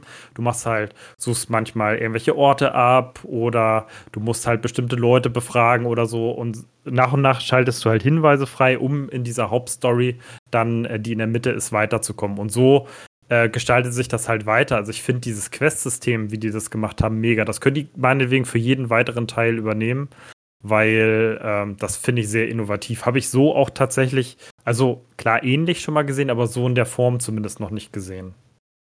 Bin ich ganz bei dir. Also fand ich sehr äh, sinnig im, äh, in der Struktur äh, und vor allem auch das tu, tut auch der Story zugute, äh, tut der Story auch recht gut, weil ähm, dadurch halt wirkt das auch ein bisschen ähm, realistischer in ihrer Entwicklung. Also dass das, das nicht irgendwie, ja, Zielperson A, B, C, die sind vorgegeben und dann ratterst du sie einfach weg oder so. Das war früher mal der Fall gewesen. In diesem Falle wirklich halt ist dieser äh, Nachforschungseffekt. Ähm, wer, ist die, die nächste Person? Was weiß man über die? Und die anfänglichen Informationen sind ja spärlich. Du musst dann wirklich halt dich über andere Personen, über Orte, äh, durch äh, ja, äh, durch deine Tätigkeiten halt, durch dein Schleichen und so, musst du wirklich dir nach und nach so diese Brotkrumenmäßig, musst du dir wirklich die einzelnen Informationsfetzen zusammentragen, um dann mehr und mehr halt um diese Zielperson herauszufinden. Ähm, und dann erst, wenn wirklich alle Puzzlestücke zusammengefasst sind, dann erst steht das Endziel, steht dann quasi halt äh, fertig auf, der, auf dieser Mindmap, sag ich mal. Und dann erst, erst kannst du dich halt auf diese eine Zielperson dich konzentrieren. Also das ist von der Missionsgestaltung, das äh, ist ein guter Weg, finde ich. Ja, und ich finde auch die, nicht nur die Missionsgestaltung, auch die Mission per se, die Quest, sind extrem abwechslungsreich. Also mehr als das, was ich mich erinnern könnte bei Assassin's Creed. Also du hast wirklich alles dabei und nicht hier stupide äh, Folge mir Quest, Klar hast du sowas manchmal auch dabei, aber es ist halt viel sowas, dass du irgendjemanden beobachten sollst oder jemanden auch verfolgen sollst. Aber es ist nicht so wie in den Teilen vorher, dass du diese Aufgaben ständig hast, sondern du hast eigentlich jede Aufgabe von den Art, also ein, zwei Mal in dem Spiel. Und es gibt halt auch Quests dabei, die sind total witzig. Also ich weiß nicht, hast du die Harems-Quest, hast du die schon gemacht? Mm, Harem, lass, lass ich mir überlegen. Sag mal ein Stichwort, was ist, was passiert da? Äh, du musst dich als Nicht-Eunuch in ein Harem einschleichen. Ah, nee, das, das wird dann eine Nebenquest wahrscheinlich sein. Soweit war ich noch gar nicht. Okay, dann spoilere ich das nicht, weil das ist ah. eine der besten und witzigsten Quests, die ich bisher kenne in Assassin's Creed. Die ist wirklich mega gut. Nicht nur das Einschleichen äh, per se, sondern eher das da drin, was da passiert, ist halt super witzig. Und ähm, ja, und, und auch viele Sachen sind in Assassin's Creed, klar, man kennt so die Grundprämisse, ähm, was, wie die Story halt weitergeht und so, aber an vielen Nebenquests gibt es dann auch immer Wendungen oder so, die ich nicht hab kommen sehen, zum Beispiel. Und das, also das Quest-System und die Quests per se finde ich sehr gut. Das ist natürlich auch der Vorteil von einem kleineren Spiel, dass sich einfach, dass die Quests sehr eng zusammenhängen und ähm, man dadurch natürlich das nicht so aufgeblasen haben muss wie in den größeren. Das ist tatsächlich ein Vorteil, den jetzt äh, Mirage bietet, finde ich. Mhm. Genau. Okay, wie sieht es denn so aus auf der technischen Seite, würde mich mal interessieren. Also Sven hat gerade schon ein bisschen über das Design gesprochen und das ist eigentlich auch äh, gut passt, finde ich auch. Also quasi gut anknüpft an die alten Teile. Aber wie ist das Ganze denn grafisch umgesetzt? Seid ihr da zufrieden? Soll ich? Ja, mach du als erstes. Ja, also ähm, ich habe da auch erst ein bisschen Bedenken gehabt, weil Ubisoft hatte sich über die letzten Jahre, was halt deren Neu-Releases anging, ich sag nur Valhalla, das hat damals auch äh, technisch, sagen wir mal, übelst, äh, einen übelsten Einstand gehabt und ich dachte mir auch, ja okay, die waren in letzter Zeit hier mit Neu-Releases und hier Bugfests, waren, haben sie sich auch zuletzt nicht mit Ruhm bekleckert. Äh, aber nein, das Teil, also zumindest bei, ich kann nur für mich sprechen, also bei mir läuft es sauber, keine wirklich nennenswerten Bugs und vor allem auch, es läuft smooth. Und ich bin immer noch der Meinung, dass Anvil Next mit äh, Metropolen und auch eben, wie gesagt, vertikal aufgebauten Welten scheinbar besser zurechtkommt als hier mit riesigen Landschaften. Ich glaube, irgendwie performancemäßig und so, äh, da, da, da sind schon gewisse äh, Sachen schon herauszuerkennen. Und gut, Anvil Next ist jetzt mittlerweile, das ist jetzt mit äh, Unity etabliert worden. Die Engine ist zehn Jahre alt und die stößt so langsam an ihre Grenzen. Ähm, ich finde, für die nächsten Spiele sollten die auf eine, auf eine neue Version oder vielleicht ganz andere Engine wechseln. Aber ich finde auch hier, sie kommt so langsam ins Limit. Aber zurück so, nochmal hier zur, allgemein zu Mirage. Also wie gesagt, bei mir läuft es sauberst. Also ich habe, wenn ich es auf dem Monitor spielen würde, ich habe da locker mit meiner 3060 Ti und einem 6-Kerner, da habe ich locker 100 bis 130, Indoor sogar bis zu 150 Frames bei eingeschalteten DLSS. Also super, butterweich. Ähm, und äh, generell, jetzt habe ich den Faden verloren, was ich jetzt gerade sagen. ähm, äh, Performance also ist gut, hohe Frames, trotz deiner alten Karte. Ja, äh, äh genau. Äh, ja, die, alte Karte natürlich nicht, aber ähm, wie gesagt, also es läuft wirklich sehr gut, ist nicht so fehleranfällig wie frühere Spiele äh, und ins, insgesamt auch ähm, gut. Auch rein optisch, man sieht natürlich halt hier nicht diese riesen Quantensprünge, sage ich mal. Ich habe erst vor kurzem noch mal Unity auch mal zum Vergleich noch mal installiert und zwar irgendwie die Optik stagniert für meinen Geschmack. Also die hat sich nicht wesentlich weiter fortgeschritten, aber immer so hier und da mal so kleinere Effekte hier und da, äh, die hinzukommen sind und das Ganze nochmal schön untermalen. Aber im Großen und Ganzen glaube ich doch, mit Metropolen kommt die Engine einfach besser klar. Und dementsprechend habe ich so ein smoothes Erlebnis. Sowas hätte ich mir bei Origins so gerne gewünscht. Ja, also bei mir, äh, es ist eigentlich ein ganz einfacher Grund, warum es smooth läuft. Es ist genau die gleiche Grafik wie bei Valhalla. ich glaube nicht, dass sie an dem Gerüst irgendwas geändert haben. Sieht zumindest nicht so aus und dadurch äh, haben die natürlich auch Erfahrung, wenn du da jetzt nicht viel ändern musst im Gegensatz zu vorher.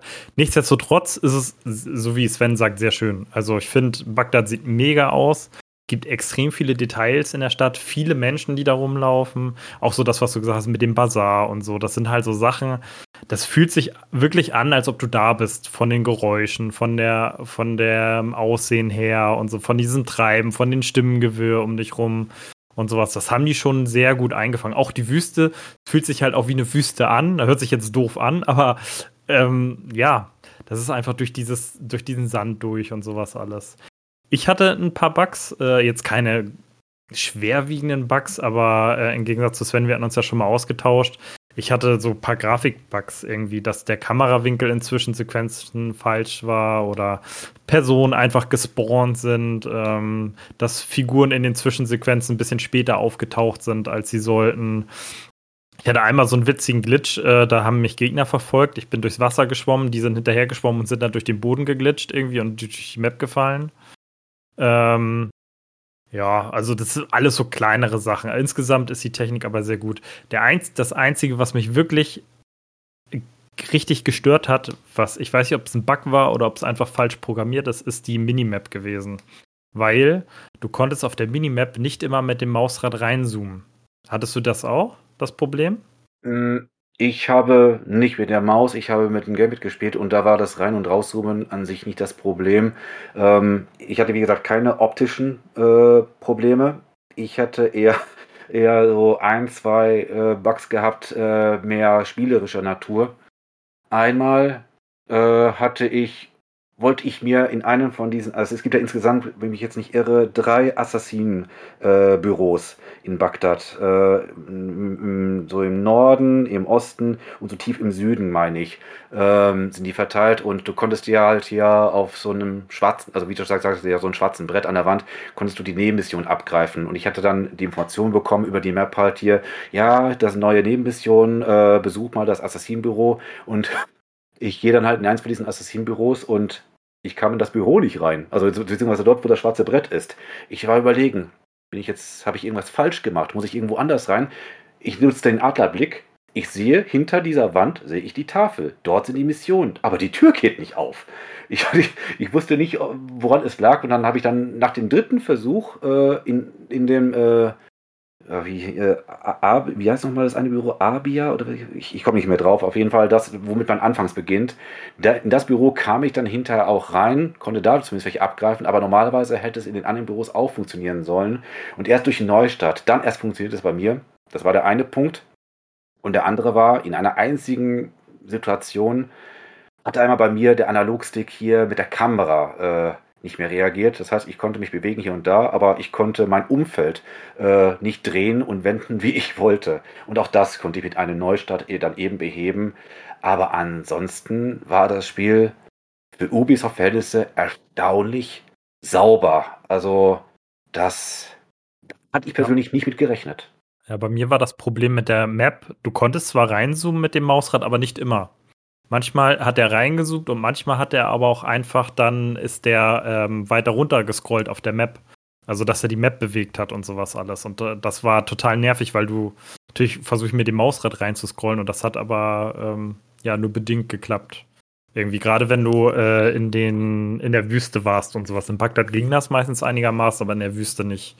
Und ähm, ja, aber wie gesagt, das sind so kleinere Sachen, die jetzt das Spielerlebnis per se nicht groß äh, beeinflusst haben. Also da haben wir dieses Jahr schon viele, viele deutlich schlimmere Spiele gehabt als äh, das.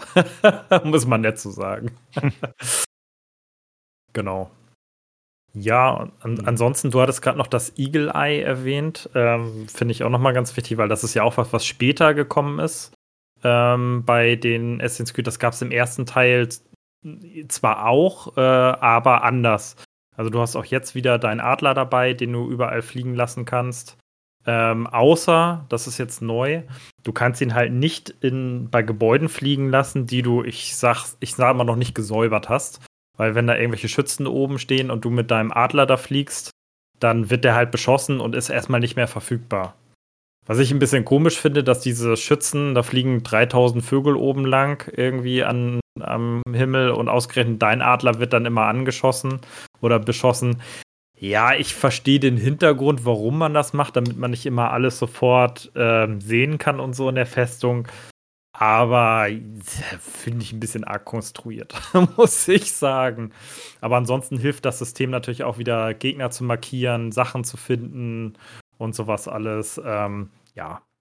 Aber da muss, ich, da muss ich dir ausnahmsweise da widersprechen. Ich war erstens überrascht, dass dann halt hier äh, dieser Kackvogel, Entschuldigung, wenn ich den so ausdrücke, aber der habe ich in Origins schon genervt, ähm, dass dann halt der dann sich zurückziehen muss, halt hier, um nicht halt hier äh, mit einem äh, Fall in der Brust dann irgendwie äh, ja, da zu verrecken. Ich fand, man muss es wirklich schon ausdrücken, dass Ubisoft hat ab Origins so eine beschissene Drohne da hier eingefügt. Und wiederum, ich habe damals den Fehler gemacht, oder das heißt, ich konnte es vorher nicht erahnen. Diese Drohne, dieses, Dro dieses Drohnenvieh, habe ich ein Jahr davor in Far Cry Primal äh, entdeckt und das hat mich und ich dachte auch so, woher kenne ich das? Und tatsächlich, damals hattest du auch hier so eine äh, Steinzeiteule gehabt und die hatte die gleiche Funktion gehabt, zu markieren von Gegnern. Gut, hat in äh, Far Cry Primal hat es Sinn gemacht, weil da bist du unter anderem halt in sta äh, stark äh, zugewachsenen Wäldern, wo du manchmal halt die Gegner im Dickicht kaum erkennen konntest. Aber ich fand äh, den Adler, fand ich ein über, übermächtiges Werkzeug, um sich halt äh, wirklich da, es sich stark zu vereinfachen mit dem Markieren. Ich meine, es war früher auch nicht nötig. Du hast den Adlerblick genommen, beziehungsweise du hast erstmal den Adlerblick genutzt, um halt hier äh, die Gegner mit ihrer roten Aura vom Rest zu unterscheiden. Und wenn das einmal passiert ist, dann waren sie auch dauerhaft markiert. Wozu, wozu brauchte man jetzt einen scheiß Adler? Und ich habe das Gefühl, man hat jetzt gedacht, okay, wir entschärfen jetzt diesen übermächt, diese übermächtige Drohne und erst muss man sich trotzdem erstmal halt hier in diese Höhle des Löwen begeben und erstmal diesen ähm, Schützen, der halt dem Adler gefährlich werden könnte, erstmal ausschalten und dann kannst du den Adler immer noch nutzen. Äh, ich finde, das ist ein guter Kompromiss. Es wird dann damit äh, nicht zu leicht, aber man muss auch nicht auf diesen Vogel verzichten. Und letztendlich, der Vogel bringt ja auch nur Outdoor irgendwie was. Indoor in Gebäuden und so weiter hat er keinen Nutzen. Ja, ich bin da bei dir, aber ich hätte den Vogel einfach ganz weggelassen. Oder das, oder das. Da das bin ich vollkommen bei dir. Das, das, das wäre ja meins. Und deswegen finde ich das halt konstruiert, dass ausgerechnet dein Adler bei allen tausend Vögeln, die da am Himmel irgendwie fliegen, ausgerechnet der immer beschossen wird. Ich weiß, warum, wie gesagt, ich weiß, warum die das machen, aber ich, dann hätten sie es auch ganz lassen können, einfach. Das war eher so mein, das, was ich damit sagen wollte. Mhm. ja. Ähm, also das siehst du als Negativpunkt. Äh, ja, also wie gesagt, ich hätte es weggela weggelassen. Ey, es hat mich jetzt nicht mega gestört. Ich habe diesen Adler eh nie genutzt, davon mal mhm. abgesehen. Mhm. Äh, deswegen hätte er auch wegbleiben können. Ich weiß, ich, ich habe den aber auch in den anderen Teilen nie groß genutzt, muss ich ganz ehrlich sagen. Also, mhm. weil das ja. war immer ein nettes Gimmick, aber es war jetzt nie irgendwas, was ich stark bevorzugt habe. Ja, ja gut, wenn wir schon bei Negativpunkten sind und bevor mir irgendjemand nachsagt, ich würde jetzt hier Mirage hier äh, als äh, als AC, als Assassin's Creed Purist jetzt hier äh, äh, in den höchsten Tönen loben. Auch ich habe ein paar Kritikpunkte und habe sie mir auch nochmal vermerkt. Also etwas, also Parcours ist zurück und damit bin ich auch sehr glücklich, aber man merkt auch, äh, Ubisoft hat das Parcours gewissermaßen verlernt. Ich mag mal auf seinen Höhepunkt. Nie war Parcours besser als in Unity, weil Arnaud Dorian, das war ein Parcours-Gott und das wurde auch in der Presse, ich habe es auch vor kurzem nochmal nachgelesen, auch in den jüngsten so, bis heute sagt man halt, äh, Unity ist vielleicht nicht der Liebling unter den ganzen Assassin's Creed-Fans und so, weil es damals verbuggt rausgekommen ist und so, aber Parcours war nie besser als dort und im Vergleich ist Basim hier, äh, wie soll ich sagen, ein, ja, ein bisschen schwerfällig, sage ich eine, mal. Eine Brechstange. Na, das noch nicht mal, aber ich finde, äh, Parcours fühlt sich hier in Mirage bei Wesen, also nicht wesentlich so elegant, so flüssig an und ja, ist auch noch ein Tick äh, fehleranfälliger. Äh, das merkt man auch daran halt hier, wenn man nicht nur hochklettert, sondern auch wieder runterklettert. Das konnte Arne Dorion fließend. Man musste nicht einfach sich nicht wie ein, wie ein nasser Sack sich irgendwie von einer Hauskante sonst irgendwie fallen lassen. Und das ist kann ich nicht verstehen, dass man das äh, in den letzten drei Spielen so dermaßen verlernt hat. Das Gerüst war doch dafür da. Aber, verstehe ich einfach nicht. Ja, gut. Und ansonsten. Da, da äh, würde ich sonst gerne nochmal einhaken ja. bei der Steuerung und Parcours, weil das ist.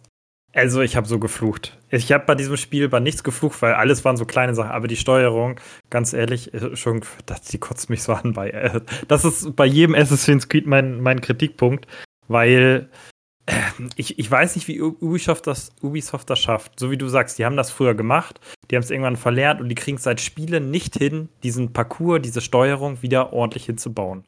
Es ist, und dann haben sie auch noch, das größte Problem an Mirage ist bei der Steuerung, die haben einfach die Steuerung von Valhalla auch übernommen, ähnlich wie ja. bei der Grafik. Und das ja. Problem ist, Valhalla ist ein Spiel, das hauptsächlich draußen, außerhalb von der Stadt ist. Die, da gibt es kaum Großstädte, da gibt es kleine Ansammlungen, die aber sehr breite Straßen haben. Und Valhalla, äh, in Mirage ist es alles in Bagdad sehr eng, sehr viele Häuser. Und du merkst das, dass, dass diese Steuerung einfach nicht zu dieser Stadt passt. Beispiel. Erstmal, wenn Basim losrennt, das dauert manchmal ein bisschen. Du willst mit dem losrennen und dann fängt er erstmal an, gemütlich zu gehen. Dann musst du nochmal drücken, dann läuft er irgendwann vielleicht mal los. Das dauert aber ewig lange. Und dann hast du so Sachen wie zum Beispiel so Seilzüge oder sowas. Dann läufst du los, läufst, weiß ich nicht, gefühlt einen Kilometer entfernt bei diesem Seilzug vorbei, aber trotzdem hast du den Knopf halt für Parcours gedrückt und dann schwingt er sich dieses Seil hoch, obwohl du es gar nicht willst. Ähm, und du eigentlich auch nicht dicht genug, dicht an diesem Seildings vorbeigelaufen bist. Oder genauso das, was du sagst, mit runterspringen und so. Ey, die einzigen Male, die ich in diesem Spiel gestorben bin, ist, weil, weil Bassim der Meinung war, er müsste irgendwo hinspringen, wo er nichts zu suchen hat. Also, es ist wirklich, das Schleichen funktioniert super als Steuerung. Ähm, aber alles, was mit Laufen, mit Parcours zu tun hat, funktioniert nicht. Und das ist der größte Kritikpunkt, den ich an diesem Spiel habe, was mich auch echt, äh, echt Nerven gekostet hat, muss ich sagen. Und ganz ehrlich, es gibt genug Spiele, siehe Horizon, siehe God of War, die dieses mit dem Klettern deutlich besser können und das schon seit Jahren. Ja gut, ich komme damit relativ gut, also ich komme damit relativ gut klar. Also das moniere ich nicht so sehr. Ich, ich kann mich darauf einlassen und äh, bin da in der Hinsicht anpassungsfähig. Ähm, klar, es war immer ein Schwachpunkt in der Reihe gewesen, aber ähm, gut, ist dadurch bedingt halt, dass Valhalla nie auf äh, Parcours ausgelegt ist und haben sie natürlich halt die falsche Grundlage dafür genommen. Ähm, ansonsten etwas, was ich gut aber gleichzeitig auch äh, gut finde, aber auch gleichzeitig ein bisschen kritisieren muss, und zwar das neue Fahndungssystem. und zwar, du kannst dich hier ähm, mit Basim in Bagdad nicht hier wie die letzte Sau im Dorf äh, verhalten und einfach halt äh, jemanden äh, umbringen und äh, es hat, zieht keine Konsequenzen von sich und äh, niemand beachtet dich.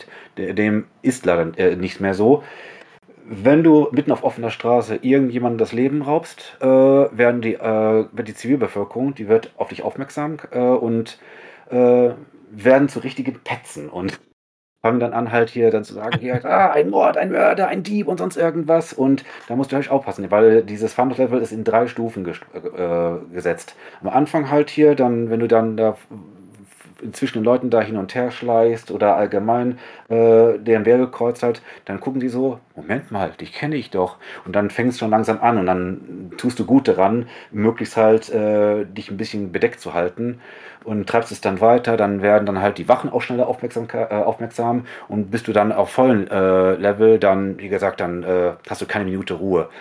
Und dann gibt es ja zwei Möglichkeiten. Entweder du senkst den Fahndungslevel, indem du einen von diesen äh, äh, Munadis, das sind ja diese, hm, ich sag jetzt mal, diesen öffentlichen Sprecher, Schreier, was auch immer so, wie es die schon aus Assassin's Creed 1 äh, schon bekannt sind. Die kannst du dann einmal halt hier mit so einer äh, Gefallensmünze, kannst du bestechen und dann senkt es dann dein, dein Niveau äh, und dann hast du ein bisschen mehr Ruhe. Oder aber du ziehst, äh, wie zu Assassin's Creed 2 Zeiten, also zu Zeiten von Ezio, ziehst einfach Plakate runter. Ähm, das ist wie gesagt, ich, ich finde einfach halt, das verstärkt noch mehr diesen, diesen Stealth, äh, dieses forcierte Stealth-Gameplay.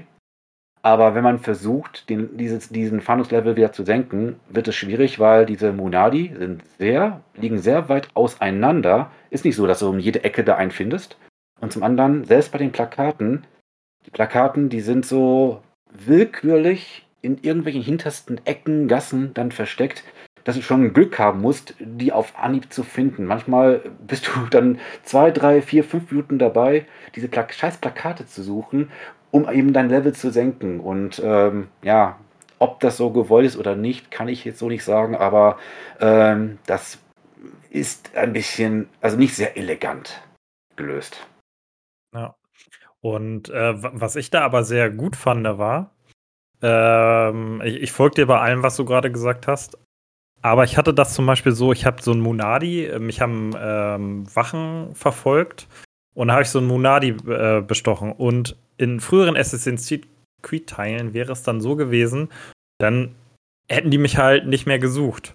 So, und ich bin aber, hab den bestochen und äh, die hatten sich dann gerade zurückgezogen und bin 30 Sekunden später an denen vorbeigelaufen. Und dann haben sie mich wieder verfolgt, weil sie, weil ich genau diese Wachen mich verfolgt haben und dann haben sie mich wieder verfolgt. Also nicht so, dass sie mich dann komplett vergessen haben, so wie in alten Teilen, sondern weil es gerade die Wachen waren, die mich verfolgt haben, haben die mich trotzdem noch erkannt. Ich dachte erst, das wäre ein Bug, aber das ist mir mehrmals passiert tatsächlich. Und deswegen vermute ich mal, äh, dass sie da an der KI ein bisschen geschraubt haben. Ja, also allgemein, sie reagieren, also die reagieren mehr, genauso wie die Zivilbevölkerung. Also ja. die ähm, zeigen äh, doch schon gewisse Reaktionen und wie gesagt, es zwingt dich mehr wirklich geschickt, äh, deine Attentate auszuführen und möglichst ungesehen. Äh, früher war das viel zu simpel, äh, die, diese Wachen abzuschütteln oder durch Bestechung halt so schnell wieder halt hier als, ja, als wäre nichts passiert. Äh, so eine Situation herbeizurufen. Und so einfach wird es wird's einem hier nicht gemacht. Und das ist ein guter Ansatz. Das könnte man noch ein kleines bisschen besser ausklügeln, aber der Weg dahin, der ist nicht verkehrt. Ja, da stimme ich dir vollkommen zu. Genau. Ja, sonst vielleicht noch mal so Kampfsystem kurz, äh, weil wir jetzt schon in die Richtung gehen mit Gegnern und sowas alles. Äh, Schleichen haben wir schon erwähnt, dass es äh, mit dem äh, mit der versteckten Klinge jetzt mittlerweile wieder ein One-Shot ist. Äh, also egal, wen du meuchelst, er ist tot. Was ja auch Sinn macht, wenn du jemanden eine Klinge in den Hals rammt, der lebt nicht mehr so lange. So gehört es sich. Ja, Genau. Und die Kämpfe an sich, ich hatte das vorhin ja schon mal angedeutet, die Kämpfe sind durchaus anspruchsvoll. Vor allen Dingen, sobald mehrere Gegner oder gut gepanzerte Gegner dabei sind. Weil gut gepanzerte Gegner, die kannst du halt nur von hinten angreifen, zum Beispiel. Und wenn nicht mehrere Gegner, äh, du hältst halt nicht viel aus in, in der mhm. Regel. Und äh, die machen es auch nicht so wie früher gefühlt, dass einer immer vor dir steht und dich angreift, sondern die, die greifen zwar schon nacheinander an, aber deutlich schneller als vorher. Also und es gibt bei den Gegnern zwei Angriffsmodi. Das ist so, wie man das aus vielen modernen Spielen kennt. Einer ist halt so, denn umfasst der Gegner wird, wird rot, der ist halt nicht blockbar oder parierbar, sondern musst du halt wegspringen. Und dann hast du einen anderen, dann leuchtet der Gegner hell und dann kannst du den parieren oder blocken und zurück angreifen. Das sind so die beiden, so geht es dann hin und her. Das kennt man aus vielen neuen Spielen. Da ein kleiner Kritikpunkt, was das angeht. Ich finde das an sich super. Aber wenn du in dem Moment, wo ein Gegner kommt, gerade Eagle Eye benutzt hast, ähm, dann leuchten die Gegner ja, werden die rot hervorgehoben und du siehst nicht mehr wirklich, was sie als nächstes für einen Angriff machen. Das musst du halt an deren Körperbewegung äh, dann ablesen. Und das ist am Ende her, merkst, kennst du das irgendwann, aber gerade am Anfang hatte ich da ziemlich Probleme mit, dass ich nicht wusste, was die jetzt für einen Angriff als nächstes starten. Und dann bin ich halt einfach immer nur weggesprungen. Die ganze Zeit geht auch, aber ja. Genau. Ähm, an, an, ansonsten hast du halt viele Sachen, so wie in früheren Teilen, auch als Gadgets dabei. Du hast Rauchbomben dabei, du hast Wurfmesser dabei, du hast Fallen dabei, Geräuschmacher, Betäubungspfeile, Heilung.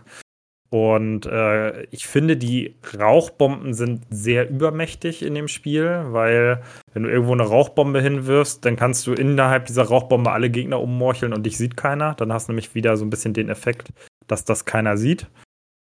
Und ähm, ja, manche Sachen davon sind halt nette Gimmicks, brauchst du aber nicht. Was aber interessant ist, du kannst halt alle aufrüsten davon. Du hast so drei Stufen von jedem von diesen Teilen und kannst denen zum Beispiel sagen, dass du bei der Falle oder, oder sagen wir mal, der Betäubungspfeil, der betäubt nicht mehr, sondern der macht die Gegner rasend und dann fangen die an, ihre eigenen Gegner äh, oder ihre eigenen Freunde anzugreifen. Oder die Rauchbomben, du hast dann mehr Rauchbomben oder einen größeren Radius. Also du kannst die alle noch so ein bisschen nach deinem eigenen Ermessen aufrüsten, was ich ganz gut fand, ne?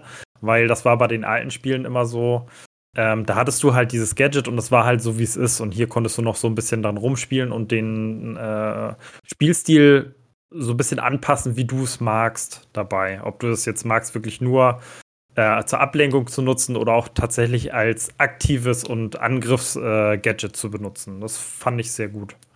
Ich hatte in einem der Trailer so eine Attacke gesehen, wo er sich, wo man quasi erst ein paar Ziele markiert und dann springt er irgendwie dahin oder so ganz schnell und mhm. schaltet die alle aus in Folge. Ja. Das muss ich sagen, fand ich ein bisschen unpassend, weil ich mir dachte so, hm, passt ja eigentlich nicht so zu diesem Ansatz Back to the Roots. Gibt es sowas häufig? Oder? Nee, also du kannst das machen und du kannst es auch aufwerten. Am Anfang kannst du es nur mit zwei Gegnern machen und nachher irgendwann kannst du es aufwerten bis zu fünf Gegner. Und das brauch, du musst aber, um das aufzuladen, musst du halt Gegner ähm, heimlich töten um, mit Schleichen. Und dann lädst du das mhm. nach und nach wieder auf. Also du kannst es nicht ständig machen. Und es war gerade gegen Ende hin äh, bei den letzten ähm, Hauptquests und auch bei den letzten Aufgaben war das schon gut, weil du einfach teilweise auch viele Gegner auf einer Stelle hast. Und ähm, da bist du ohne das eigentlich kaum rumgekommen äh, fand ich. Also es waren wenige Stellen, aber an manchen Stellen, ich weiß nicht, ob, ob Sven da schon war, also es waren so zwei, drei Stellen, da, da wusste ich jetzt nicht so eine andere Möglichkeit, um das mal gut, man hätte auch eine Rauchbombe reinwerfen können und die dann meucheln können und so. Also es gibt immer andere Möglichkeiten, aber das Ding war schon gut und ich empfand es nicht als übermächtig, sondern eher als äh, so einen gewissen, ja, so einen gewissen Zusatz, den man halt als Repertoire hat. Mhm, okay. Gerade weil man das nicht so häufig einsetzen konnte halt. Ja, verstehe ich. Ja, gut, klar. Also ich meine, sonst wäre es ja auch kompletter Quatsch, wenn man es permanent machen könnte, dann wäre es ja komplett overpowered und sinnlos eigentlich, ne? Ja. Wie, wie hat dir das so gefallen, Sven, als äh, Purist? Doch, im, doch im Großen und Ganzen, das äh, war schon in Ordnung. Es gab, es gab ein paar kleine Zwickmühlenstellen sicherlich. Da wird meistens einem nur die eine Möglichkeit halt äh, offenbart, äh, sich da aus dieser Bredouille rauszuholen. Aber ansonsten, wie, wie wir schon anfangs sagten, ansonsten hat man in den Missionen mehr als nur einen Weg, äh, sein Ziel zu erreichen. Ähm, ich muss jetzt langsam hier Schluss machen. Wir haben jetzt gleich halb zwölf und äh, muss morgen meine Frau zur Arbeit fahren. Also deswegen muss ich mich okay. jetzt so langsam hier äh, verabschieden. Ja, okay, aber ich würde sagen, dann machen wir auch den Deckel drauf, oder? Also ich glaube, ja. im Prinzip äh, habt ihr beide das ganz genau. gut behandelt. Ich würde nur ein Thema noch ganz kurz ansprechen, das geht aber auch ganz schnell, mhm. weil das ja Ubisoft-Formel und mit Suchaufgaben oder Suchteilen und so weiter, wer sich da Sorgen macht, also es sind deutlich weniger als in den Teilen vorher, Sachen, die man suchen muss, verschiedene. Und die betten sich, das sind auch nicht irgendwelche dummen Sachen, sondern die haben meistens entweder eine Questaufgabe oder sie bringen dir irgendwelche Vorteile. Oder es sind zum Beispiel historische Städten, wo du ein bisschen was über die Geschichte von äh, Bagdad oder von der Umgebung erfährst. Also es sind, ist nicht so wie früher, dass du irgendwo dumm äh, welche Seiten hinterher springen musst oder sowas, sondern die haben schon ihre Berechtigung äh, zum größten Teil, finde ich. Genau, das wollte ich mhm. nur noch sagen, weil das ja immer so ein typisches Assassin's Creed-Ding ist mit den Sammelaufgaben. Ja, wunderbar. Ja, okay, klingt doch äh, ziemlich gut, wenn man mit dem eingeschränkten äh, Umfang, sag ich mal, zufrieden ist. Wenn einen das nicht stört, dann klingt das doch nach einer ziemlich coolen Rückbesendung, so wie es ja angekündigt haben. Es ist schön, dass es geklappt hat. Das freut mich tatsächlich. Gut, dann äh, vielen Dank euch beiden auf jeden Fall, dass ihr am Start wart und da berichtet habt, Jungs. Bitte, bitte. Jo, gerne. Und dann äh, wäre noch einmal an die Hörer, wenn ihr Feedback habt, äh, Kritik, Anregungen oder vielleicht auch Fragen an die beiden nochmal zu Assassin's Creed irgendwas, dann könnt ihr das gerne bei uns loswerden. Das wäre entweder auf dem Discord, da haben wir auch immer ein Feedback-Channel zur jeweiligen Folge, da könnt ihr sicher fragen, falls ihr noch was zu Mirage wissen wollt. Äh, das ist discord.gg slash pcgc und alternativ könnt ihr uns sonst auch eine E-Mail schreiben an pcgcpodcast at gmail.com. Dann vielen Dank fürs Zuhören und schaltet gerne auch nächstes Mal wieder ein zum PC Games Community Podcast. Ciao. Ciao. ciao. Tschüss.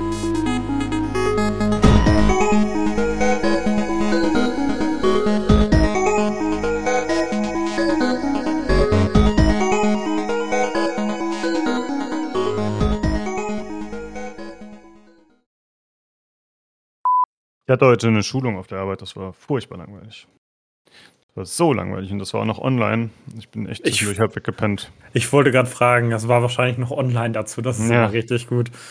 Genau. Mit, mit Kamera oder ohne? Zum Glück ohne. Ich war quasi, ja. ich war, ähm, ich war eh nur illegal dabei, weil das war nur für meine Kollegen gebucht und ich habe mich einfach daneben gesetzt, aber außerhalb des Bildes. Dann habe ich äh, das Wissen aufgesogen und mir den Schlaf gegönnt, den ich brauchte. Ansonsten, wenn, wenn das dich nicht betroffen, äh, nicht, dich überhaupt nicht betraf, warum hast du überhaupt mitgemacht? Ich musste, ja, naja, das sind schon äh, Themen, die ich lernen sollte, aber unsere Firma war anscheinend zu faul dafür zu bezahlen. Oder zu geizig, eher gesagt. Bist du Brillenträger? Ich bin Brillenträger, ja. Ja, dann kannst du doch so eine Brille aufsetzen, die so offene Augen davor hat und kannst dahinter schlafen zur Not. Oh ja, sehr gut. Ja. Fürs nächste, nur so als, ich bin auch Brillenträger, so fürs nächste Mal. Du bist im dritt. Sehr gut. Okay, so, ihr Nasenfahrräder, wir legen jetzt los. Jawohl. Also wenn der Google-Assistent sagt, ich habe im Internet das gefunden, das ist ungefähr so, als wenn die, was weiß ich, 60-jährige Sekretärin irgendwas, guck mal, ich habe was vorbereitet, das ist immer scheiße. Ich schneide mal ganz viel hier weg von dem Diego, weil das habe ich im Maincast schon vorgelesen. Wir können ja die Frage nochmal behandeln. Ja, ja. Ja, okay, anonymer Kiwi. oh Gott. Ja, lass es. Ja, hör auf damit. Lass das. Ich, ich mach schon. So, Finger weg. Danke. Oh, so persönlicher Assistent, das ist super. Ja.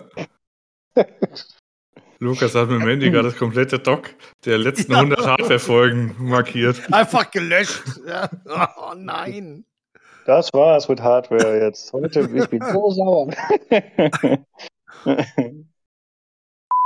Jan, Jan ist so still. Jan, was machst du? Hörst du immer noch äh, Mozart im Hintergrund? Nee, ich hab's, äh, ich bin aufs äh, Felicia Lu Radio umgestiegen und habe gerade meinen Terminkalender geöffnet, der leer ist. Also im Grunde kann ich es mir auch sparen. Erstaunlich leer ist. Ja. ja. Das erste November-Wochenende ist ein langes Wochenende, falls das irgendwie. Also so ein, oh. also sag es mal so, es ist kein langes Wochenende, das ist ein Feiertag am Mittwoch und das ist, das ist ja, quasi ein langes Woche nicht. Ja. ja, gut, ja. Ähm, ja, dann treffen, treffen wir uns an dem Fünf-Tage-Wochenende. ja. Ähm,